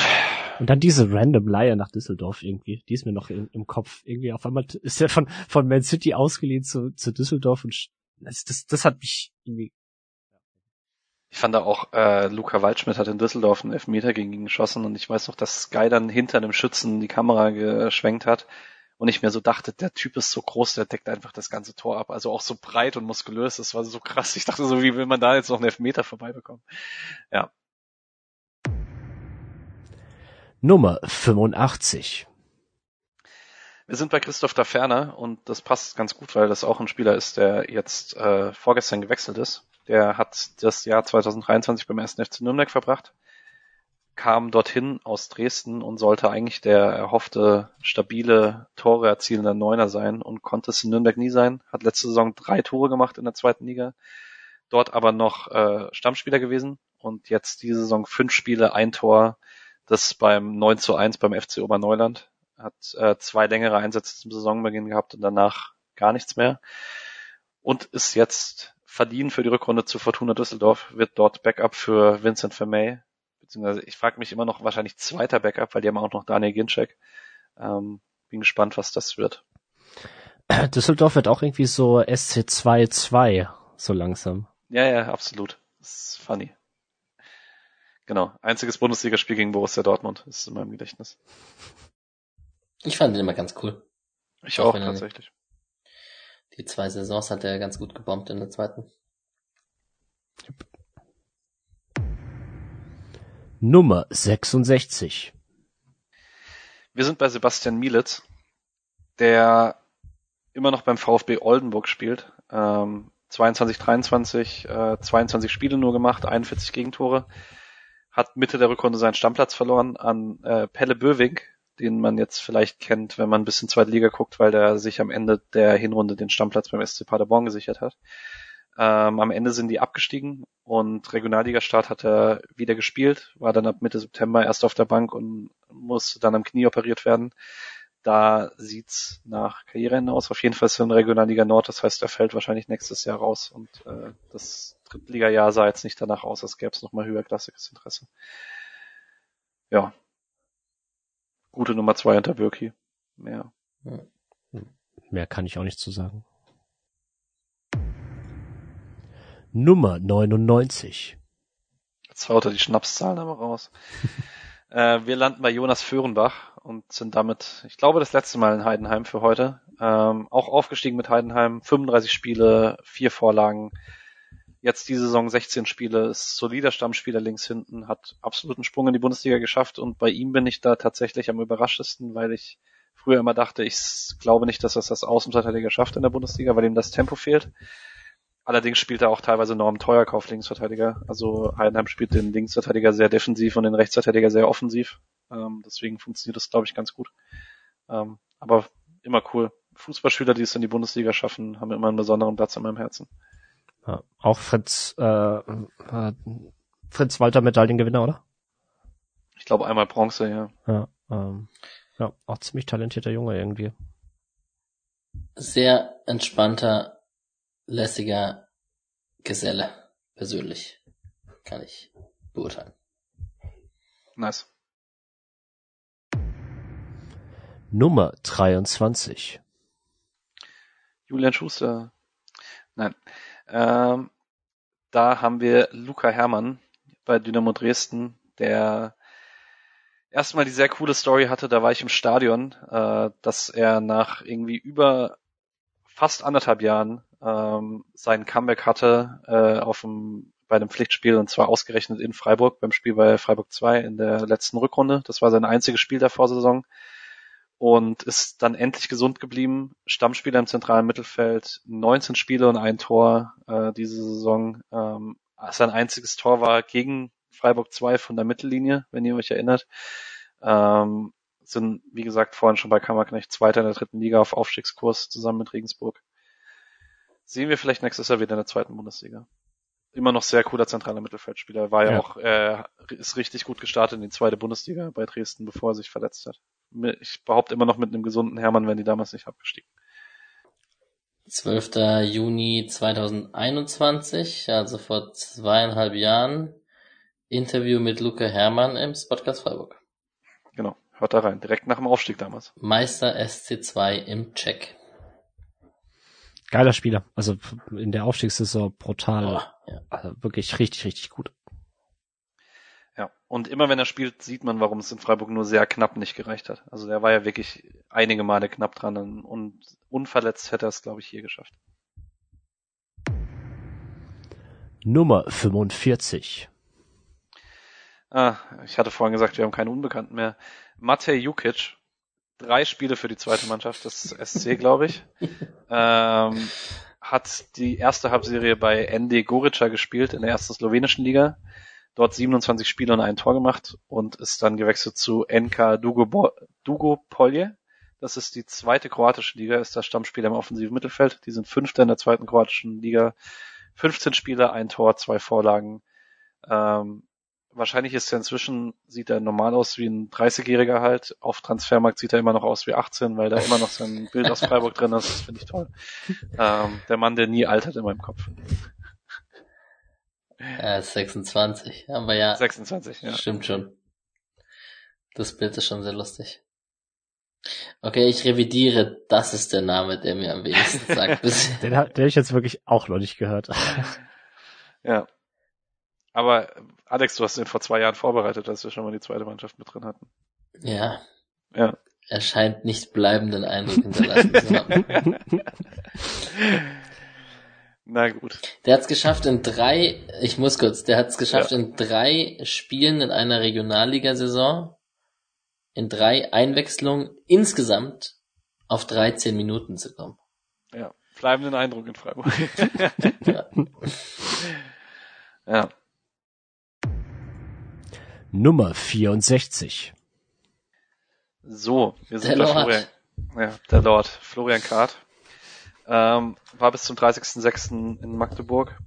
Ähm, verletzt ohne Einsatz die ganze Vorsaison, ist seit dem 1. Juli vereinslos. Es gab am 11. Juli mal einen Artikel, dass er ums Comeback kämpft, dass das Karriereende aber trotzdem droht, weil die Knie nicht mitmachen. Ähm, ich weiß nur, dass der liebe Felix, liebe Grüße, ähm, diese Saison, ich weiß gar nicht bei welchem Spiel, bei irgendeinem Auswärtsspiel eine Reihe vor ihm saß, ich glaube in Stuttgart. Ähm, wahrscheinlich tollste Erinnerung an diesem Auswärtsspiel. Ähm, genau. Mal schauen, ob er nochmal Fußball spielt im professionellen Bereich. Ich fürchte langsam nicht mehr. Sad.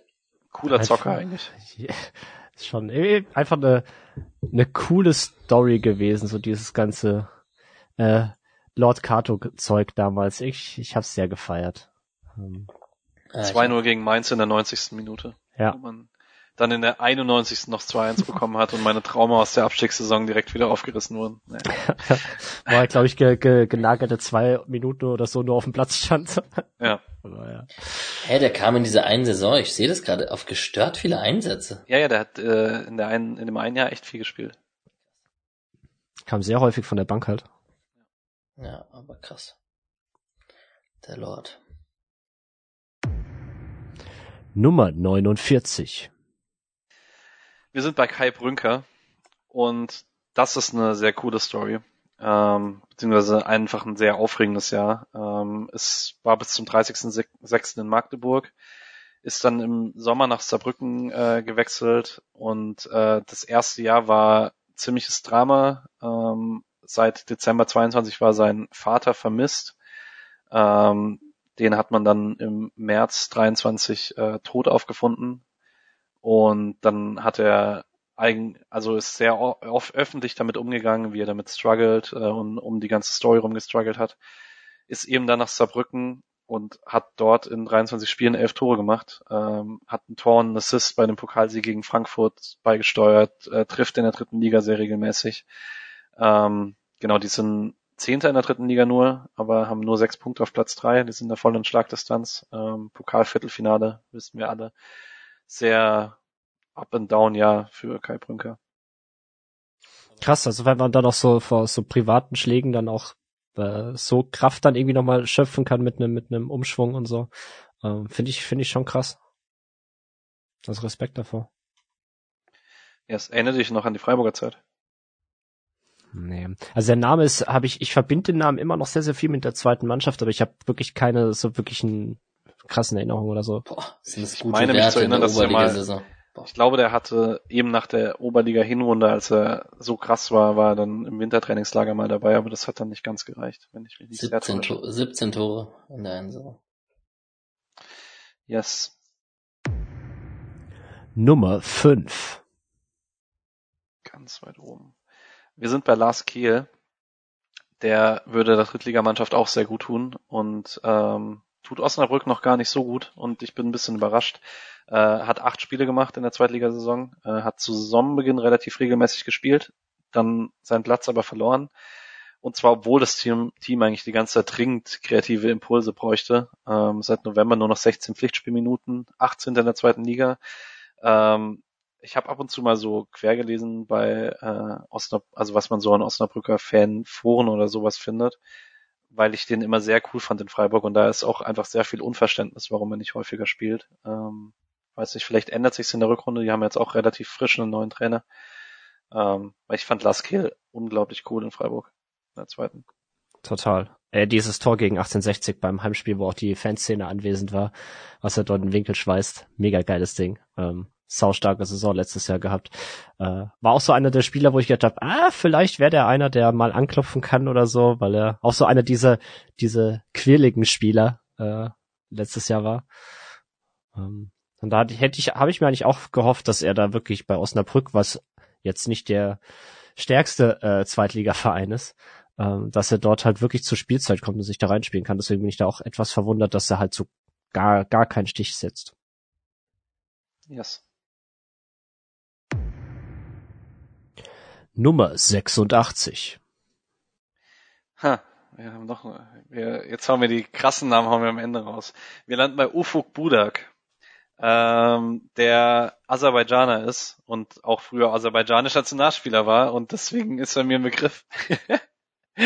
ähm, hat gar nicht so wenige Spiele für die zweite Mannschaft, aber halt noch bevor man die wirklich aktiv verfolgt hat, ähm, war auch Fußballspieler hier, ähm, kickt bei Erzurumspor FK in der zweiten türkischen Liga, die sind Zwölfter dort. Ähm, letzte Saison 14 Spiele gemacht, jetzt in der Hinrunde war er länger noch vereinslos, ist dann aber wieder zurück zum gleichen Verein, hat dort sieben Einsätze gesammelt in dieser Hinrunde. Ähm, ansonsten kann ich nicht arg viel sagen, außer dass er damals unter Berti Vogts für die aserbaidschanische Nationalmannschaft äh, debütiert hat. Krass. Also ich schaue 2010 bis 2012 bei Freiburg 2, 44 Spiele. Äh, ja. Da, da habe ich die zweite Mannschaft schlicht noch nicht verfolgt. So ehrlich muss ich sein. Same. Nummer 26. Da haben wir Alexander Ignowski. Der war bis zum 30. Juni bei Holstein, Holstein Kiel neun Spiele gemacht letzte Saison. Ähm, dann vereinslos ab dem 1. Juli. Wurde in Kiel noch extrem gelobt bei der Verabschiedung, wie wichtig er war für den Kader, ähm, auch für die Chemie im Team und so weiter. Ist aber seitdem vereinslos. Ähm, könnte jetzt auch Richtung Karriereende gehen, ne? Alter, Alexander Ignowski ist jünger als ich. Das hätte ja, das ich, also, der ist 32. Aber das hätte ich ja mal wirklich überhaupt niemals gedacht. Da hört es dann wirklich auf. Jetzt ist eine Grenze erreicht. ja. Zum Glück für dich sind wir beim vorletzten Spieler, ne? Weißt du, das, das Positive übrigens ist jetzt, äh, er ist älter als ich.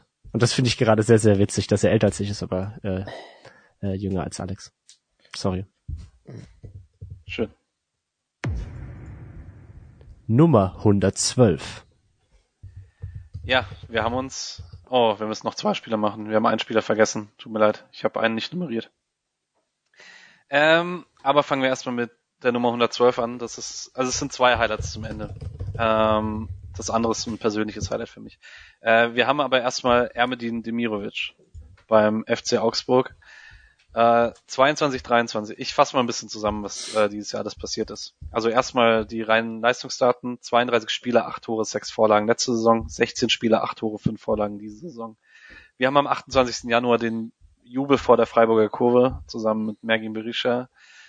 Dann am 1. Juni, nachdem Augsburg am letzten Spieltag mit mehr Glück als Verstand und weil Stuttgart noch dümmer war, äh, die Klasse gehalten hat, sagt er, er möchte mit Augsburg nächstes Jahr die Conference League angreifen. Am 10. Juli gibt's ein SGE-Interesse, das er aber absagt und sagt, er möchte in Augsburg bleiben. Dann wird er am 11.8. als Kapitän bestimmt, startet gut in die Saison. Am 28.8. gibt's Interesse aus Wolfsburg und Dortmund. Ähm, er ist die Ein-Mann-Offensive bei Augsburg. Es gibt einen Kicker-Artikel, in dem er erzählt, wie viel er sich in der Führung eines Teams von Christian Günther abgeschaut hat. Und jetzt gegen Ende des Jahres wieder Berichte über Interesse von diversen Bundesliga-Teams, unter anderem von Eintracht Frankfurt krasses Jahr. Ja. Ja, ich bin Fan. Trotz Elfmeter und trotz ähm, Pokalfinale und so. Ähm, ich fand ihn damals cool. Ich habe ihn damals als Freiburger Ibrahimovic gefeiert. Leider wurde es nicht so krass mit dem Durchbruch, aber das, was er in Augsburg macht, nötigt mir Respekt ab. Und dass er ein guter Bundesliga-Stürmer wird, konnte man, glaube ich, erahnen, aber er zeigt jetzt auch. Und ich glaube, der bleibt auch nicht mehr lange bei Augsburg. Er hat alles richtig gemacht mit dem Wechsel. Also der Wechsel von Gregoritsch und, oder der Tausch man kann halt wirklich sagen, dass es für beide Spieler die beste Idee war, äh, das zu machen. Demi konnte dort komplett nochmal neu starten äh, und jetzt eigentlich das endlich abrufen, was er eigentlich schon häufig auch bei uns angekündigt oder äh, was sich gezeigt hat, dass er halt schlicht ein sehr, sehr guter Spieler sein kann. Äh, bekommt das Vertrauen, hat sich da richtig reingespielt. Ähm, Marktwertsteigerung ist krass, wenn man sich das angeschaut, dass er jetzt irgendwie bei 20 Millionen steht. Ähm, Riesenrespekt äh, davor. Äh, trotzdem äh, kriege ich die Vollkrise, wenn er gegen uns spielt. Äh, seit, seit dem Januar, da ist es vorbei. Aber das ist ja dann auch vollkommen okay, wenn das quasi dann passiert. Ähm, nee, äh, krass. Freut, freut mich für ihn persönlich einfach ziemlich. Nehmt ihr ihm diesen Jubel so böse? Was, ja, ich weiß nicht. Das ist, das ist nicht rational erklärbar, aber wenn man direkt davor gestanden ist, quasi, Klar. ähm, Ich finde, das ist viel harmloser und finde ich viel lustiger und viel, pff, kann ich drüber hinwegsehen als, keine Ahnung, dass Oliver Baumann zu Hoffenheim wechselt oder so. ja gut, die, die, Stufe ist es nicht, da gebe ich dir recht, aber es reicht, um, äh, um im Stadion zu pöbeln, sagen wir es einfach so. Keine Ahnung. Das musst du, musst du mir lassen. So, will- Ich brauche doch irgendwelche Feindbilder. Man hat Ja. doch eh so weniger als Freiburger, deswegen jetzt lass, lass mir doch welche. Ja, Okay. Ähm, ich mache noch einmal den hier. Nummer 113. Genau. Und dann schließen wir ab mit demjenigen, bei dem mir gerade aufgefallen ist, dass ich ihn tatsächlich in der Vorbereitung auch vergessen habe. Und ich schäme mich sehr dafür, weil ich über keinen ehemaligen Freiburger so viel geschrieben habe diese Hinrunde wie über Philipp Treu äh, beim FC St. Pauli. Äh, letzte Saison Kapitän der äh, Drittligamannschaft. Ähm, zu Saisonbeginn meistens eingewechselt und äh, rechts ein bisschen hinter Saliakis äh, nicht wenig überraschend zurückgeblieben und hat sich dann links als Schienenspieler reingespielt ins Team und spielt eine richtig, richtig coole Saison äh, gegen Karlsruhe, Last-Minute-Siegtreffer.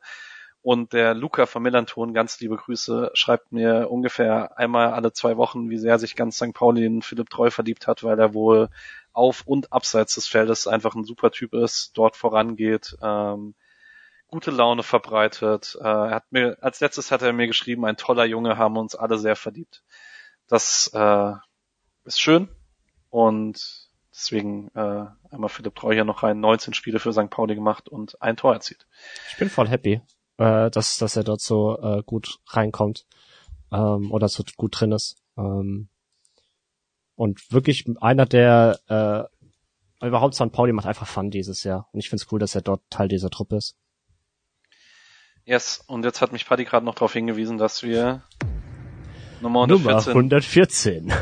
Wir haben nämlich auch noch Lino Tempelmann vergessen. Es, es gab ein paar Übergangsprobleme bei den Leuten, die diesen Sommer fest aus Freiburg weggegangen sind. Da haben es wohl ein paar nicht ins Dokument geschafft. Bei zwei, weil bei ein paar ist es mir vorher schon aufgefallen, bei den zwei offensichtlich nicht. Äh, Lino Tempelmann auf Schalke richtig trash gewesen zu Saisonstart. 17 Spiele, ein Tor, eine Vorlage insgesamt. Hat sich deutlich stabilisiert, seit Gerards da ist. Da gab's äh, ein Meme auf Twitter, das ein Schalke-Fan mal gepostet hat mit äh, Tempelmann unter, wer war am Anfang Schalke-Trainer? Äh, unter Reis und dann irgendwie, ich weiß gar nicht, wer das erste Bild war, aber dann auf jeden Fall Tempelmann unter Gerards und dann ein Foto von Luka Modric, was auch zu seiner Frisur sehr gut passt. Das war ich wollte das Foto von Lino Tempelmann bei Transfermarkt.de. Ey, also wenn jemand nach Schalke passt, dann ja wohl er. also das ist im Hüb Stevens Trainingsoutfit könnte er da rumlaufen. Das wäre eins. Oh ja, stimmt, das wird richtig gut passen. ja, es ist schön. Ach, ich, mo ich mochte Tempelmann immer äh, sehr gerne. Äh, ich bin da ein bisschen äh, bei einem Spiel der zweiten Mannschaft, es war noch in der Regionalliga-Zeit, müsste das gewesen sein, äh, gegen Kickers Offenbach damals. Äh, da saß ich äh, witzigerweise, ohne es zu wissen, neben den Eltern und der, der Oma von Lino Tempelmann und hab dann mit der Oma fast das ganze Spiel durchgequatscht und die mir so gefühlt seine ganzen Krankengeschichte und überhaupt seinen ganzen Werdegang erzählt hat. Und seitdem hab, bin ich eigentlich, hab ich ein, ein, ein leichtes positiven Aspekt gegenüber Lino Tempelmann, war einfach weil seine Oma so unfassbar cool war. und, ähm, ja, ich habe damals, äh, der, das war, glaube ich, das Spiel gegen Offenbach war irgendwie eine Woche oder so nach der Saisonvorbereitung gegen irgendeinen spanischen Verein.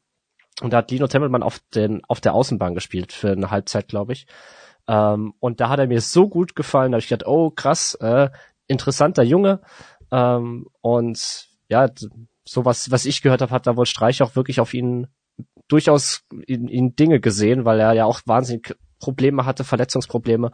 Äh, der SC hat ihm da total die Stange gehalten. Und da hat man halt gehofft, dass vor allem dann durch die Leihe nach Nürnberg ähm, er wirklich Fuß fassen kann, auch im, im Profifußball. Und dass man da vielleicht langfristig was aufbauen kann. Ähm, aber ja, so diesen ganz krassen Schritt, um dann auch zu sagen, okay, man holt ihn zurück und baut ihn in der Bundesligamannschaft ein, den konnte er dann halt bei Nürnberg nicht gehen. So ehrlich muss man dann leider auch sein. Yes, und dann beenden wir diese Liste mit lieben Grüßen an Dino Tempelmanns Oma, würde ich sagen. die, die sich bestimmt dreieinhalb Stunden Podcast Freiburg reingeballert hat, um das zu hören. Ja. Yes. Voll äh, gut. Ja, vielen Dank euch beiden, Na, dass ihr vielen, mich begleitet habt hier. erstmal Was vielen ist Dank eigentlich dir. mit, mit hier Georg Niederstrecker? Ja, der ist doch auch in Neuseeland noch aktiv, Der oder? ist in Neuseeland, aber außerhalb der aufgezeichneten Sportligen. Der Okay, ist, genau. Den hätte ich mir nicht entgehen lassen. ja, das glaube ich. Ja. Ah, Ja, Alter, Niedermeier. Es hat sehr großen Spaß gemacht mit euch. Ja, auf Ja, jeden Fall. Patrick, dir gebührt in dieser Ja. Episode der größte Dank, äh, die Vorbereitung und ich sehe das Dokument und da sind viele Stunden reingeflossen. Ähm, Dem schließe ich mich an, ey. Das ist, wer, wer das Ganze honorieren möchte, es gibt einen Spendenlink, in- es gibt einen Spendenlink in den Show Notes. Aber ja, gut. Respekt, wenn ihr eh bis hier dran, bis hier noch dran geblieben seid. kommt nächste Woche zur Feierei dann. Wenn ihr es jetzt noch, wenn ihr es jetzt noch hört, dann habt ihr es auch verdient, nächsten Samstag mit dabei zu sein. Klar. Dann seid Fall. ihr auf jeden Fall der harte Kern, ja. Die, die das fertig gehört haben, bis zur Feier, allergrößten Respekt. Wir sagen jetzt ein Zauberwort und diejenigen, die das auf der Feier sagen, bekommen Schnaps oder sowas. Ja, okay. Was ist das Zauberwort? Niederstrecker. Georg Niedermeyer. Perfekt. Ja, Ja. Ge Georg Niedermeyer oder Georg Niederstrecker und ihr Ja. kriegt einen Schnaps, der euch niederstreckt. Ja. Hervorragend. Ja. Gut. Alles klar. Gut, dann äh, bedanken wir euch, äh, uns bei euch allen fürs Zuhören. Ich habe äh, keine Stimme mehr. Es ist äh, 0 Uhr 36. Ähm, und genau, wir hören uns wieder nach dem Spiel gegen Union oder nach irgendeinem anderen Spiel in der Rückrunde, wann auch immer ihr mit dieser Folge fertig seid. Ähm, macht's gut, danke euch beiden nochmal und Tschüss. Ciao.